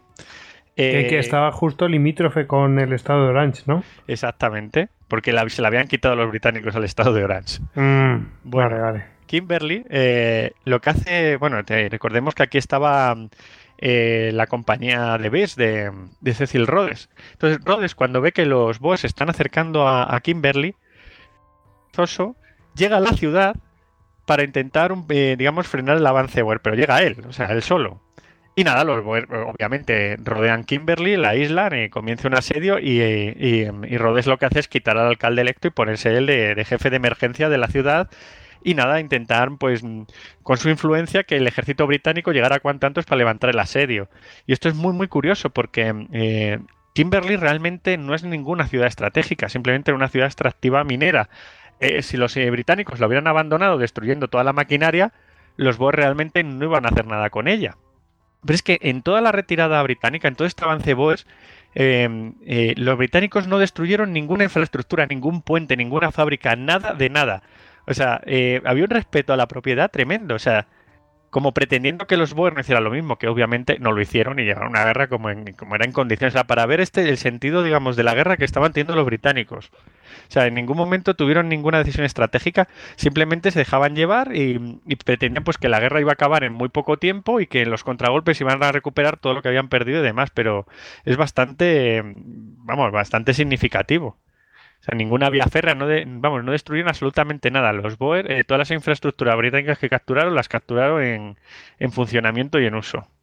Eso yo creo que al final lo van a terminar pagando. Hombre, que si terminan pagándolo. Y bueno, también así como, como curiosidad, hablamos de, Lady Smith. En Lady Smith, cuando, cuando eh, eh, se estaban cerrando las fauces de los de los comandos Boer sobre la ciudad para, para el asedio, sale un último tren, o sea, un último tren eh, se retira de la ciudad entre, bueno, entre los disparos de, de, los comandos que comienzan a perseguirlos y en ese tren se encontraban dos figuras que, bueno, que seguramente a los aficionados de la Primera Guerra Mundial les suenan, un tal Douglas Haig y un tal Sir John French. Eh, fueron ahí perseguidos en el último momento y se retiraron poco las divisiones de caballería que habían llegado al cabo para intentar contraatacar contra este avance Boers. Y bueno, eh, la situación de los primeros compases de la guerra, en el mes de octubre de 1899, son las que hemos visto. Tres de las principales ciudades em, eh, británicas asediadas, Mafeking, Kimberley y Ladysmith por fuerzas Boer. Y bueno, ¿qué es lo que hacen los británicos? Los británicos eh, pues lo primero que hacen es nombrar a un, eh, un, general al mando de sus fuerzas en Sudáfrica. Estamos viendo que desde antes de que empezó la guerra estaban aglutinando fuerzas, pero eh, viendo este asalto Boer deciden redoblar el esfuerzo. Y nombran a Sir Redbert Buller como el general al mando. Eh, Redbert Buller era pues otro general victoriano de estos prototípicos, o sea, un, pues un, héroe de guerra, había sido precisamente un héroe de guerra en, en Sudáfrica contra los zulúes y claro, sabían que conocía el terreno y que podía ser el, hombre ideal pues para llevar a cabo la ofensiva pues que aplastara de una vez por todas a los Boer que ya les habían humillado en una guerra y esta nueva que comenzaba pues comenzaba bastante mal para los británicos. Y bueno, decir que mientras tanto todas las tropas que llegaban empiezan a llegar por primera vez eh, tropas de las colonias británicas. hasta este momento Gran Bretaña, pues digamos que luchaba con sus tropas metropolitanas, pero colonias, digamos, eh, las colonias entre comillas blancas, o sea, Canadá, Nueva Zelanda y Australia, comienzan a mandar eh, sus unidades, o sea, sus unidades que estaban empezando a formarse, estas unidades de, lo que luego conoceremos como la Commonwealth, y, y empiezan a mandarlas a Sudáfrica, o sea, para participar en un esfuerzo común. Eh, se calcula que hay alrededor de 25.000 hombres de unidades coloniales que llegan a, Sudáfrica en los primeros compases de la guerra. O sea que el esfuerzo eh, bélico contra, contra los Boers es un esfuerzo, digamos, eh, del, Reino Unido, sino que es de, todo el imperio británico. también lo que se decide es que sea una guerra blanca. O sea, cuando digo una guerra blanca es de, raza blanca, o sea, de, que sean los boes. De no implicar, de no implicar a nativos. Exactamente. sí, como, como, eso me recuerda a, un caso como el de Bernardo Galvez que pide que, oye, no se implican a indios y cosas de estas. Y bueno, pues ellos no lo toman así. Por cierto, antes de que continúes, Tony quería comentar algo. Sí, cuando David hablaba del reclutar aquí a gente australianos, canadienses, neozelandeses, la gente de los dominions o de las colonias británicas. Claro, estos soldados, la mayoría eran gente ya habituada a la vida en el campo, buenos jinetes. Quiero decir, eran gente que compensaba muchas de las ventajas de que nos contaban los boers. Los boers que eran excelentes tiradores y que montaban muy bien, si venían las cosas mal dadas, montaban a caballo y podían huir pues ya no tenían tan fácil para huir con estos jinetes que vienen ahí de ultramar. Sí, sí, además, claro, que son, son, son tropas también coloniales, tienen ese estilo de vida fronterizo, similar a los boers, exactamente. Y bueno, eh, pues ya estamos viendo un poco el- la situación. O sea, eh, Nos habíamos quedado con la guerra, con la que iba, habían decidido que iba a ser una guerra blanca. No sé Ah, si sí. querías añadir algo más de eso. Ah, bueno, sí, que, que va a ser una guerra blanca, pues lo que tú habías dicho básicamente, que se descarta la, la participación de nativos y de incluso el, el nuevo y flamante ejército indio, o sea, que, que realmente lo estaban haciendo, digamos que los ingleses lo estaban formando, pues para que fueran tropas de refuerzo, pero se decide no enviarlo. O sea, se decide que sea simplemente tropas tropas eso eh, eh, de origen digamos europeo todas porque si los, si los Boers son europeos pues igual. Pero ojo eh, eso estamos hablando de tropas regulares porque en la guerra nos vamos a encontrar eh, muchísimos casos de, de tropas auxiliares que son sobre todo nativas y que los Boer tuvieron muchos problemas con ellas, porque ya sabemos que son unos racistas fanáticos, y protestaron mucho a los británicos, porque en esta guerra una de las cosas más destacables es que los, los principales generales se carteaban entre ellos, siendo de ejércitos opuestos. O sea, cuando veían alguna acción en batalla que ellos no consideraban caballerosa, mandaban un telegrama o una carta al enemigo diciendo que la corrigiera o de que no le había parecido del todo bien o cualquier cosa. Y muchas de estas, digamos, de estas acciones pues se compensaban, pues si, si veían que había habido prisioneros en una situación o en, una, en un engaño o algo que no había sido totalmente caballerosa, que los liberaban y demás. O sea que había esa caballerosidad de fondo que claro, mm, también viene pues de ese, de ese supremacismo, es decir, somos naciones europeas en otro continente y tenemos que tener- Civilizadas y tenemos que comportarnos y no una guerra en plan cojo una piedra y te aplasto la cabeza. Exactamente. Entonces tenían también, digamos, esa responsabilidad, entre comillas, ante los, nativos de no, de no aparentar, eh, pues eso, acciones salvajes y bestias. Pero bueno, vemos que esto no se, no se iba no iba, no iba a ocurrir en todos los casos. Que la guerra iba a ser una guerra con todas las letras. Y bueno, eh, lo que comentamos, eh, Red Bear Buller se hace cargo de, de las tropas el, el 31 de, de octubre o sea, en lo que sería el mes de octubre, el primer mes de guerra, y empieza pues a, planificar un poco la defensa y, a, las tropas británicas y cómo pues llevar a cabo un contragolpe que devuelva a los Boer a las repúblicas y acabar con ellos de una vez por todas. Pero mientras tanto, en el mes siguiente, el día 15 de noviembre, hablábamos de, como bien ha dicho tanto eh, antes eh, Tony, pues un comando Boer, que de estos que estaban en ese momento por el Belz africano eh, dando caña a los ingleses, un comando eh, capitaneado por, por Luis Bota, más uno de los principales generales de esta guerra, eh, ve un tren blindado, ve un tren blindado eh, y lo asalta, lo asaltan y acaban capturándolo. Y entre los, los capturados está un tal Winston Churchill. Si queréis contamos un poco la historia de, de Winston Churchill, ese, ese gran premier británico que, y que hacía por aquí. Bueno, a ver. Eh, em, ¿quién? Bueno, la verdad es que aquí podríais haber cual- hablar cualquiera, pero bueno, David, dale. Va, si quieres empiezo yo empiezo comentando un poco y ya. sí, que- y que Tony apunte. eh, vale, Que perfecto. es muy fan, que es muy fan de, de. Winston.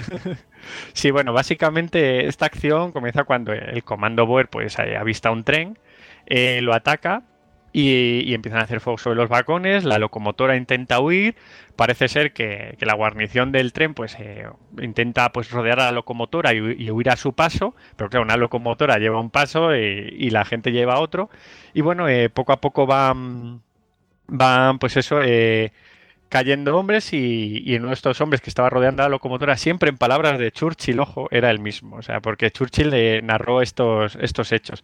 Y bueno, fue capturado por los Boers y cuando supieron quién era, porque claro, eh, Churchill era un lord, o sea, era un, digamos, un, un personaje importante de la sociedad británica. Bueno, eh, digamos que fue tratado pues de forma bastante correcta y se le dio bastante publicidad en Transvaal como que había habido la captura de, de un gran personaje público británico. Y en ese, en ese momento, eh, creo que Tony quería apuntar algo. Ah, Cuando hablabas de, de personaje importante, es un descendiente de Marlbrook. Es Exactamente. hijo de Randolph Churchill, que había sido también uno de los políticos destacados de la Inglaterra victoriana. O sea, es un, un very important prisoner, un VIP. Exactamente.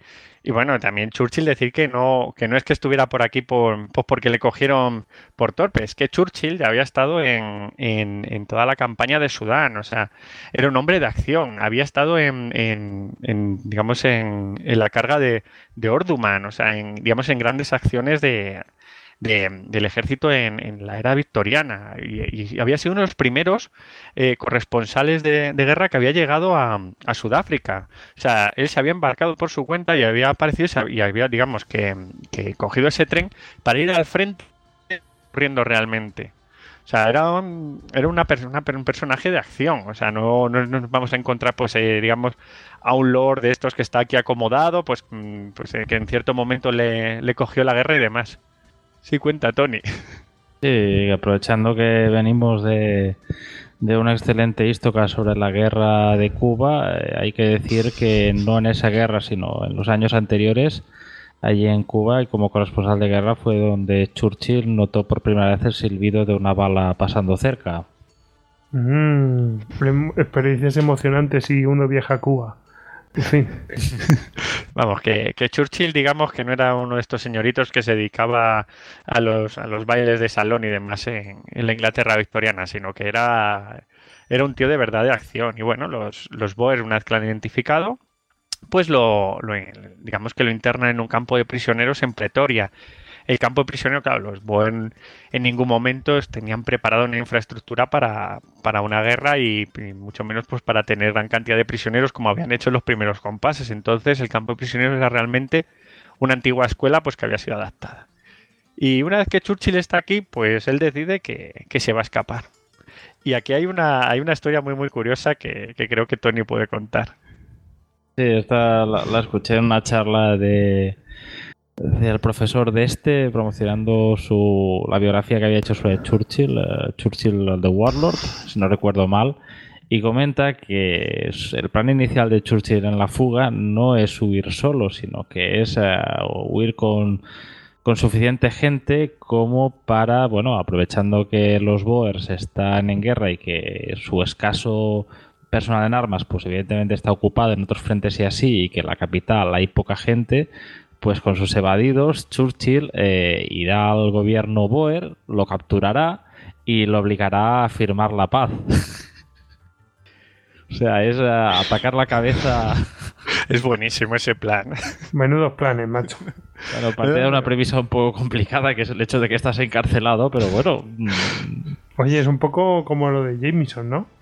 Sí, pero es que son esos personajes victorianos que en ningún momento se dan por vencidos. O sea, estamos en el momento de, auge del Imperio Británico realmente. Es como en el momento de auge del Imperio Español. Tú, un español en el siglo XVI-XVII, le decías que algo no se podía hacer y ¿qué te decía? Pues en esta época los británicos eran más o menos parecidos. O sea, tenían esos arranques que, que, madre mía. Es eso de el hombre que pudo reinar, de eh, cuando les dicen allá a los dos ingleses, ¿sois dioses? Y dicen, no, somos ingleses, que al caso viene a ser lo mismo. Madre mía. Claro, claro, hay que ponerse también en esa época, en ese contexto. Y claro, el plan de Churchill era arriesgado, pero es que yo estoy seguro que pensaba en él. O sea, ¿por qué no? ¿Por qué no iba a ocurrir? O sea, somos los británicos, o sea, lo hemos conquistado todo desde Waterloo, o sea, nadie nos ha hecho sombra.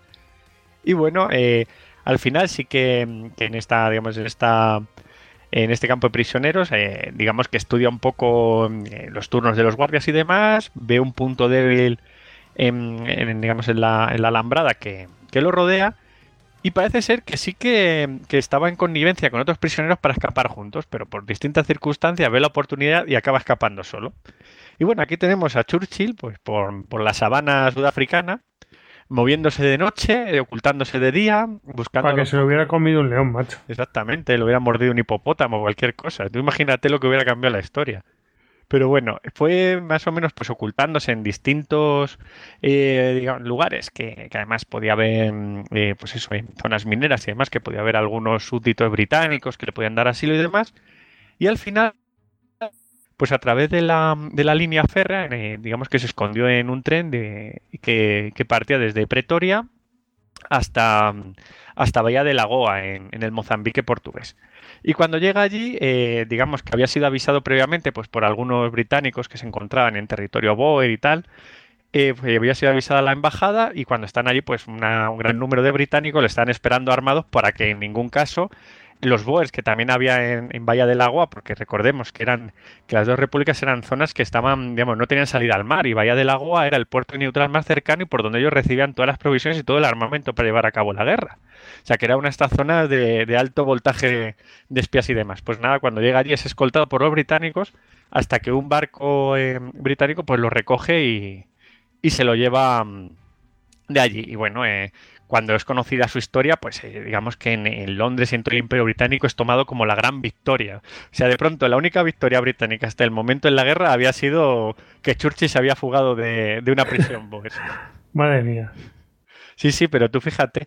Y bueno, simplemente como curiosidad, eh, todas las, digamos, todos los, los eh, eh, reportajes periodísticos que, que, Churchill envió de la guerra de los Boer y demás, incluida su fuga y demás, sobre la que escribió, todos esos reportajes, cuando, cuando llegaron a Londres, en Londres fueron editados en forma de libro y tuvieron unas ventas brutales. Cuando acabó la guerra y, y Churchill regresó, se encontró con una gran fortuna, o sea, de, pues de todas pues esas qué ventas. suerte, ¿no? Sí, pero ¿sabes en qué lo utilizó? En su A carrera ver. política. Ah, pues O sea, mira. Ahí empieza la carrera política de Churchill. A partir de, de las ventas de estos libros, pues ya- Hombre, tenía un perfil muy norteamericano, de un tío que ha estado en la guerra, no sé qué, no sé cuántos, y bueno, pues. Su, su madre era americana. Si no recuerdo mal. eh, Sí, sí. Que- ese aspecto, y evidentemente, pues bueno, si Churchill escribe la historia, pues ya sa- sabemos que evidentemente Churchill se cuidará de que la historia lo deje lo más bien posible y con los mayores golpes de suerte. Claro. y- Oye, pues, pues claro, sí, sí, sí. Total. Viene, viene, a, ser, viene a ser un. eh, un Julio César, ¿no? Que se escribe sus, sus memorias y sus historias y vende la guerra de las Galias Sí, sí. O sea, si como, como él quiere. Y se hace presidenciable. Si eres buen estadista y escribes bien, pues ya que más quieres. O sea. Y bueno, esto es una otro, una historia curiosa dentro de, de la historia de los Boer, o sea, y los personajes que estamos viendo como recurrentemente aparecen, que luego marcarán muchísimo lo que es la primera parte del siglo XX, ¿eh? o sea, Alguno más queda por aparecer, ¿eh? Todavía. alguno más queda, exacto. Bueno, eh, cuando está ya eh, Red Buller al mando de, de- las tropas, pues se decide planificar, como hemos hablado, un poco de para socorrer sobre todo las ciudades asediadas y contragolpear a los Boer. Y bueno, mm, se lleva a cabo el, contra, el contragolpe, sobre todo entre, digamos, entre las fechas del, del 10 y el 15 de diciembre. Hay que recordar que estas fechas, si vemos las batallas, son todas, sean todas en, en lo que es el, el verano y la primavera austral. O sea, no, no creamos que es como aquí, que es fechas de diciembre, octubre, noviembre y demás. ¿eh? Es todo en, la primavera y el verano austral. Pues bueno, eh, esta semana entre el 10 y el 15 de diciembre va a ser conocida en, el Imperio Británico como la Semana Negra. Y vamos a ver por qué. Empezamos con nuestra Semana Negra. Y empezamos eh, concretamente en, en la frontera entre la, entre la colonia del Cabo y, el Estado Libre de Orange. Eh, allí se encontraba el general William Forbes Gratas. Eh, Gratas tenía, pues eso, la misión de proteger esta frontera para que no hubiera incursiones Boer del Estado Libre sobre la colonia del Cabo. Bueno, como la, el frente estaba bastante inactivo, pues se le envía esa fuerza hacia la zona natal donde había mucha más presión por parte de los Boers. Eh, mientras se está moviendo esta fuerza, eh, contraatacan del Estado Libre de Orange. Los comandos del Estado Libre atacan eh, concretamente el nudo ferroviario de Stormberg el 8 de diciembre. Y claro, eh, Gratas, eh, viendo tan cerca los, los comandos Boer, decide recuperarlo en un contragolpe. Gratas contaba aproximadamente con unos 3.000 hombres. Y bueno, en, eh, con su reconocimiento y demás, pues tanteó que, se enfrentaba aproximadamente contra unos 2.000 comandos Boer. Entonces eh, elaboró un plan. Entonces lo que pretendía era eh, conquistar las colinas de Kishenberg, que dominaban la posición Boer en Stomberg, y bueno, eh, desde allí pues eh, atacar a los Boer y expulsarlos de- del nudo ferroviario. Y bueno, eh, hace una agotadora marcha con sus tropas, una marcha nocturna además. Ya hemos visto cuál era la forma de combatir de los, de los británicos en la Primera Guerra Boer. O sea, era en sus manuales las marchas nocturnas, eh, conseguir una posición ventajosa y atacar. Y bueno, eh, las- los británicos avanzan. Y bueno, en, estas colinas se encuentran un pequeño grupo de boers. Y no se lo piensan, los británicos atacan e intentan pues desalojarlos de allí. Eh, hay una cosa en esta guerra que los, los británicos eh, siempre, siempre, digamos que es un, su talón de Aquiles. Y es el mal reconocimiento que tienen. O sea, no tienen mapas. Incluso llegan a tener, o sea, tienen desplegada una unidad fotográfica. O sea, sí que mm, te disponían de todos los, los medios técnicos, pues unidades fotográficas y demás, que pudieran mostrar a los generales cómo era el territorio, elaborar mapas precisos y demás. Pero eh, ellos se fiaban más de los bosquejos, de las partidas de caballería que más o menos le explicaran la situación y demás. eh, cosas, digamos, un reconocimiento más a pie de campo. Claro, estaba fallando muchísimo. Y aquí tuvo el fallo de que la colina que iban a atacar tenía unos escarpes extremadamente empinados. Y por tanto la infantería en ningún caso podía escalarla y llegar donde estaban los boers. Y fueron tiroteados. Entonces, eh, Gratas dio... Tiroteado, fusilado, vamos. Sí, sí. Entonces, Gratas eh, dio la orden de replegarse hacia la, ciudad de Molteno, la ciudad donde tenía su cuartel general. Y en ese repliegue, eh, los Boer, eh, pues con sus unidades de caballería, comienzan a atacar a los francos y entonces hay una retirada bastante desorganizada. Cuando ya son replegados sobre su posición, Gratas se da cuenta de que faltan 600 hombres de sus tropas. Los 600 hombres que había enviado a estas colinas para conquistarlas y que habían quedado copados completamente y que estos hombres copados lejos de su fuerza principal acaban rindiéndose. Y bueno, en, el resultado de la batalla es claro, por los británicos 135 muertos heridos y 600 prisioneros. O sea, esto es un golpe bastante gordo, o sea, sobre todo en la elaboración de, de la batalla y demás. Lo de perder 600 hombres en, en una retirada, pues mm, como que, como que no. Y bueno, esta es la primera, digamos, el primer acto de, la famosa mm, semana, semana sangrienta. Vamos al segundo. Esta vez nos encontramos eh, con Lord Metuen, que tiene la misión por parte que le ha encomendado Buller, la misión de, liberar las ciudades de Kimberley y de Mafeking. Eh, entonces, pues eh, digamos que sigue la línea férrea desde Ciudad del Cabo a estas ciudades. Y los Boer le detienen en el río Moder. Eh, se atrincheran allí y bueno, los británicos en una serie de ataques pues logran cruzarlo, logran desalojar a los Boer y tienen el coste pues de aproximadamente unos, unos mil hombres. Bueno, eh, los Boer a los que se enfrenta Metuen eh, son eh, las tropas de, de Piet Cronje y, y del amigo de la Rey. O sea, eran, digamos, eran los hachas de esta zona. O sea, era una tropa muy, muy buena, boers muy motivados y muy, muy móviles. Y claro, estaban, digamos, ralentizando el avance británico. Y bueno, estas tropas, una vez que, han abandonado el río Bo- eh, eh, Moder, las tropas Boers, se atrincheran alrededor de de Magersfontein. Y bueno, eh, hablamos otra vez de lo que hemos estado, hemos estado viendo todo este, este podcast, y es las, las tácticas británicas. Los Boers las conocen perfectamente, saben que los británicos cuentan con una artillería brutal, o sea, estamos además con una, artillería que, que prácticamente hasta la Primera Guerra Mundial no hay un despliegue igual, o sea, son, son unidades artilleras muy buenas, además apoyadas con lanzacohetes, ametralladoras y demás. Y entonces saben que si se atrincheran en las colinas van a ser machacados. Entonces lo que hacen es directamente atrincherar- atrincherarse en lo que es la línea del pie de la colina completamente ocultos. O sea, con trincheras estilo, digamos, Vietcong. O sea, prácticamente hacer un agujero para cada hombre y camuflarse ahí, sin que hubiera posibilidad de que los británicos supieran dónde estaban. Además, la posición la refuerzan con alambre de espino y con, digamos, eh, pequeños parapetos de piedra. Y bueno, les esperan allí. Y los británicos en ningún momento lo ven, realizan el bombardeo artillero sobre donde se supone que estaban los Boer, que era de las colinas, y el 11 de diciembre, eh, digamos que, que, pues, digamos la misma situación, hay una marcha nocturna y se colocan los británicos en posiciones para atacar la, la línea de colinas de Magersfontein.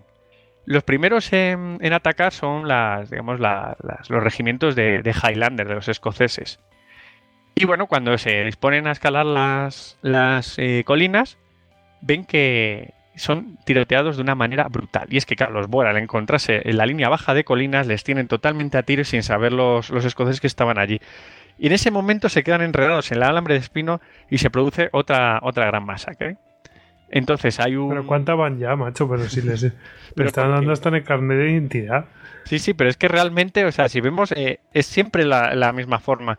No sabían combatir en ese entorno. O sea, cuando ven una colina, pues el británico explica cómo asaltarla, una marcha nocturna, posicionarse muy cerca de las posiciones, hacer un ataque a bayoneta y desalojar las posiciones. Pero es que los Boer no combatían así. Y las donde se supone que estaban las posiciones Boer, los Boer no estaban. Los Boer estaban en otro lugar.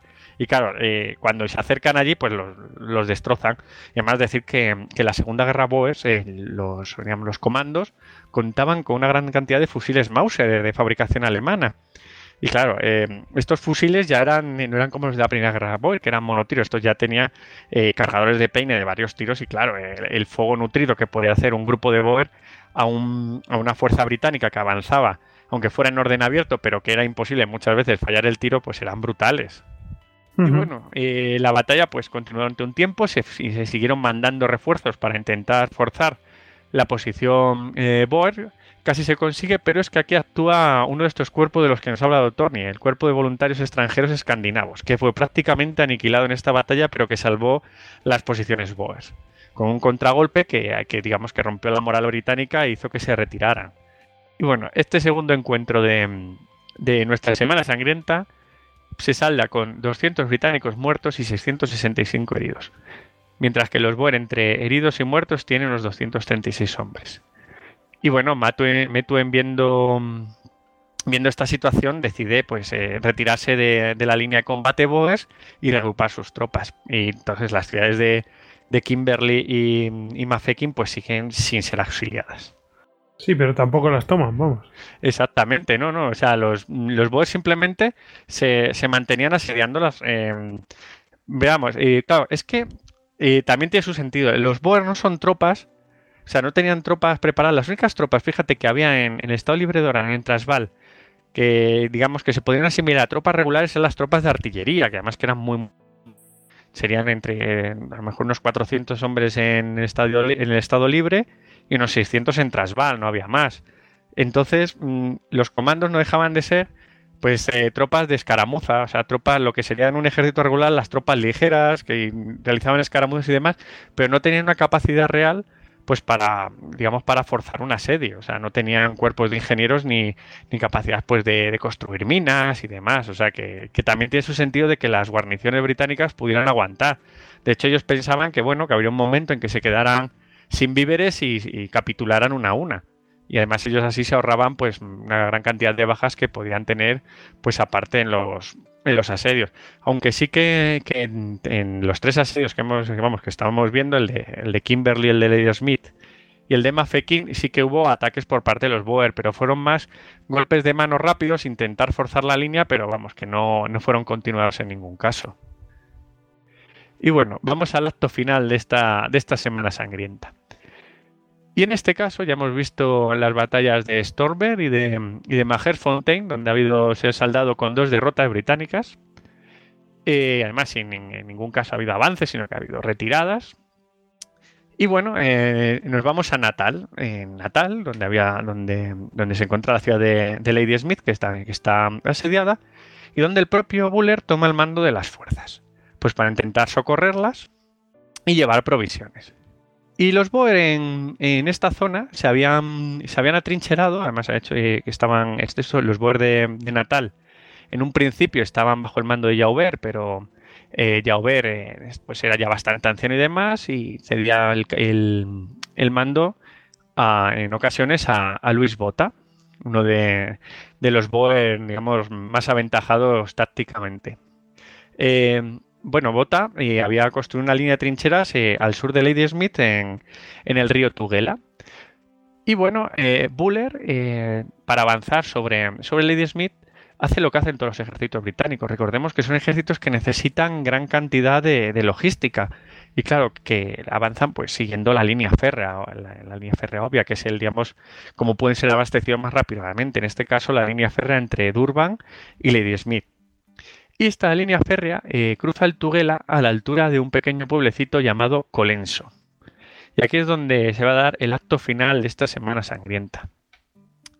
Em, en Colenso, Buller vuelve a repetir los mismos errores que han, que, han repetido, bueno, que han, que han realizado eh, los otros generales británicos. Y es que no realiza un reconocimiento en profundidad de la zona para intentar cruzar, digamos, el, el Tugela por, el lugar más seguro, por donde hubiera menos tropas Boer.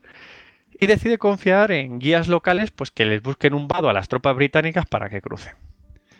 Y bueno, el, el plan que tenía era que desplegara sus tropas con, con la quinta brigada irlandesa a su izquierda, que cruzara el Tugela, el centro capturara el pueblo de Colenso, que se encontraba en la orilla izquierda, y en esta misma orilla izquierda, em, bueno, más que orilla izquierda, vamos a decir orilla sur. Colenso se encontraba en la orilla sur. Y al lado de Colenso se encontraban los montes Halanguane, o sea, también la orilla sur, pero ocupado por Boers, en una posición fuerte. Y claro, lo que pretendía eh, Buller era eh, conquistar los montes Halanguane, hacerse con Colenso y que el flanco izquierdo con la quinta brigada irlandesa cruzara el río y arrasara a los Boer y poder cruzarlo abrir el camino a Lady Smith. ¿no? El plan no estaba nada mal. Y el 15 de diciembre se lleva a cabo. Eh, la brigada irlandesa, comandada por el coronel Hart, Em, pues eh, digamos que se dirige al, río Tugela, lo va siguiendo, eh, sigue a un guía que les lleva, que vamos, que les, está buscando un vado para que puedan cruzar. Y esta brigada acaba internándose en un meandro. Para que nos hagamos una idea, un meandro pues es mm, el típico, la típica circulación que hacen los ríos en ese, pues cuando están en llanuras donde la corriente no es muy rápida, entonces se va represando y van haciendo eses. Pues nada, en uno de estos meandros se interna la, brigada irlandesa y hay un momento dado en que, en que el guía desaparece. El guía desaparece, los irlandeses se encuentran rodeados por tres partes por agua, o sea, es un meandro del río, y, al otro lado de la orilla están los Boer. Hay un momento dado en que los Boer desde tres puntos les empiezan a disparar. Con la brigada irlandesa se queda totalmente paralizada, intentan eh, cruzar el río, pero es que eh, en el fondo del río los Boer han, eh, colocado alambre de espino, entonces eso atasca a la brigada irlandesa. Y bueno, se calcula que en los primeros compases de la batalla esta brigada eh, más de 500 bajas. Y es incapaz de salir de la trampa. O sea, digamos, el, fuego boer es tan nutrido que no el que les impide pues, reagruparse y salir de allí.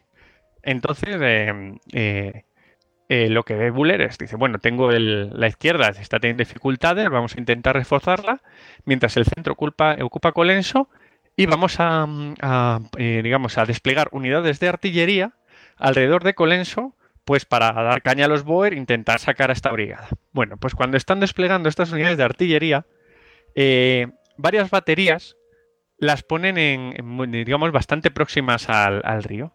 Y claro, ¿qué habíamos dicho que eran los Boer expertos? En camuflarse. Entonces, muchas de estas baterías directamente las instalan en el radio de fuego de los, de los fusiles Boer. Entonces, cuando los nos han preparado para. Los están, están esperando. Los están esperando, claro. Estamos hablando de una, de una batería de 12 cañones que, es totalmente aniquilada. O sea, el fuego eh, espanta a los, a los artilleros, salen de allí como pueden, se intentan refugiar todos en, un donga, que es el lecho seco de un, de un río, pues que había cercano al, al, al Tugela.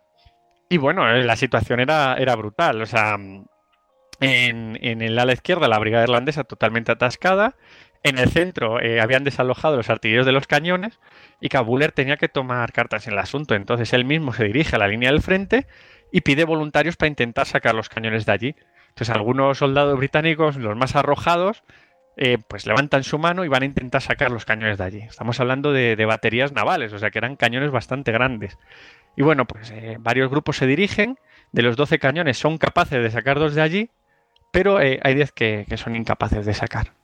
Y en, esta acción, eh, uno de los soldados que, se ofrece voluntario es eh, eh, Frederick Robert, Freddy Robert, que es el hijo de Lord Roberts, de Lord Frederick Slade Robert, que veremos en adelante que va a ser el sustituto de, Buller. O sea, digamos que es el hijo único de, de, uno de los mejores generales británicos.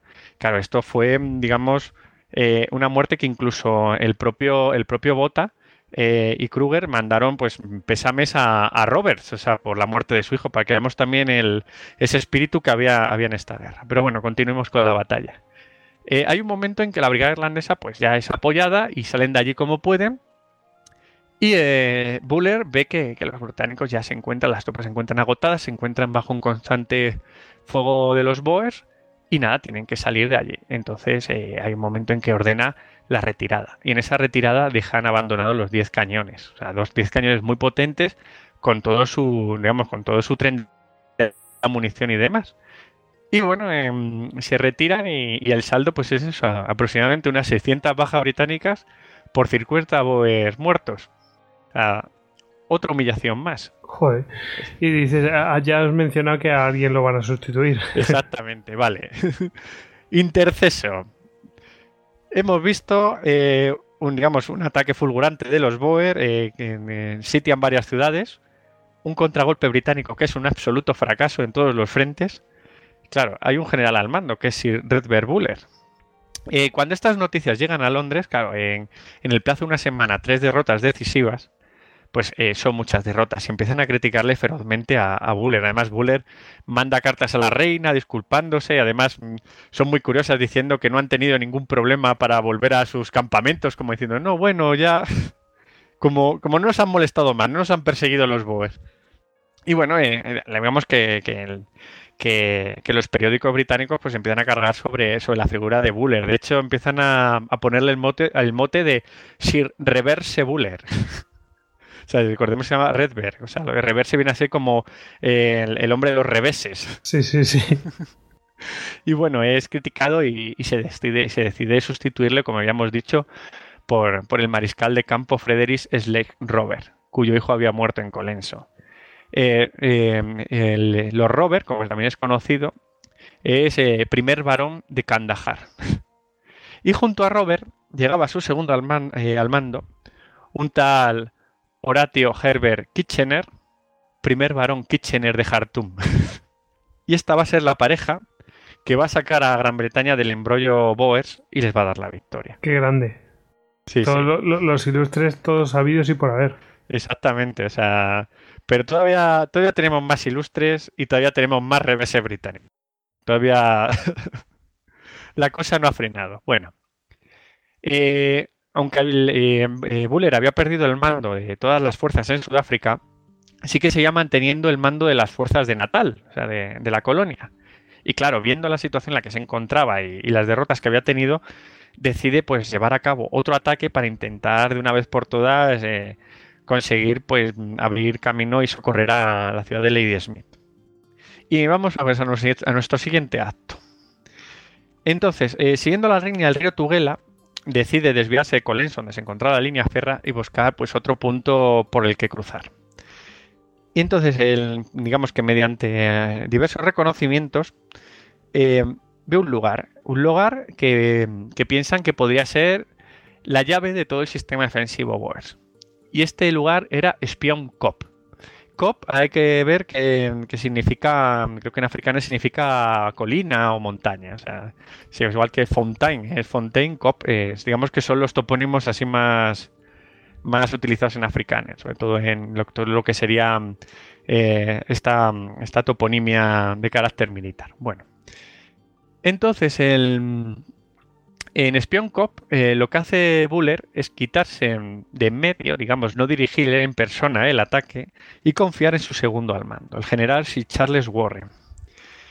Y bueno, eh, lo que hacen los británicos, pues, eh, digamos que ya lo hemos visto en bastantes ocasiones, marcha nocturna y comienzan a, ascender la colina o el COP eh, pues en medio de la noche, o sea, digamos que para que los Boer no localizaran sus movimientos. Entonces, cuando llegan a la cumbre, sorprenden algunos Boer. No había una gran fuerza Boer. O sea, sorprenden 10-12 Boer que se encontraban allí de guardia. Y entonces parece ser que el primer británico que sube les apunta y dice Waterloo y lo dispara. Y el segundo que sube dice por Majuba y lo vuelve a disparar. No llega ya. sí, sí, esta, digamos que esta, estas formas de tan victorianas que tiene. Entonces, claro, lo- los Boer obviamente se van de allí, pero es que la fuerza Boer como ya hemos visto, sabían bastante más que los británicos, se habían adaptado mejor al terreno y no estaban ocupando la cima de, de Spion Cop donde podían ser bombardeados por la artillería o tomados por sorpresa por los asaltantes británicos, sino que se encontraban en el otro lado de la colina. Entonces, cuando los Boer... Que ahí hay mucho peor ángulo para que les puedan dar con la artillería. Exactamente, estaban protegidos y había una fuerza bastante considerable. Y como había una fuerza de aviso en la colina, cuando les dijeron que los británicos habían llegado, rápidamente Luis Bota, que era el, general encargado de, la defensa en la zona, es- pues coge, empieza a, a reclutar comandos. Pero claro, allí lo que no se puede hacer es decirle, ordenarles que suban, porque claro, estos comandos tenían esa forma tan peculiar de funcionar de que solo seguían a sus líderes y lo solo lo seguían si estaban seguros de la situación. Pero bueno, había muchos más Boer de los que realmente subieron, que subieron pues de modo voluntario la mayoría. Y bueno, cuando empiezan a subir la colina, se encuentran a una fuerza británica que estaba eh, prácticamente construyendo trincheras y asentándose. Lo que pasa es que los británicos, al haber subido de noche, no habían coronado realmente la cumbre de Spion Cop, sino que se habían situado en lo que sería un falso llano delante de la cumbre. Claro, esto había sido un error táctico brutal, porque lo que hacen los, los Boer es situarse en las pequeñas cumbres que hay alrededor y empiezan a machacarlos. Los machacan, pero, pero a fondo. Claro, digamos que. Sí, que los, los, disparan desde arriba hacia abajo. Exactamente. Claro, y otra cosa es que los Boer logran subir cañones, cañones además con, con, con, munición Sapner, que es esta munición que explota sobre, digamos que en vez de explotar cuando hace contacto, explota en el aire. Y claro, eso contra una trinchera es letal, es letal. Estamos hablando de una trinchera que estaban llegando los británicos, que estaban siendo constantemente reforzados y que los estaba machacando, pero machacando de una manera brutal. Entonces, eh, las unidades británicas empiezan a llegar.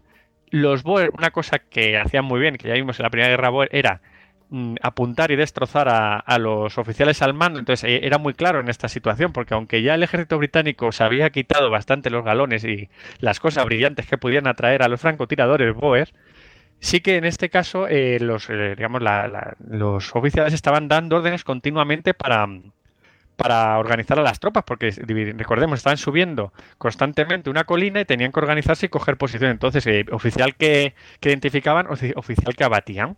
Todo esto, pues, acompañado de los cañones, de, pues, todo el fuego de, de los, de los Mauser, de los Boers y demás.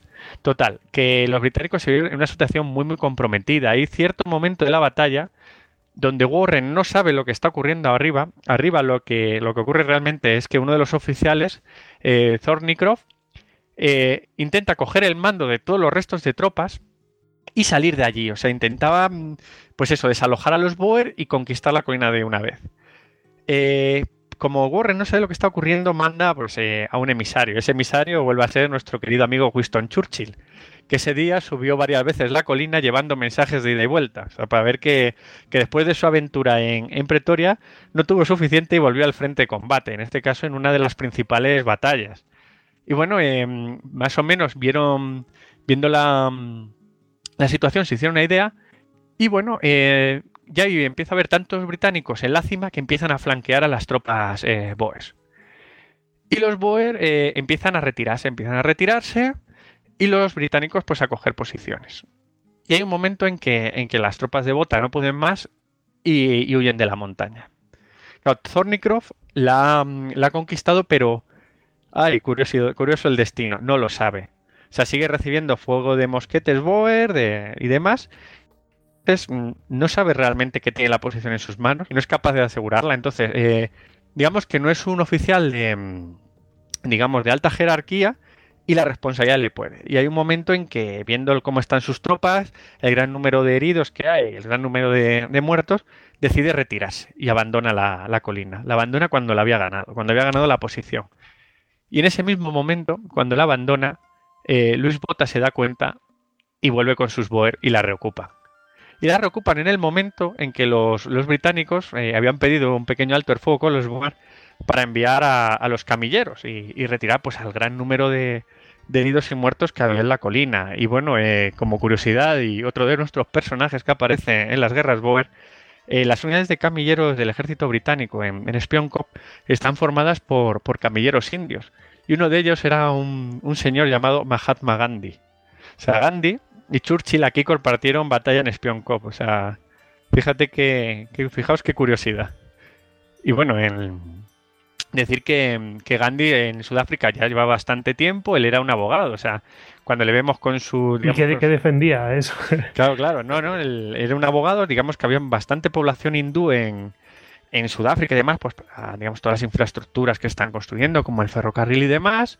Y bueno, él eh, además había estudiado en Cambridge, o sea, tenía una educación pues bastante en esa sintonía del imperio británico, porque claro, él no era un, inglés, no era un, británico, sino que era un hindú.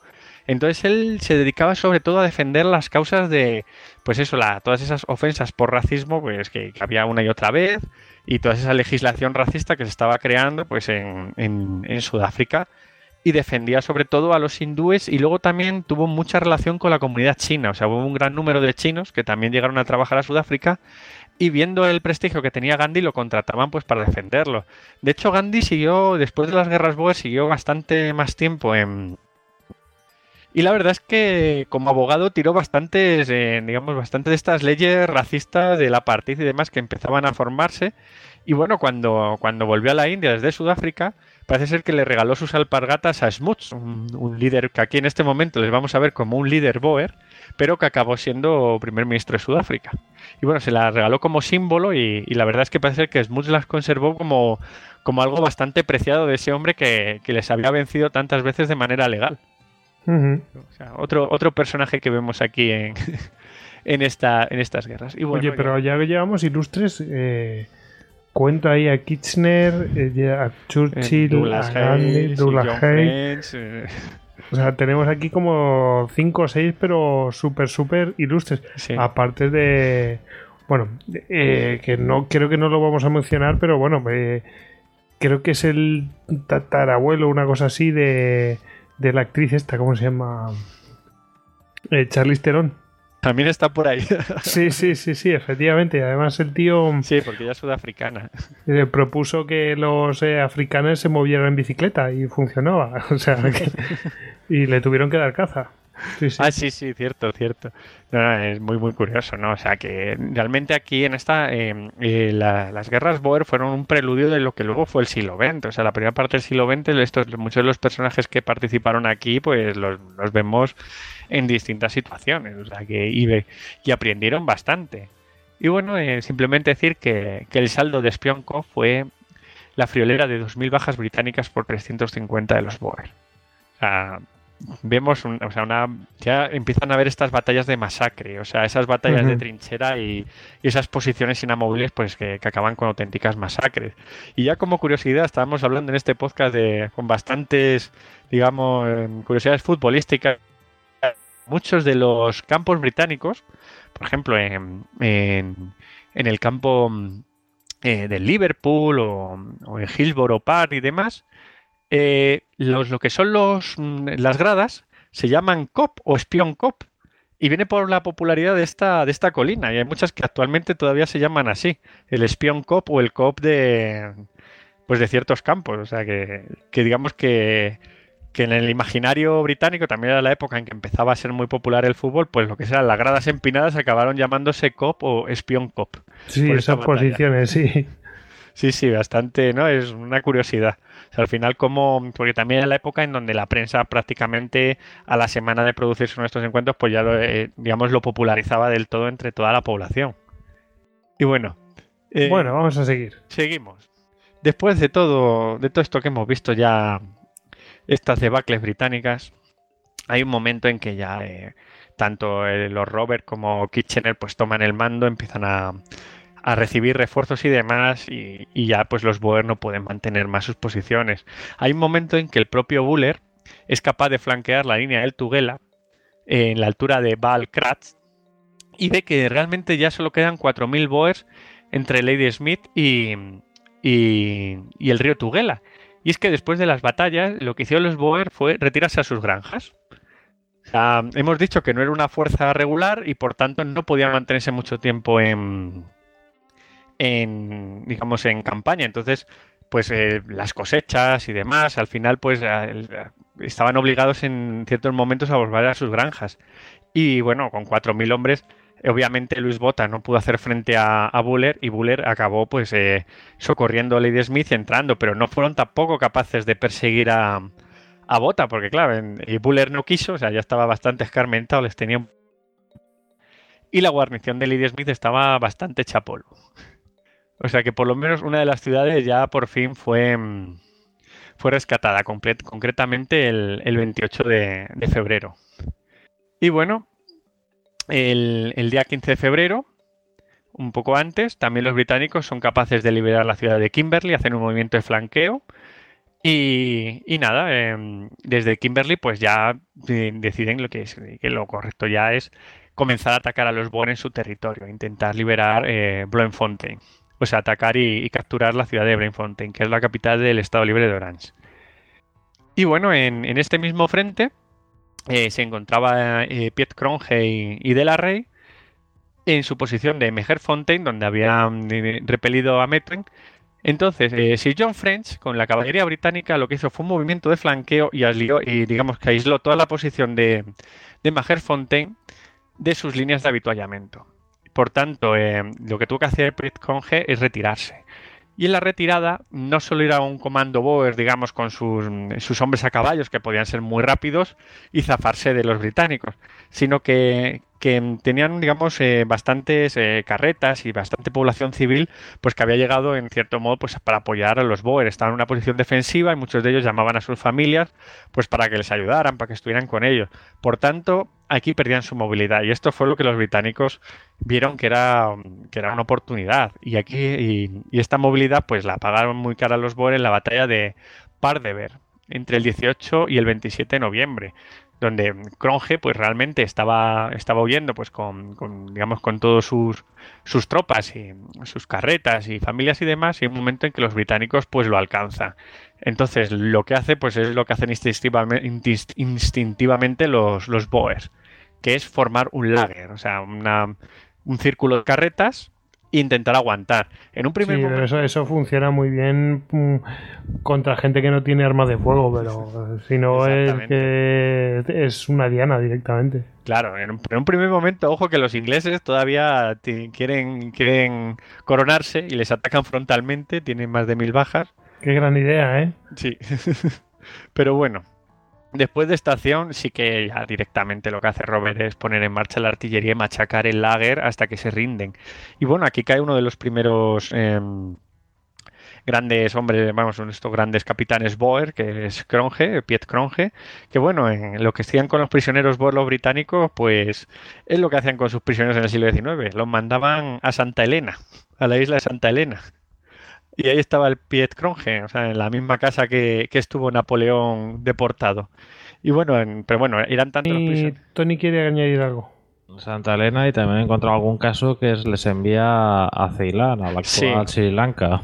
Sí, sí, además de, claro, eran tantos los prisioneros Boer que no solo que al final no todos cabían en Santa Elena, sino que al final son enviados tanto a la India como a, como Sri Lanka y demás, o sea, todo lo que serían posi posiciones muy alejadas de Sudáfrica, y claro. Y, y luego aquí también pues eh, se producían problemas, porque entre los Boer había algunos que estaban ya hartos de la guerra, otros que querían continuarla y demás, o sea que, que bueno, la verdad es que lo, los campamentos de prisioneros británicos no eran como los Boer, que los tenían en el propio territorio, sino que, que eran bastante, estaban bastante alejados de, de lo que era Sudáfrica. Bueno, Recordemos también que, que los Boers eh, tenían sus familias, tenían sus trabajos, tenían sus granjas, sus cosas, y, y en cambio los británicos tenían un ejército profesional eh, que se dedicaban a eso. Entonces, pues, pues no tenían prisa por ni problema de que hubiera guerra o no hubiera guerra. Era su trabajo y los otros, en cambio, sí.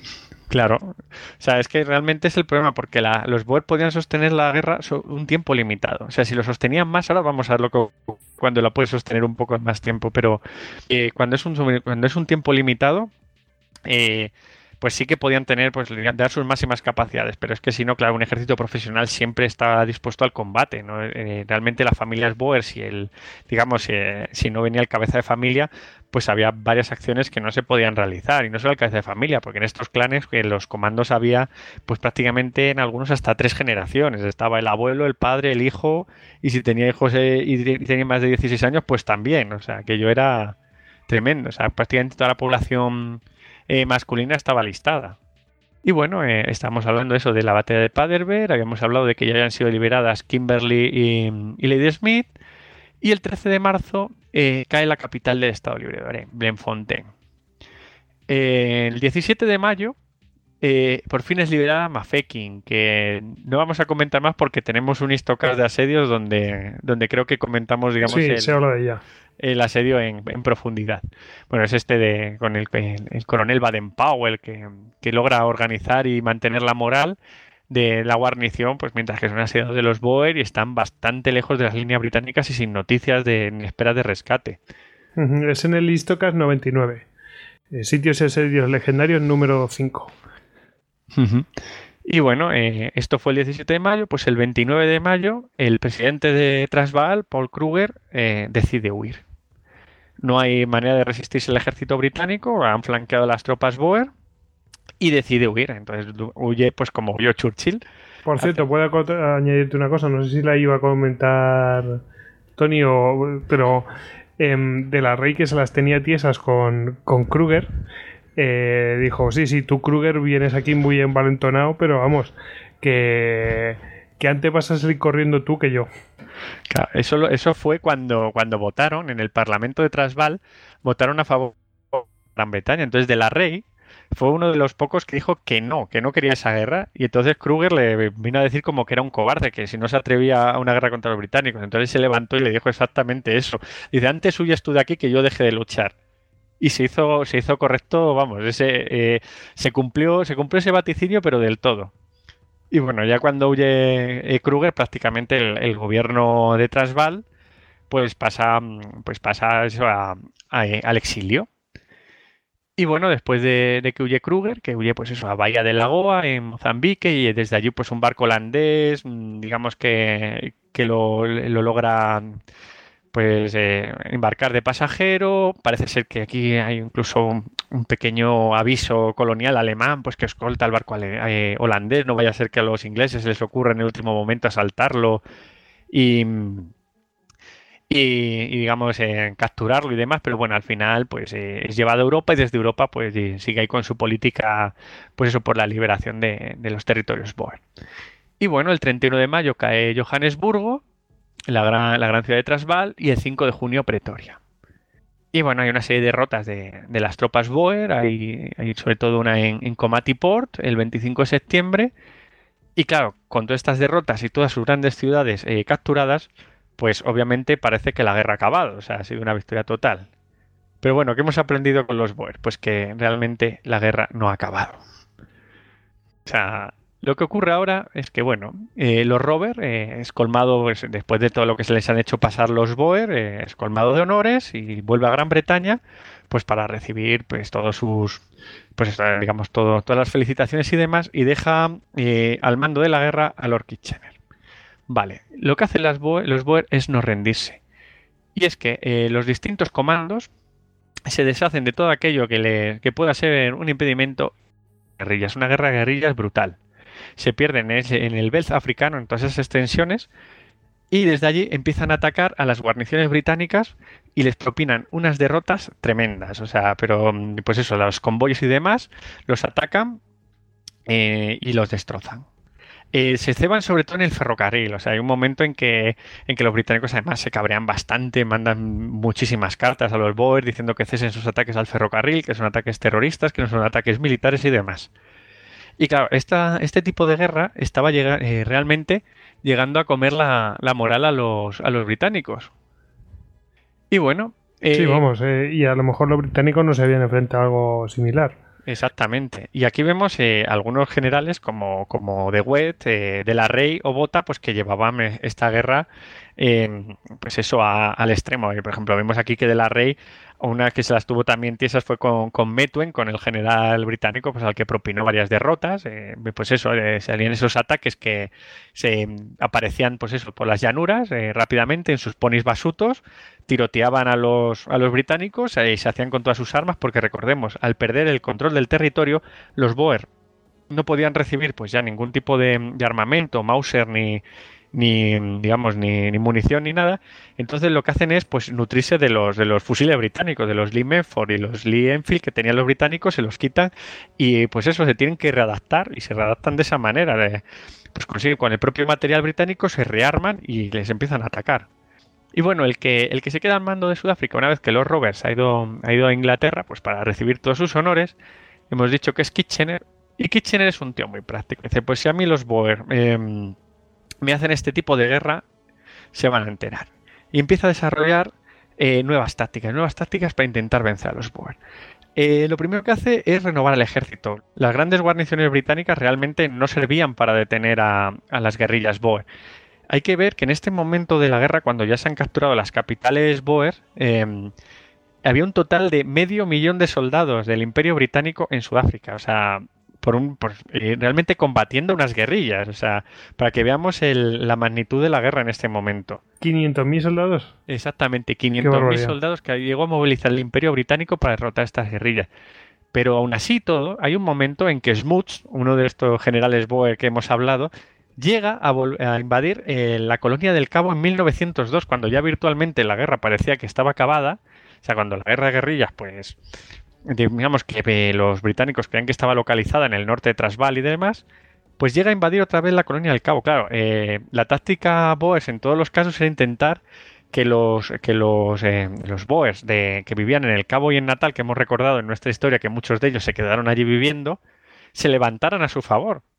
Intentar tener una, una revuelta dentro de, de las colonias británicas. Pero vamos, esto era una idea muy peregrina y en ningún momento, pues, ni siquiera, digamos, que, que se llegó a contemplar por parte de estos Boer. De hecho, eh, el, el Imperio Británico al final lo que hizo fue decretar directamente, pues eso, un, toque de queda, un, estado de emergencia y bueno, pues eh, prevenir un poco que, que eso pudiera suceder. O sea, que era casi imposible, pero aún así los Boer tenían fuerza para este tipo de incursiones, que estamos hablando de irse a la otra punta.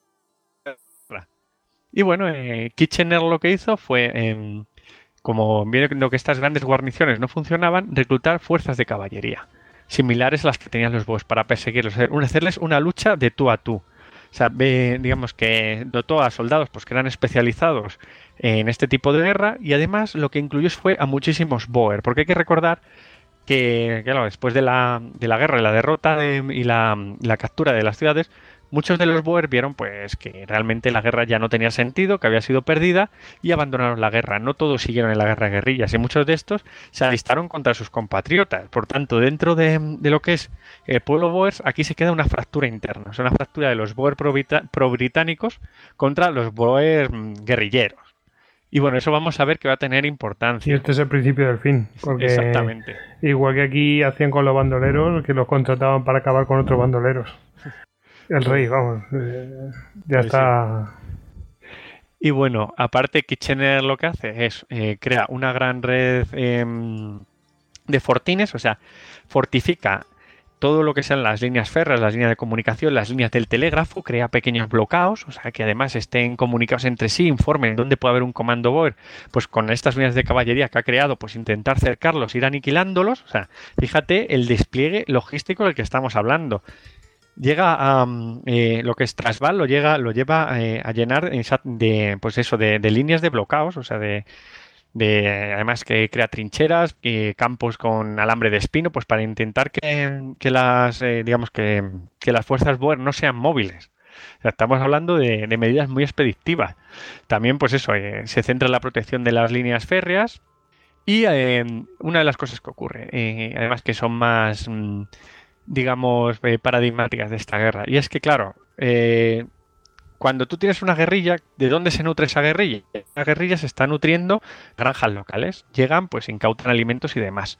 Entonces, Kitchener lo que decide es que todas las granjas Boer sean arrasadas. Llega el ejército británico eh, granja por granja a las, eh, a las familias, les dicen que cojan todas sus cosas, las monten en un carro, dinamitan la granja, matan al ganado y se van. O sea, con eso empiezan a despoblar Transvaal. O sea, y empieza a ser, pues eso, eh, ya no es solo contra el ejército Boer, es contra la población civil. Y claro, eso empieza a crear un escozor entre los Boer tremendo. ¿Y qué pasa con esta población? Pues que esta población es internada en campos de concentración. En esta guerra se crean por primera vez los campos de concentración. No estamos hablando, ojo, de campos de concentración como los que vemos en la Segunda Guerra Mundial. Estamos hablando de campos directamente, o sea, sin alambradas. Eran, pues eso, eh, campamentos de tiendas de campaña donde estas, eh, estas familias de granjeros, eh, que, pues que se les, ha de- se les ha destruido su granja y demás, su modo de vida, pues son llevados y son internados. Claro, eh, ¿qué ocurre? Si tú internas mucha población, estamos hablando de campos de 12.000, 13.000 personas, eh, sobre todo formado por, por mujeres y niños y ancianos, en esos campos, pues claro, eh, no tienen ya un modo de, de sustentarse. Empieza a haber, pues, eh, empieza a faltar lo que es eh, la higiene, empieza a haber deficiencias alimentarias y demás. Entonces eh, empieza a haber una mortandad tremenda. O sea, empieza a haber prácticamente un genocidio por parte de los británicos hacia los habitantes Boers. Y es algo que a los africanos se les queda grabado en el ADN. O sea, ese, ese genocidio se les queda grabado de una manera brutal. De hecho, escandalizó a la sociedad británica y, Sí, sí. bueno, simplemente con meter jabón y cosas de estas, o sea, con cosas muy básicas, pues pararon la situación. Pero Sí. vamos, se, se llegó a una situación muy, muy, muy mala. Tony, eh, además quería comentar de esto y no sé si además querías, bueno, ya que hemos hablado de cosas horribles, podemos hablar de un tal Morant. Bueno, más que nada quería comentar que lo, que se comentó en otro podcast que bueno, los campos de concentración, pues sí, tenías la población allí eh, agrupada y por decir, eh, haciendo el símil de Mao, si la guerrilla es como un pez que se esconde en el mar, pues desecas el mar y así puedes cazar al pez bien, bueno, pescar al pez bien bien. Pues eh, con los campos de concentración de los Boers, pues se olvidaron de un pequeño factor importante y es que era proveerlos, darles provisiones, dar de comer a las familias que estaban allí, que no podían cultivar ni desarrollar su modo de vida. Y la verdad es que ves algunas fotos de prisioneros, dejen entrar a esos campos Boers, ves fotos de algunos de los bebés nacidos allí y, la verdad es que te sobrecogen bastante. Y bueno, dentro del clima de, de guerrilla, represalias así, pues bueno, de tener en cuenta que por allí hay luchando entre los Boers algunas unidades, entre ellas bastantes irregulares, y pondremos nuestra lupa concretamente en una que son los carabineros del Bushveld, los Bushveld Carabineers. Y dentro de ellos a un personaje pues que pasará a la historia, que es el teniente Harry Morant, Harry the Breaker Morant. Y resulta, bueno, esta unidad que estaba especializada pues en lucha contra la insurgencia Boer, pues tiene un revés en, el 2 de agosto de 1901 en Duivelskov. Hay una emboscada en la cual pues mueren entre varios soldados que mueren, hay el capitán Percy Hunt. El capitán Percy Hunt era muy querido en esa unidad, era un personaje con bastante ascendente y eso hace que haya una cierta pérdida de control. La unidad se pone en modo berserker y hay bastante represalia, sobre todo por parte de Harry Morant. Hasta el extremo, pues que a un prisionero que han capturado herido, eh, contraviniendo las reglas de la guerra, eh, es ejecutado. Se le sienta en una roca, porque no se puede poner de pie de lo malherido que está, lo fusila un pelotón formado por la unidad y bueno, cuando ven que no está muerto, pues lo, lo rematan en una escena bastante bestia. Y realmente pues la unidad está en un espiral bastante pues, agresivo. O sea, hay también el caso de entrar en un hospital donde hay varios prisioneros boers y ejecutan a estos cuatro prisioneros y a cuatro maestros holandeses. Pasa que bueno, la unidad cruza una línea roja cuando por error eh, ejecuta a un misionero que resulta que es un misionero alemán. Eso pues ya es... Esas son palabras mayores y puede tener otras consecuencias. Sí, ciertamente, pues lo hemos dicho, se marca una línea roja y es que aparte son hay una carta por parte de soldados de los carabineros del Bushville denunciando estos asuntos a, su mando y, y evidentemente pues los mandos ya empiezan a atar cabos, a llamar a, a mandos y por ejemplo Harry Morant es arrestado y llevado junto a varios otros oficiales a un consejo de guerra. Curiosamente, ahí entra en un, eh, un concepto pues que nos hemos encontrado bastantes veces aquí en Istocas, pero que ahora ya empieza a ser legislado, que son los crímenes de guerra. Morant se le acusa de ser un criminal de guerra, varias ejecuciones a su espalda que ha deshonrado el informe británico y al final el veredicto es de culpabilidad.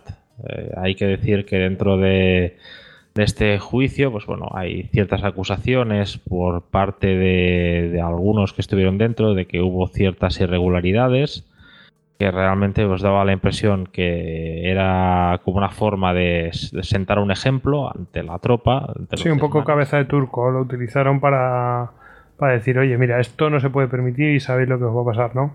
Sí, sobre todo por parte australiana da la sensación pues que bueno, que si eh, Harry Morant hubiera nacido en Liverpool, eh, seguramente no habría habido ningún problema. Hmm, eso leí yo también. Otro destino, o hubiera sido enviado a algún lugar, pues que bueno, estas animaladas que cometió mm, no fueran tan mal vistas.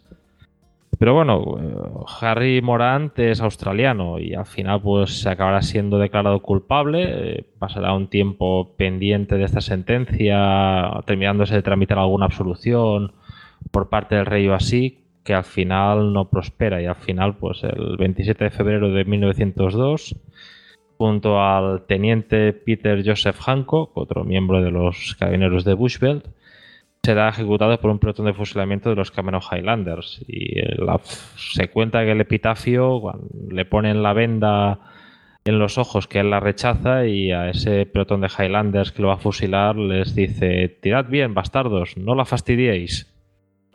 Bueno, ya eh, podríamos hacer un. Yo creo que. No sé si un podcast entero, pero un blitz casi podríamos hacer de cosas que van a pasar en tu ejecución. O sea, frases míticas de ejecución o anécdotas de ejecución. Este era un poco mal allá- hablado, de todas maneras. Bueno, era, era australiano, no porque no era un chico educado ahí eh, en Eton ni en ningún otro de los colleges británicos. Sí, también lo que, bueno, este caso también se, pone- se marca como muy paradigmático de la nueva relación entre las colonias y, y Gran Bretaña, de que mm, digamos que estas colonias de la Commonwealth, Australia, Nueva Zelanda y Canadá empiezan ya, digamos que a sentirse un poco distantes de los mandos británicos y, y claro, y luego ya en las siguientes guerras mundiales pues se ven algunas acciones donde realmente estos ejércitos bajo mandos británicos pues tienen derrotas o hay una o digamos que tienen unas pérdidas de vidas pues que no tenían por qué ocurrir. Pues sí que digamos que está todo dentro de ese paradigma, vamos, más o menos lo que he estado por lo que he visto yo en este caso. Sí, no olvidemos que bueno, ya es un primer eh, revés en las relaciones aus- británico-australianas y que después se verá más, a- más empeorado con una palabra que es Galípoli. Sí, sí. Bueno, mm, ¿qué nos queda? Bueno, han encerrado a la, a la población que alimentaba esa insurgencia, bueno, insurgencia, esa guerrilla, eh, han preparado los bloqueos para tener el territorio controlado, etcétera, etcétera, pero mm, ¿cómo se llega a la paz? Bueno, eh, simplemente añadir lo que hablabas de lo que hablábamos de los campos de concentración, le, le hablabas tú muy bien. Destaca aquí la figura de Emily Hobhouse, que fue la, la digamos la dama eh, eh, británica que denunció en las condiciones de los campos de concentración. De hecho, eh, digamos que esta denuncia sentó tan mal en lo que era la sociedad militar eh, británica, incluso algunas mm, algunos eh, digamos componentes de la sociedad civil como Conan Doyle y demás que vamos que empezaron ahí más que nada a llamarla antipatriótica y de todo y, pero bueno, digamos que estas denuncias propiciaron que, que hubo una- un comité, el, el conocido como Ladies Committee o Comité de Señoritas eh, británico, pues que se encargó de mejorar las condiciones en, estos campos de concentración, un poco de, digamos, pues para que fueran más dignas. Y bueno, eh, pues continuando, decir que, toda esta política de Lord Kitchener lo que hizo fue una destrucción tremenda en, lo que fue la, zona de Transvaal. A mí me recuerda mucho aquel, la marcha, la marcha al mar, aquella de, del general Sherman, o sea, aquello de, de destrozar el territorio pues para que tu enemigo realmente ya se dé por vencido y, nada, y, acabe mm, pues eso, eh, sin ganas siquiera de, pelear. Y bueno, eh, parece ser, visto por ahí cifras que dicen que la cantidad de, mm, de hombres, mujeres y niños boer internados en los campos de concentración eh, fueron aproximadamente más de 100.000 y ellos sí que añadi- añaden unos 120.000 africanos negros, que muchas veces se han internado simplemente pues, por ser los criados o estar empleados en las granjas Boer. O sea que fue una gran parte de población. Y de- decir también que la vida en, esto, en estos campos de concentración era muy difícil porque dentro del mismo campo había zonas. Por una, había una zona donde estaban los Boer que simplemente pues ya se habían rendido, no estaban en guerra, pero sus granjas habían sido arrasadas por estar en la zona de actuación de la guerrilla junto a aquellos eh, Boer que habían sido deportados porque eh, tenían familiares que estaban en la guerrilla y por tanto dentro de los dos campos de concentración incluso se vio una guerra civil entre los distintos Boer. O sea que una situación ya bastante triste y bastante al límite. o sea que ya las circunstancias les obligaban, básicamente. Exactamente. O sea, aquellos, o sea, hemos hecho esta guerra para tener un modo de vida propio tal y cual, y es que no podemos sostener esto ya de una maldita vez. Exactamente, o sea, ya no había manera. O sea, la, la verdad es que la guerra ya había entrado en otra dimensión. eh. Ya está, recuerda mucho más a una guerra del siglo XX. Sí, Bueno, sí, ya está, está, afectando a su vida, a su vida normal y corriente, o sea, está afectando a la población civil. Exactamente. Y bueno, y- hay un momento ya en mayo del año 1902 que los distintos comandos Boer se reúnen los líderes y se decide votar eh, con terminar con, con esa guerra. No, no había manera. O sea, al final eh, fue un, digamos que el final de la guerra fue por puro cansancio y se decide firmar con los británicos el tratado de Bereniging. Yo creo que lo he dicho bien esta vez en Afrikaner. Y bueno, en este tratado, la verdad es que las condiciones para los Boer fueron bastante buenas, porque tanto el Estado Libre de Orange como Transvaal quedan, eh, digamos, incluidos en la Unión Africana, en lo que serían las colonias británicas de Sudáfrica, y eh, se les da a los Boer una cantidad de 3 millones de libras pues, para que intenten un poco eh, comenzar a, a reconstruir sus territorios. Y bueno, aquí la historia, después de, esta guerra, pues parece que los Boer, digamos que han desaparecido, sus repúblicas han sido arrasadas y demás, pues nada que ver con la realidad. Eh, en el año 1910, cuando se constituye la Unión Africana, que digamos que es eso, que son países que crea Gran Bretaña, pues como países como son Australia, Canadá y, Nueva Zelanda dentro de, la Commonwealth, el Imperio Británico, eh, pues claro, tienen su propio primer ministro, tienen su propia legislación y claro, los Boer son la mayoría de la población, de la mayoría de la población que puede votar, ojo, o sea, de la población blanca, son más que los colonos británicos. Y dentro de esta Unión Africana, acaban ganando las elecciones. El primer presidente de la Unión Africana es Luis Botha, el general Boer. Y Smuts su segundo. Smuts llegó a, ostentar cargos muy altos en el Imperio Británico. De hecho, es uno, creo que es la única persona eh, que, que, por ejemplo, eh, firmó la Carta de la Sociedad de Naciones y la Carta de las Naciones Unidas. En la Segunda Guerra Mundial, Smuts. Eh, o sea, ambas cosas. Qué exactamente, curioso. sí, sí, o sea, fue un gran estadista británico.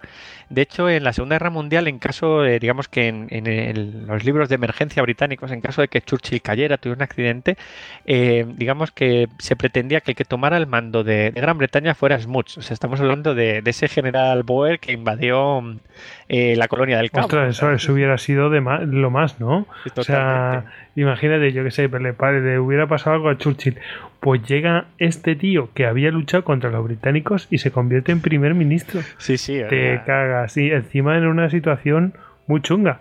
Sobre todo porque tú, tú fíjate cómo es la, la cosa. Eh, hazte la idea de que los Boers tenían una afiliación con los alemanes muy grande. Bueno, ahora, ahora comento así para acabarlo un poquito, así muy muy rápido, lo que fue el resto de la historia de Sudáfrica. Yo creo que es interesante para ver los Boer cómo han acabado muy rápido, ¿eh? Bueno, antes de nada voy a decir el coste de vidas de esta Segunda Guerra Boer.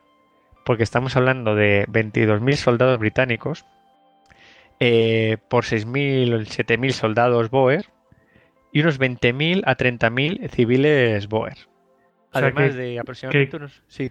Que civiles, mmm, pues prácticamente igual que los otros, ¿no? Eh, sí, más civiles que soldados británicos. Claro. Porque es que, claro, la última fase fue directamente contra la población civil. Sí, sí, sí. Y bueno, hay que, que, a lo mejor no en acciones violentas, pero sí por el campo de concentración sí, y todas sí, estas claro. cosas. Son, además, son, claro, son, eh, no tienen, cuando se encuentran estas bajas no tienen por qué ser en batalla, son esas consecuencias pues de las perturbaciones de la guerra. O sea, al final, y la mayoría suelen ser por enfermedades o por hambre, ¿eh? Mucho más que en batalla. Sí, y bueno, sí. también hay que añadir a los grandes olvidados. Se, se creen que aproximadamente 20.000 africanos negros murieron también en esta guerra. Wow. O sea, que, que, bueno, o sea, fue comparado con la Primera Guerra Boer, que estamos hablando de, creo que fueron 80 o, por, o 50 por 800 muertos, que fue una guerra mucho más localizada, más del siglo XIX.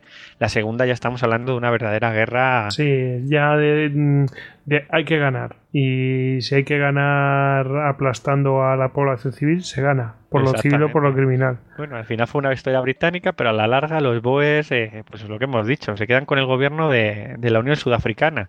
Y bueno, desde el avance del siglo XX... Hici la... Hicieron lo que les hicieron a ellos antes. Sí, sí, exactamente. Entonces aprendieron de los británicos.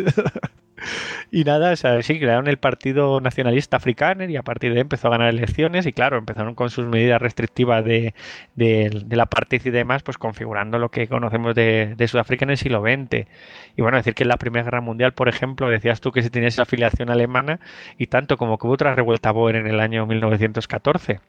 Además, eh, parece ser que uno de los, de los principales instigadores o que estuvo eh, eh, favorable ayer era que el, el, famoso Cos de la Rey, que de hecho acabó sí, el general. Sí, sí, el general de la Rey, que acabó muerto en, en, un control de tráfico en unas circunstancias muy extrañas y, oh, y demás. Oh, y eso sí, es sí. Para, para, eso es para que lo escuche eh, Iker Jiménez y haga un no. especial. Iker, Iker, el día que se meta con la historia de Sudáfrica, te hace cuatro programas, ¿eh? O sea, es, tiene, sí, tiene sí, muchísimo. Entre Cecil Rhodes y todo esto, los diamantes, el oro, lo uno, lo otro, aquí hay mucho. Pero, pero vamos, y, y, asesinatos misteriosos y cosas de estas. Sí, sí. Y, Alucinante. De la Rey que, bueno, que lo que le ocurría es que esta revuelta Boer venía en el caso de que iba a empezar la Primera Guerra Mundial, bueno, de que hecho eh, al comenzar la, Primera Guerra Mundial, Sudáfrica como parte del Imperio Británico, eh, digamos que estaba alineada en, en, el bando de Gran Bretaña, pero es que los Boer realmente tenían más afinidad con el Imperio Alemán.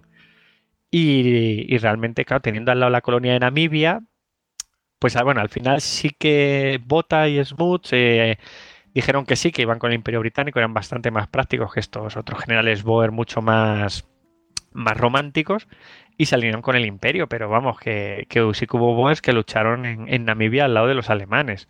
Y bueno, después de la, de la Primera Guerra Mundial, eh, a Sudáfrica la Sociedad de Naciones le encarga que, que, lo que sería la colonia alemana de Namibia la administren ellos, pero bueno, la administró y que se quedó con ella. Hasta el año 1992, Namibia no fue un país independiente, o sea, para ver cómo se la gastaba Sudáfrica. O sea, y bueno, en el, y lo que fue todo el siglo XX, pues eso, el, digamos que los africanos fueron creciendo en, poder.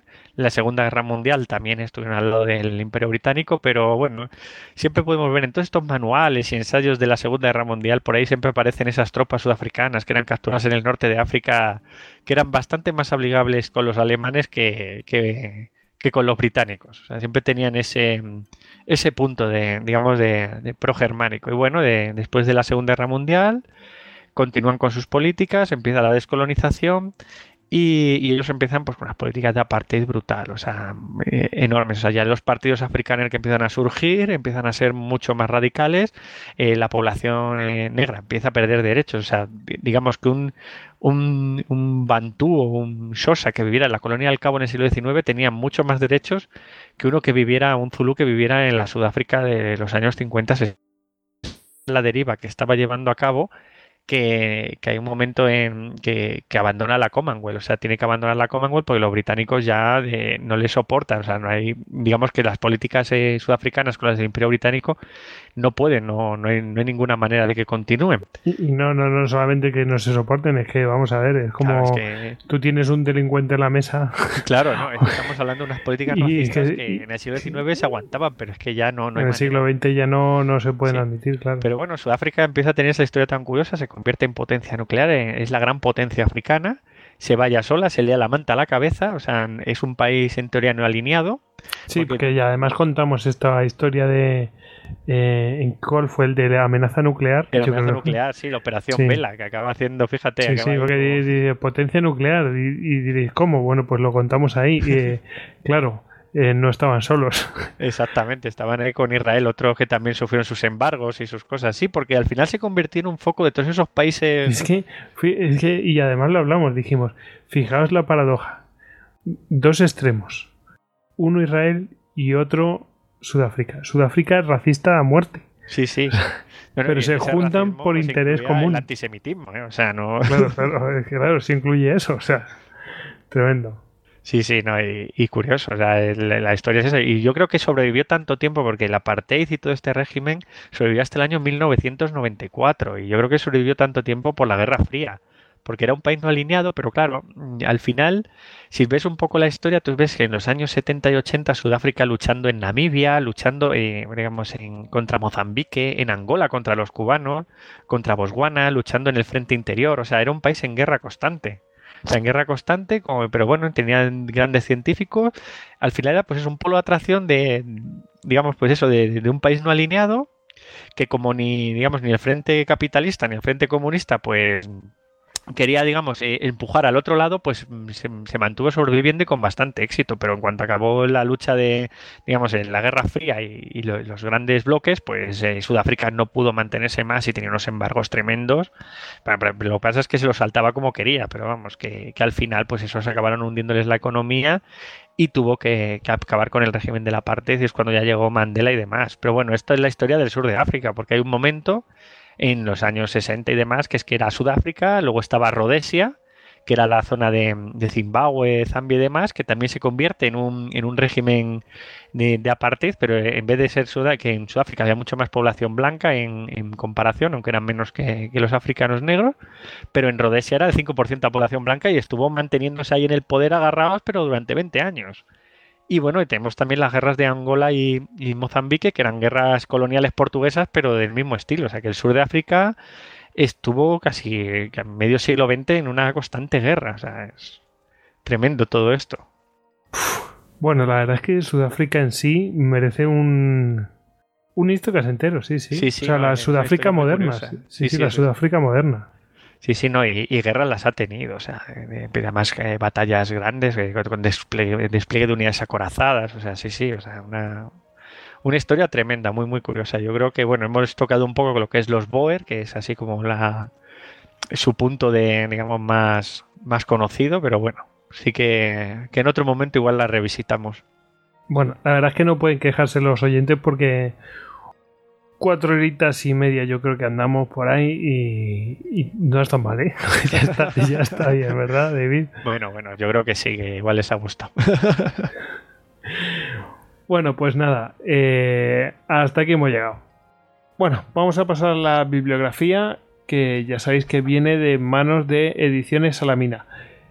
Bueno, mm, quería hacer un, eh, un apartado antes de meternos en la bibliografía propiamente dicha porque, bueno, yo habitualmente miro a ver qué, qué hay información hay de tipo audio y tal en por ahí, ¿no? Eh, tanto en YouTube como en Evox y, y otros sitios y me he dado cuenta, bueno, pues, que estaba pues eh, de la biblioteca perdida tienen la historia de los Boer, que mm, son seis partes eh, en, eh, en un, eh, los programas Allende los Mares, ¿no?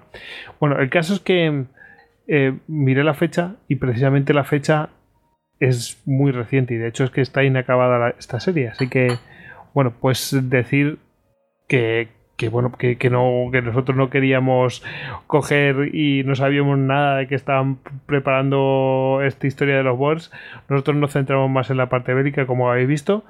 Y, nada, que quiera adentrarse también en, lo- en el trabajo que está haciendo la biblioteca perdida, pues bueno, pues que les animamos a, a que lo hagan. ¿eh? Bueno, vamos a, a la bibliografía propiamente dicha. Em, Tony, tú habías, que, a- habías traído aquí unas cuantas cosas. Bueno, veo que al final tienes tu, el punto friki final típico tuyo.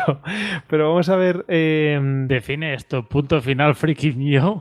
sí, sí, el punto final. El, ah, bueno, después lo veremos. Que ya, ya lo Ese punto que pone sin que nadie mire. bueno, em, vamos a ver. te- traías aquí algo de mm, un ilustre, ¿no? Sí, digamos que el libro que he traído, que siempre busco allí cosillas por archive.org y así, y encontré una pequeña joya que es eh, The Great Boer War, escrito por ni más ni menos que Sir Arthur Conan Doyle. Ujú. disponible ahí en internet gratuitamente. Aparte de Sí, hablar sí. sobre Sherlock Holmes y así, pues el hombre también escribió esta historia de, de la, desde la Segunda Guerra Boer. Sí, además enemigo muy declarado de los Boer, ¿eh? O sea, de ese momento cuando estaba el Imperio Británico ahí sufriendo la era Boer, estaba ahí defendiendo y les llamaba de todos, de todo. Sí, vamos, que mm, es como cuando uno está en su dominio y de repente hay alguien que te está jorobando los planes y la marrana. Vamos, está. que no es fácil para ningún imperio, es así. Que mm, facilitaremos el link, que lo tenemos aquí, pero vamos, que lo pondremos ahí para que el- es de libre acceso, así que ahí lo tenéis. Sigue, Tony. Y después, pues bueno, mm, eh, he sacado dos películas sobre este conflicto.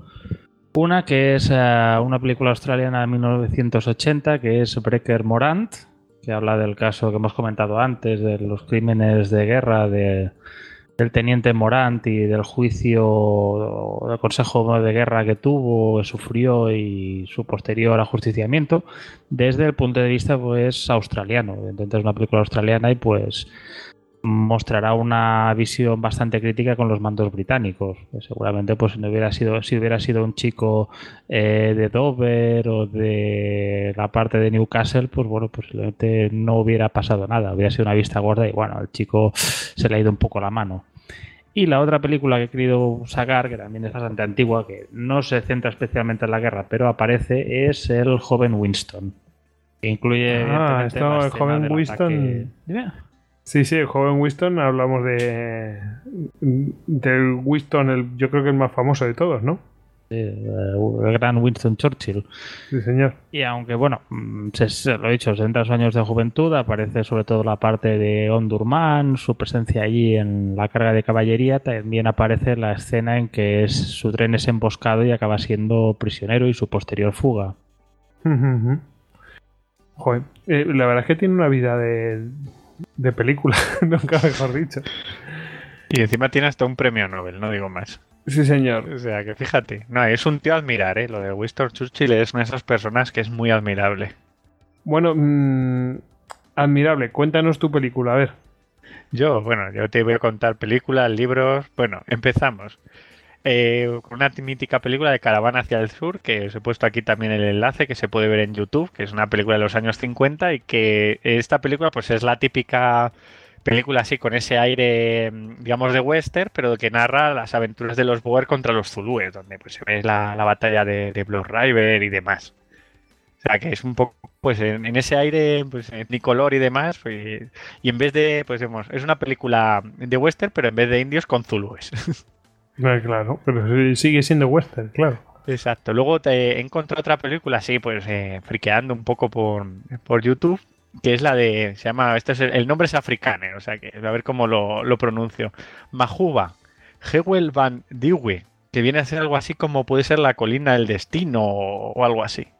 Y bueno, es una película eh, africana que eh, una de las cosas más curiosas que he visto desde el año 1968 es que, que reflejan perfectamente los uniformes de las batallas. Cuando habíamos hablado antes en Majuba de la uniformo- uniformología que llevaban los, los soldados, aquí se pueden ver pues, a los escoceses con sus trajes, a los casacas rojos, incluso a la brigada naval y cómo vestían los boer, o sea, ese, digamos, ese, ese tipo de, de vestimenta. Bueno, eh, eh, en, esta, en esta película prácticamente pues se repasan todas las batallas de, de la Primera Guerra Boer. A todos los enfrentamientos entre los británicos y los, y los Boer. Claro, desde un punto de vista, estamos en el año 68, estamos en, en la República Sudafricana, pues ya imaginamos el punto de vista, o sea, totalmente Boer y africaner. Y bueno, eh, aparte de esto, hay un libro con el que, que he estado más o menos pues, sacando la mayoría de, de los datos, que se llama Boers, eh, Auge y Caída de la tribu blanca africana, de Carlos Roca. Y la verdad es que es un libro que a mí me ha gustado bastante, que sobre todo hace mucha incidencia en el tipo de vida de, de, pues, de, de los Boer. O sea, cuenta más o menos toda su historia. Y una cosa muy interesante que tiene es que transcribe muchísimas cartas y muchísimos, pues, eh, eh, digamos, eh, artículos de prensa y demás de la época, pues donde se puede ver un poco el punto de vista que tenían tanto los británicos como los Boer, pues de, la guerra y, pues de todos aquellos, mm, eh, digamos, todos aquellos eh, lu- lugares y todas, pues aquella, que- bueno, aquella época en general y, cómo se movían y demás. O sea que la verdad es que es un libro que a mí me ha gustado bastante. Y ahí para acabar me voy a porque yo tengo también un artículo de Boers. en la revista Mundo Investigación, en mundoinvestigación.es, que está ahí a mi nombre. ¿eh? Este señor que se llama David Leandro, ¿de qué, de qué me sonaba? No sé. No digas mi verdadero nombre ni tocas. Si son tus dos nombres. No sé si sabes los Pero bueno, apellidos. lo podéis ver ahí en... sí, porque dejaremos el, el enlace. Pues sí. mm, mm, ahí lo, lo- y lo tenéis. Yo la verdad es que lo, lo estaba viendo y digo esto tiene pinta de ser serio y además de publicado por alguien anglosajón. O sea, muy bien. Y hace ya tiempo, tío, que lo hice. Sí, sí. Muy bien, tío. Eh, y ahora vamos con ese punto. Ese punto friki final que, que decía que había traído Tony. No podía faltar, ya es un clásico, Tony, esto, ¿eh? Sí, siempre este, esta conversión del antiguo Panzer General 2, que es el Open Panzer General 2, y más concretamente su versión de fichero, el Kaiser General, que es un fichero que te permite jugar prácticamente batallas desde las guerras, la campaña más antigua eh, es de 1864, de la guerra prusiana-danesa, la guerra de los ducados, hasta prácticamente guerras eh, de los años 20 y así. Y evidentemente, pues bueno, un fichero así con tantas campañas y tantas en una época tan dispersa, pues no podía eh, faltar una campaña de los Boers. Igualmente hay una campaña que de 20 escenarios que se titula In Word Blood, No sé qué querrá decir en holandés, la verdad. Qué complicado el, el- el capítulo de hoy, ¿eh? Con estos nombres, tío. Entre, entre los nombres zulúes y, y- y los africanes, es que es tremendo. Ya lo hemos dicho varias veces, pero es que es terrible, ¿eh? Nos estamos ganando amigos. Y tienes por una parte esta campaña por parte de los Boers y también tienes otra británica de, de Grenadier Guard que también pues lo ves desde el otro lado, desde el lado británico. Y a está evidentemente pues más amplia, te va de 1879 a 1918. Pocas cosas hicieron los británicos en esos años, me parece. Poquitas, ¿no? ¿Verdad? A ver, ya llevamos unos cuantos histocas de, eh, que han aparecido en esa época, ¿no? Y los que nos quedan. La, rebelión de los boxers. eh, Sí, sí, sí. Fíjate, falta eh, lo de Afganistán. Falta, falta, comentabas tú que, que así afuera de micro decías, bueno, y mm, no hemos, o sea, Isa, Isa- ¿cómo se llama? Isaguana. Eh, pero es que esa la hemos tratado como, como mm, si la hemos tratado ha sido como muy por encima mencionándola. Es que hay una guerra entera detrás de esa aduana. Claro, es que Tenemos la, marinera. eh, la revuelta del Río Rojo en Canadá. O sea, es que ahí los ingleses estuvieron on fire, lo dieron todo. Sí, sí, la verdad es que es un- además es una época apasionante y con gente hiperilustre, o sea, ya lo hemos visto. Y como siempre digo, hablando de esta época, recomendar las novelas, la saga de Harvey Fleischman, de George MacDonald Fraser, porque creo que es la mejor forma de poderte sumergir en ese periodo. Yo soy un enamorado de ellas, yo tanto todas las releo, quizá me falta me falta la de cuando interviene en Etiopía, ahí sí, en Etiopía. Y bueno, no está en las guerras Boer, pues evidentemente ya le pilla mayor, pero bueno, hay un episodio en el que está ahí retirándose de los Zulús, acompañado de un ilustre como el, el coronel de ingenieros Sebastián Morán. Bueno, bueno, pues eh, Te he puesto ahí Lo una última cosa, friquita. a ver, a ver. Sí, es eh, un videoclip, fíjate. O sea, y es un videoclip muy curioso que, que así, eh, pues buscando un poco de material en YouTube me encontré que es de un está eh, africano, o sea, de un, es actual además, que se llama Bok Van Blair, que, que se llama De la Rey, o sea, que es uno de estos Sí, generales. sí, este lo, lo tengo también visto. que es uno de los, de los eh, generales que hemos visto en la, en la Segunda Guerra Boer, que bueno, que, que digamos que es un icono pues para los, los africanos actuales. Y bueno, la canción la verdad es que es pegadiza y el videoclip es así muy evocador de los Boer en su trinchera, eh, los británicos, como les llaman ellos, los kakis, o sea, de que dicen de kakis, sé qué, está en el videoclip está en africano, no en inglés, ¿eh? Pero bueno, y bueno, con los- las familias en los campos de concentración y demás, es como muy antibritánico todo. Y la verdad es que es muy conflictivo porque parece ser que, que esta canción la han tomado un poco como himno, pues la, la ultraderecha africana, pues que hay ahora en Sudáfrica, que tienen pues bastantes problemas, pues a partir de, que el país ha democratizado, sobre todo entre pues entre los antiguos africanos con, el resto de la población y demás. O sea que es un país con unos problemas sociales muy muy grandes que, bueno, que al final pues esta canción les ha servido un poco como himno. Pero bueno, creo que aquí en España no tenemos ningún problema con ella, es así curiosa y, demás. Bueno, pues, eh, pues nada, chicos, eh, yo creo que hemos llegado al final, así que vamos a despedirnos todos, ¿os parece? Pues no sé si ya tenéis algo más que añadir de bibliografía. Pues de momento yo creo que ya está todo. Ya está. Pues venga, vamos a despedirnos. Despedimos a Tony, arroba Lord Cirencester en Twitter. Hasta la próxima. Despedimos a David, arroba David Nagan en Twitter. Pues nada, voy a ver quién más ha fastidiado a los ingleses. Y me despido yo, arroba Gojix barra bajas al duelo en Twitter. Bueno, ya sabéis que a todos nosotros nos podéis encontrar en eh, Twitter, en Facebook, en Google Plus, en Pinterest y en Telegram. Y también estamos en, en, en YouTube, claro. Y cualquier cosa que necesitéis en istocast.com, esa es nuestra web. Así que venga, hala, a despedirse todos. Chao, chao. Adeu. Si os quiere. Semper Fidelis.